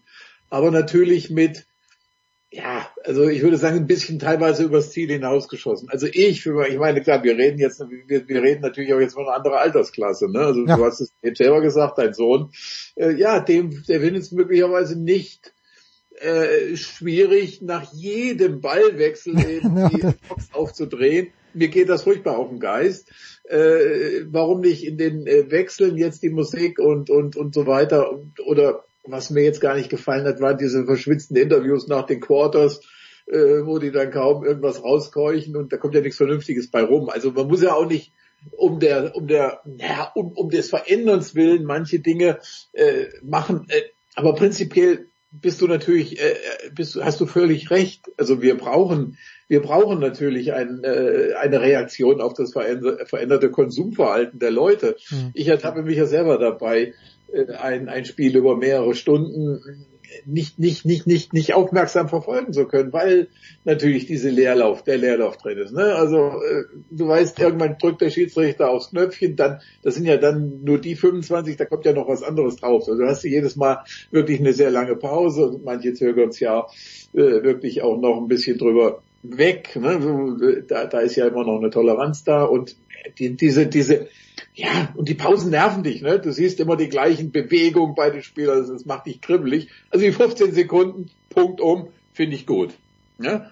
Finde ich gut. Also dafür musst du, müsstest du natürlich dann gucken äh, bei, äh, bei den Turnieren, wie, wie du das kompensierst, dass du vielleicht eben zwischen den Ballwechseln länger äh, eben, eben, eben kürzer äh, agierst und, und dann vielleicht die Pause ein bisschen länger machst. Was weiß ich mhm. jetzt. Äh, in der Tat müssen sich natürlich wie, wie, wie, wie so oft alle Parteien äh, auch mal an einen Tisch setzen. Weil natürlich, äh, äh, wir reden ja nicht nur über das veränderte Konsumverhalten des ohnehin schon existierenden Tennisfans, sondern auch den, die es werden wollen. Also die, die, die da, die es jetzt werden wollen, die mal hingehen und sagen, ach Mensch, diese langen Pausen und der fuchtelt sich da in den Haaren und überall rum und der macht das und, und, und zu wenig, also zu wenig netto, ne, irgendwie. Und äh, ja, also das, äh, das, das, das, das, äh, wie wie das jetzt gerade äh, ja bei der ATP, WTA, äh, natürlich wäre da ist der Ansatzpunkt die die kleineren Turniere zunächst. Ne? Das ist das ist klar. Wir haben ja auch wir haben ja auch Next Gen Finals gehabt, äh, warum, da haben sich auch alle Leute äh, mit, mit abgefunden mit den Regeln, die da stattgefunden haben. Also warum nicht? Nein, natürlich, du kannst nicht nur irgendwo im luftleeren Raum, du musst es bei realen Wettbewerben testen. Ich bin gespannt, ich bin gespannt. Wie, wie, wie, wie, wie, wie sieht's in zehn Jahren aus? Mhm. Ne? Äh, ja, also ich würde das gerne schon ein bisschen entkernen. Ich brauche keine Spitznamen. Ich brauche nicht, äh, bei, bei aller Liebe für Marvin Nettoschil, ja, ja. Äh, ich brauche nicht nach jedem, also niemand hat es ernst genommen, auch Benoit Paire hat es natürlich nicht ernst genommen, weil er nie was ernst nimmt und sein Coach führt sich dann auf, als ob er gerade ein Grand Slam Turnier gewonnen hätte. Ich weiß schon alles Show, brauche ich nicht, aber die Idee, das Ganze abzukürzen. Ich, ich würde da gerne eine Vorrunde spielen bis Donnerstag, wo jeder Spieler drei Einsätze hat. Das wäre auch für die Turnierveranstalter. Stell dir mal vor, in München, Zverev ist die letzten zwei oder drei Jahre, also die letzten zwei Jahre sicher äh, in der ersten Runde rausgeflogen. Jetzt hättest du garantiert Zverev Dienstag, Mittwoch, Donnerstag, wenn auch nur für kurze Zeit und, ja, meinet, ja. und meinetwegen ab Freitag dann weiterspielen. Aber ohne dieses, also diese, diese Viertel mit den 15 Sekunden ich, äh, und das Ganze eben entschlackt von, von dem ja. ganzen Wahnsinn, der sich rundherum abspielt. Ja, das, das wäre so meins. Da hast du also völlig, völlig recht. Also das sind genau die Punkte, die mir natürlich auf den Geist. Also wenn, wenn ich nach jedem Ballwechsel erstens die Musik und zweitens den Trainer hopp, hopp, hopp oder, oder come on oder irgendwas, das, das ist, das ist, das ist, da bist du ja wieder bei der nächsten Nervensägen-Tour. Ne? Also da, da, da gewinnst du ja auch nichts. Ja. Das, geht, das geht nie nur uns beiden so. Ich glaube, das geht, das geht jedem furchtbar auf den Geist. Ja, und warum, und, äh, entschuldige Jörg, aber warum Marvin Netterschmidt dann zwingend Englisch reden muss mit Jan ja. Lennart Struff, das ist ja gleich das nächste. Ja? Das ist ja natürlich wieder auch nur für die Show, weil im wirklichen Leben würde ihm ja was zurufen, was der Per vielleicht gar nicht versteht.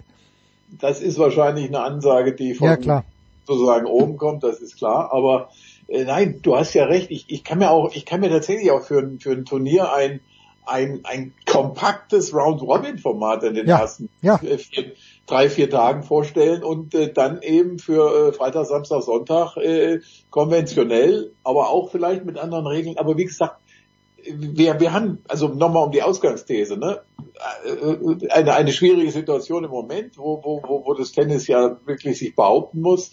Und, und da hast du jetzt das andere Extrem. Also was, da muss, muss einiges weg. Ne? Also du brauchst doch nicht irgendwie so ein, äh, so, so ein Hallenschreihals, der, der dich, der dich, der dich äh, auch Schockierer macht mit, äh, mit, mit, mit so einer Marktschreier-Attitüde. Das, das, das brauchst du nicht. Ne? Du, du, das kann alles etwas dosierter stattfinden und, und ich glaube, das werden die Leute dann auch, auch irgendwo gut finden. Denn wie gesagt, das, das Wesentliche, was reformiert werden muss, ist natürlich die, ja,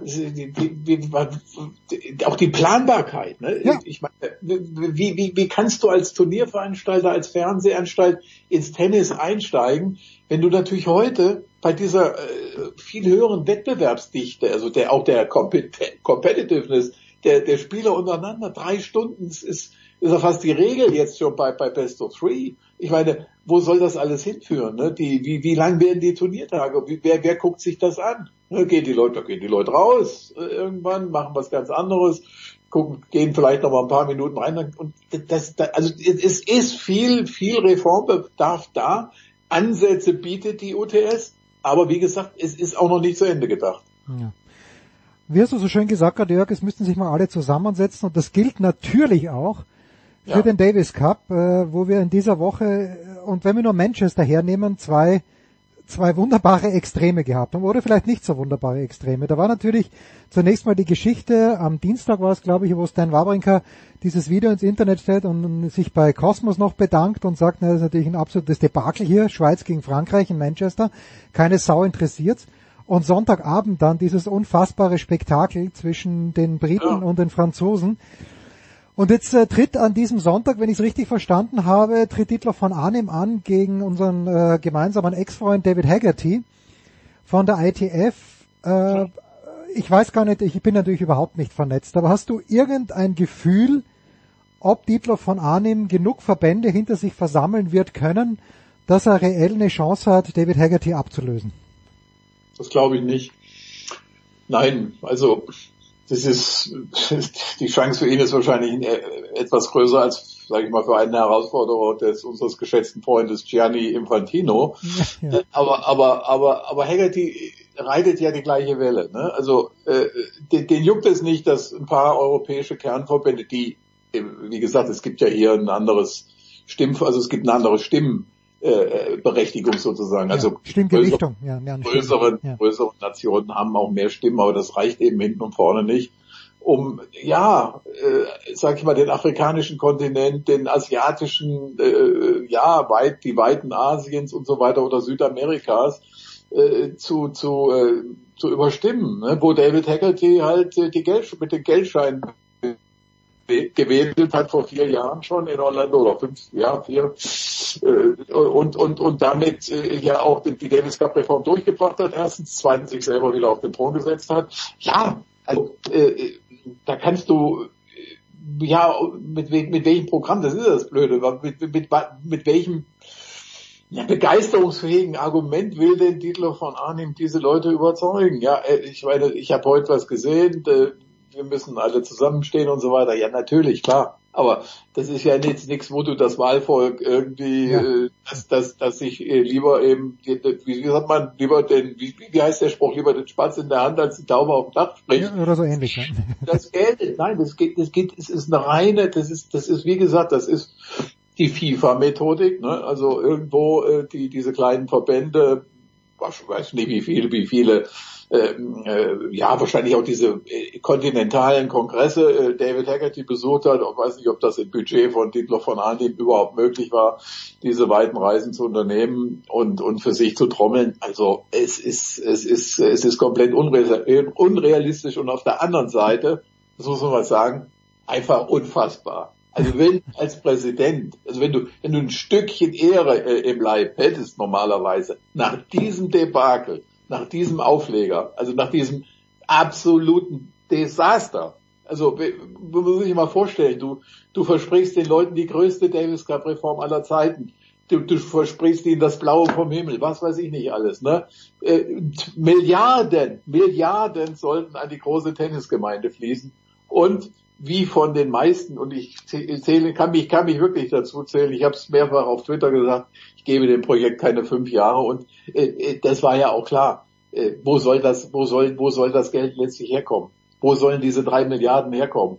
Äh, Im Tennis. Das ist, das, das ist aber witzig. Und wenn du dafür verantwortlich bist und nicht sagst, okay, sorry, aber wie gesagt, Rücktritte, sind ja nicht en vogue und äh, meine Güte. Also da muss, aber du musst auch schon ein bisschen, also da musst du auch schon besonders gestrickt sein, besonders äh, irgendwie auch, äh, ja, was weiß ich, schon kaltblütig würde ich fast sagen, äh, wenn, wenn du das einfach ja, sagst ja gut, das, oder jetzt Kosmos dafür verantwortlich machst, was ja totaler Blödsinn ist. Ne? Ich meine, klar, das ist auch ein, natürlich ein, äh, ein Saftladen auf Deutsch gesagt, aber wie gesagt, die ITF ist eben auch ein Saftladen. Und wenn du dir vorstellst, dass du ein Spiel Schweiz-Frankreich, was du eben angesprochen hast, was Stan Wawrinka gepostet hat, das war, das war ein Davis Cup Finale vor, vor einigen Jahren ja. noch. Äh, wenn du das natürlich in, in, in das Nirvana schickst, äh, in, in, in, äh, in der Ferne irgendwo, wo natürlich auch keiner mitreist, jetzt irgendwie direkt auch nach den US Open, muss man doch natürlich noch dazu sagen, Termin misst wie immer auch. Also, meine Güte, es ist, es ist so viel, so viel, so viel Chaos im Tennis, natürlich auch gerade bei der ITF, dass ich mich frage, wo, wo soll das hinführen? Ne? Und dennoch, Jörg, äh, ich glaube schon, und ich habe heute auch ein Zitat von Mark Woodford gelesen, ich glaube schon, dass wir hatten ja 2015, 16, 17, wenn ich mich richtig erinnere, waren das die drei Jahre, wo zuerst die Schweiz mit Federer, dann äh, Großbritannien mit Murray und dann Del Potro mit Argentinien noch in Zagreb, dieses unfassbare Match, wo auch Diego Maradona im Publikum war. Aber selbst da hat man ja auch schon gesagt, der Davis Cup in, in der klassischen Form, der braucht eine Reform. Aber ja, die Frage ist halt, okay, und, und das, das vermisse ich auch ein bisschen bei Dietler von Arnim. Ja, natürlich sagen alle, auch Becker sagt, ja, wir müssen was ändern, aber dann bräuchte ich jetzt bitte endlich mal einen konkreten Vorschlag, weil wie gesagt, dieses alte Format zurückzukehren, eins zu eins zu dem, was bis 2018 war, das dünkt mich auch nicht als der Weisheitsletzter Schluss. Nein, vor allen Dingen, wenn du natürlich nicht, äh, ja, die, die, die Problematik, die ist jetzt so groß. Ne? Also wenn, wenn wir das jetzt das, du, du kannst das jetzt, den Davis Cup, ja nicht loslösen von der viel größeren Problematik des Terminkalenders im Tennis. Ja, ja. Also der Frage, welche Spieler können sich zu welchen Spielen äh, verpflichten und wollen es, oder, um, um, um eben nicht ihre, natürlich ihre eigene Karriere irgendwie zu gefährden. Ne? Ich meine, sorry, was, was, was erleben wir? US Open und, und, und, und direkt danach Davis Cup. Direkt danach der, der Davis Cup. Wo, wo du ja sowieso denkst, meine Güte, im Tennis, nach diesen vier Highlights, musst du normalerweise mal ein, zwei Wochen pausieren, damit die Leute mal einfach mal durchatmen können. Alle, alle Beteiligten. Und nicht gleich schon wieder in der nächsten Woche, da siehst du dann schon wieder an dem Montag nach den US Open irgendwelche asiatischen Vorqualifikationsspiele oder irgendwas. Du denkst, sorry, will ich jetzt erstmal vielleicht nicht haben gleich, ne? Aber ist ja auch unrealistisch. Trotzdem kannst du es, kannst du es nicht auslösen, weil immer, Davis Cup war immer auch eine Terminproblematik, immer. Also alles, was mit Reformdiskussionen zu tun hatte, hatte auch mit Termindiskussionen zu tun. Ne? Also wer, wer kommt? Das, das, das ist schon seit, das geht schon seit 30, 5, weiß ich nicht, seit Beckers und Stichszeit natürlich schon, ne? wo, du, wo, du, wo du gesagt hast, ist immer meine Karriere jetzt erstmal wichtiger, ist mir mein mein Grand Slam Sieg da und dort wichtiger als als als äh, ein Spiel jetzt für Davis Cup. Wobei, wobei ein, ein, ein, ein ganz großer ein ganz großes Aber jetzt. Boris Becker. Guck dir mal die, guck dir mal die Davis Cup Spiele der deutschen Mannschaft von 1985 bis, weiß ich nicht jetzt, äh, 90 oder irgendwas an. In den Zeiten hat Becker, glaube ich, kein einziges Davis Cup Spiel verpasst. Also so viel nur dazu zu den Leuten, die heute ja sagen, ach nee, kann nicht und ich will nicht und der war Davis Cup verrückt. Ja. Ne? Der Davis Cup verrückt. Wir haben, das war eine ganz andere Situation, aber trotzdem, der ist der ist jetzt so, also ich, zu den entferntesten Standorten, der ist immer mitgefahren. Natürlich, weil es auch die Konstellation der vier Freunde und so weiter gab, aber trotzdem, er hat sich committed. Viele haben das vergessen. Ne? Das hat sich, wenn ich vor allen Dingen, als die Diskussion dann, als wir dieses Theater mit, mit Haas Kiefer und so weiter erlebt haben, habe ich gedacht, meine Güte, euer, euer, euer großes Idol, der, der hat sechs, sieben Jahre lang Davis Cup durchgespielt.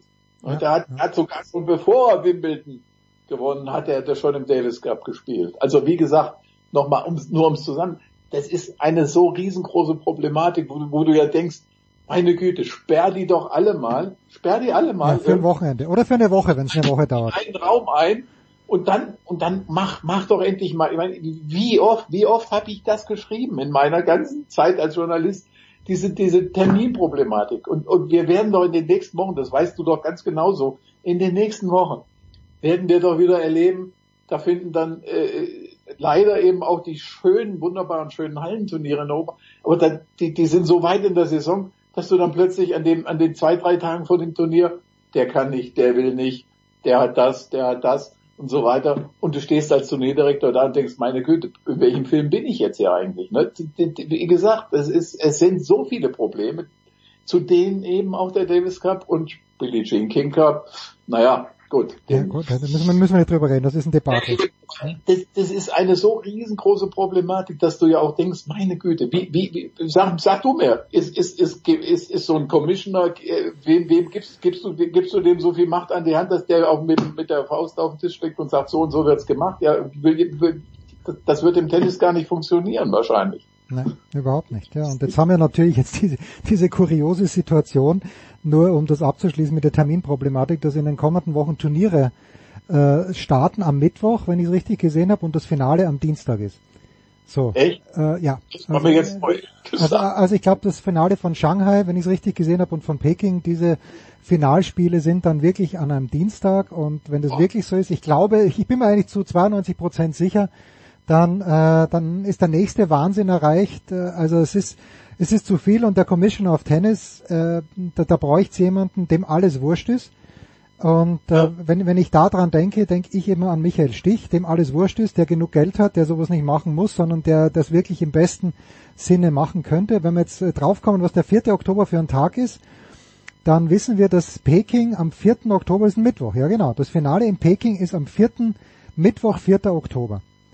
Und das ja, sorry. Naja, und, und wie gesagt, ich, ich, ich finde ich finde es eben so schade für wirklich super Turniere. Wir waren, ich muss ja immer sagen, mir waren diese Turniere im europäischen Herbst in den Hallen. Ja. Die haben die tollste Atmosphäre überhaupt. Ja. Die haben die, die, ehrlich, sag mir, klar, du kannst ja, oder die, natürlich anders, ne, also, ich, ich rede jetzt, ich, sowas kann ich natürlich nicht mit den US Open oder so, oder so vergleichen oder mit dem, aber auf ihre Art, ne, dieses, dieses, naja, auch so Heimelige und, und, und, und, und die, die, die Dichte, diese Atmosphäre und, und, wie gesagt, und da finde ich dann eben schade, wenn die Leute, wenn diese müden Krieger dann, auch jetzt kommen sie natürlich dann wieder auch aus Asien zurück, ne, und dann hat der das WWchen X und, und, und, und finde es so schade gegenüber diesen Turnierdirektoren, ne, ob das jetzt Basel, Wien und, und, und was weiß ich auch immer ist. Äh, und, und, und wenn du dann noch wirklich jetzt diesen, diesen Irrsinn siehst, den diese seit jeher Katastrophenorganisation WTA veranstaltet, ja. mit, mit Billie Jean King Cup und, und, und Saisonfinale und Asien, sorry, da würde ich, da würde ich, da würde ich da jetzt als Spielerin mit die, die, die, die selbst ein bisschen Grips im Kopf hat, da würde ich sagen, Leute, ich, ich mache jetzt wirklich was, ich mache eine Parallel, ich mache eine Konkurrenzorganisation. Also wenn es jetzt diese PTPA noch nicht gäbe, also wie gesagt, zur WTA hätte die schon vor 30 Jahren gegründet werden müssen. Ja, also nur wer es nicht weiß, dass zum Abschluss das Finale der Frauen, äh, das, äh, die WTA-Finals finden in Sevilla statt und zwei Tage später, nein Blödsinn, die, die Billie Jean King Finale findet in Sevilla ja. statt und davor ist das WTA-Finale in Cancun in Mexiko und da gibt es dann Leute wie zum Beispiel Corey Goff, wie Jessica Pegula, die möglicherweise oder ziemlich sicher für beides an den Start gehen und das ist dann natürlich unmöglich. Jörg, man könnte über die Terminproblematik alleine über Stunden sprechen. So viel Zeit haben wir nicht. Das war's, Jörg Almaroth mit dem Tennis. Das war's, die Big Show 628 bei Sportradio 360. Nächste Woche hören wir uns wieder. Das war die Big Show auf Sportradio 360.de. Folgen Sie uns auf Twitter, klicken Sie den Gefällt mir Button auf unserer Facebook-Seite und abonnieren Sie uns via RSS-Feed oder auf iTunes. Die nächste Ausgabe der Big Show gibt es am kommenden Donnerstag. Bis dahin sollten Sie die Zeit nutzen und die weiteren Angebote auf sportradio360.de wahrnehmen. Play Ball! Da ist gar nichts toll!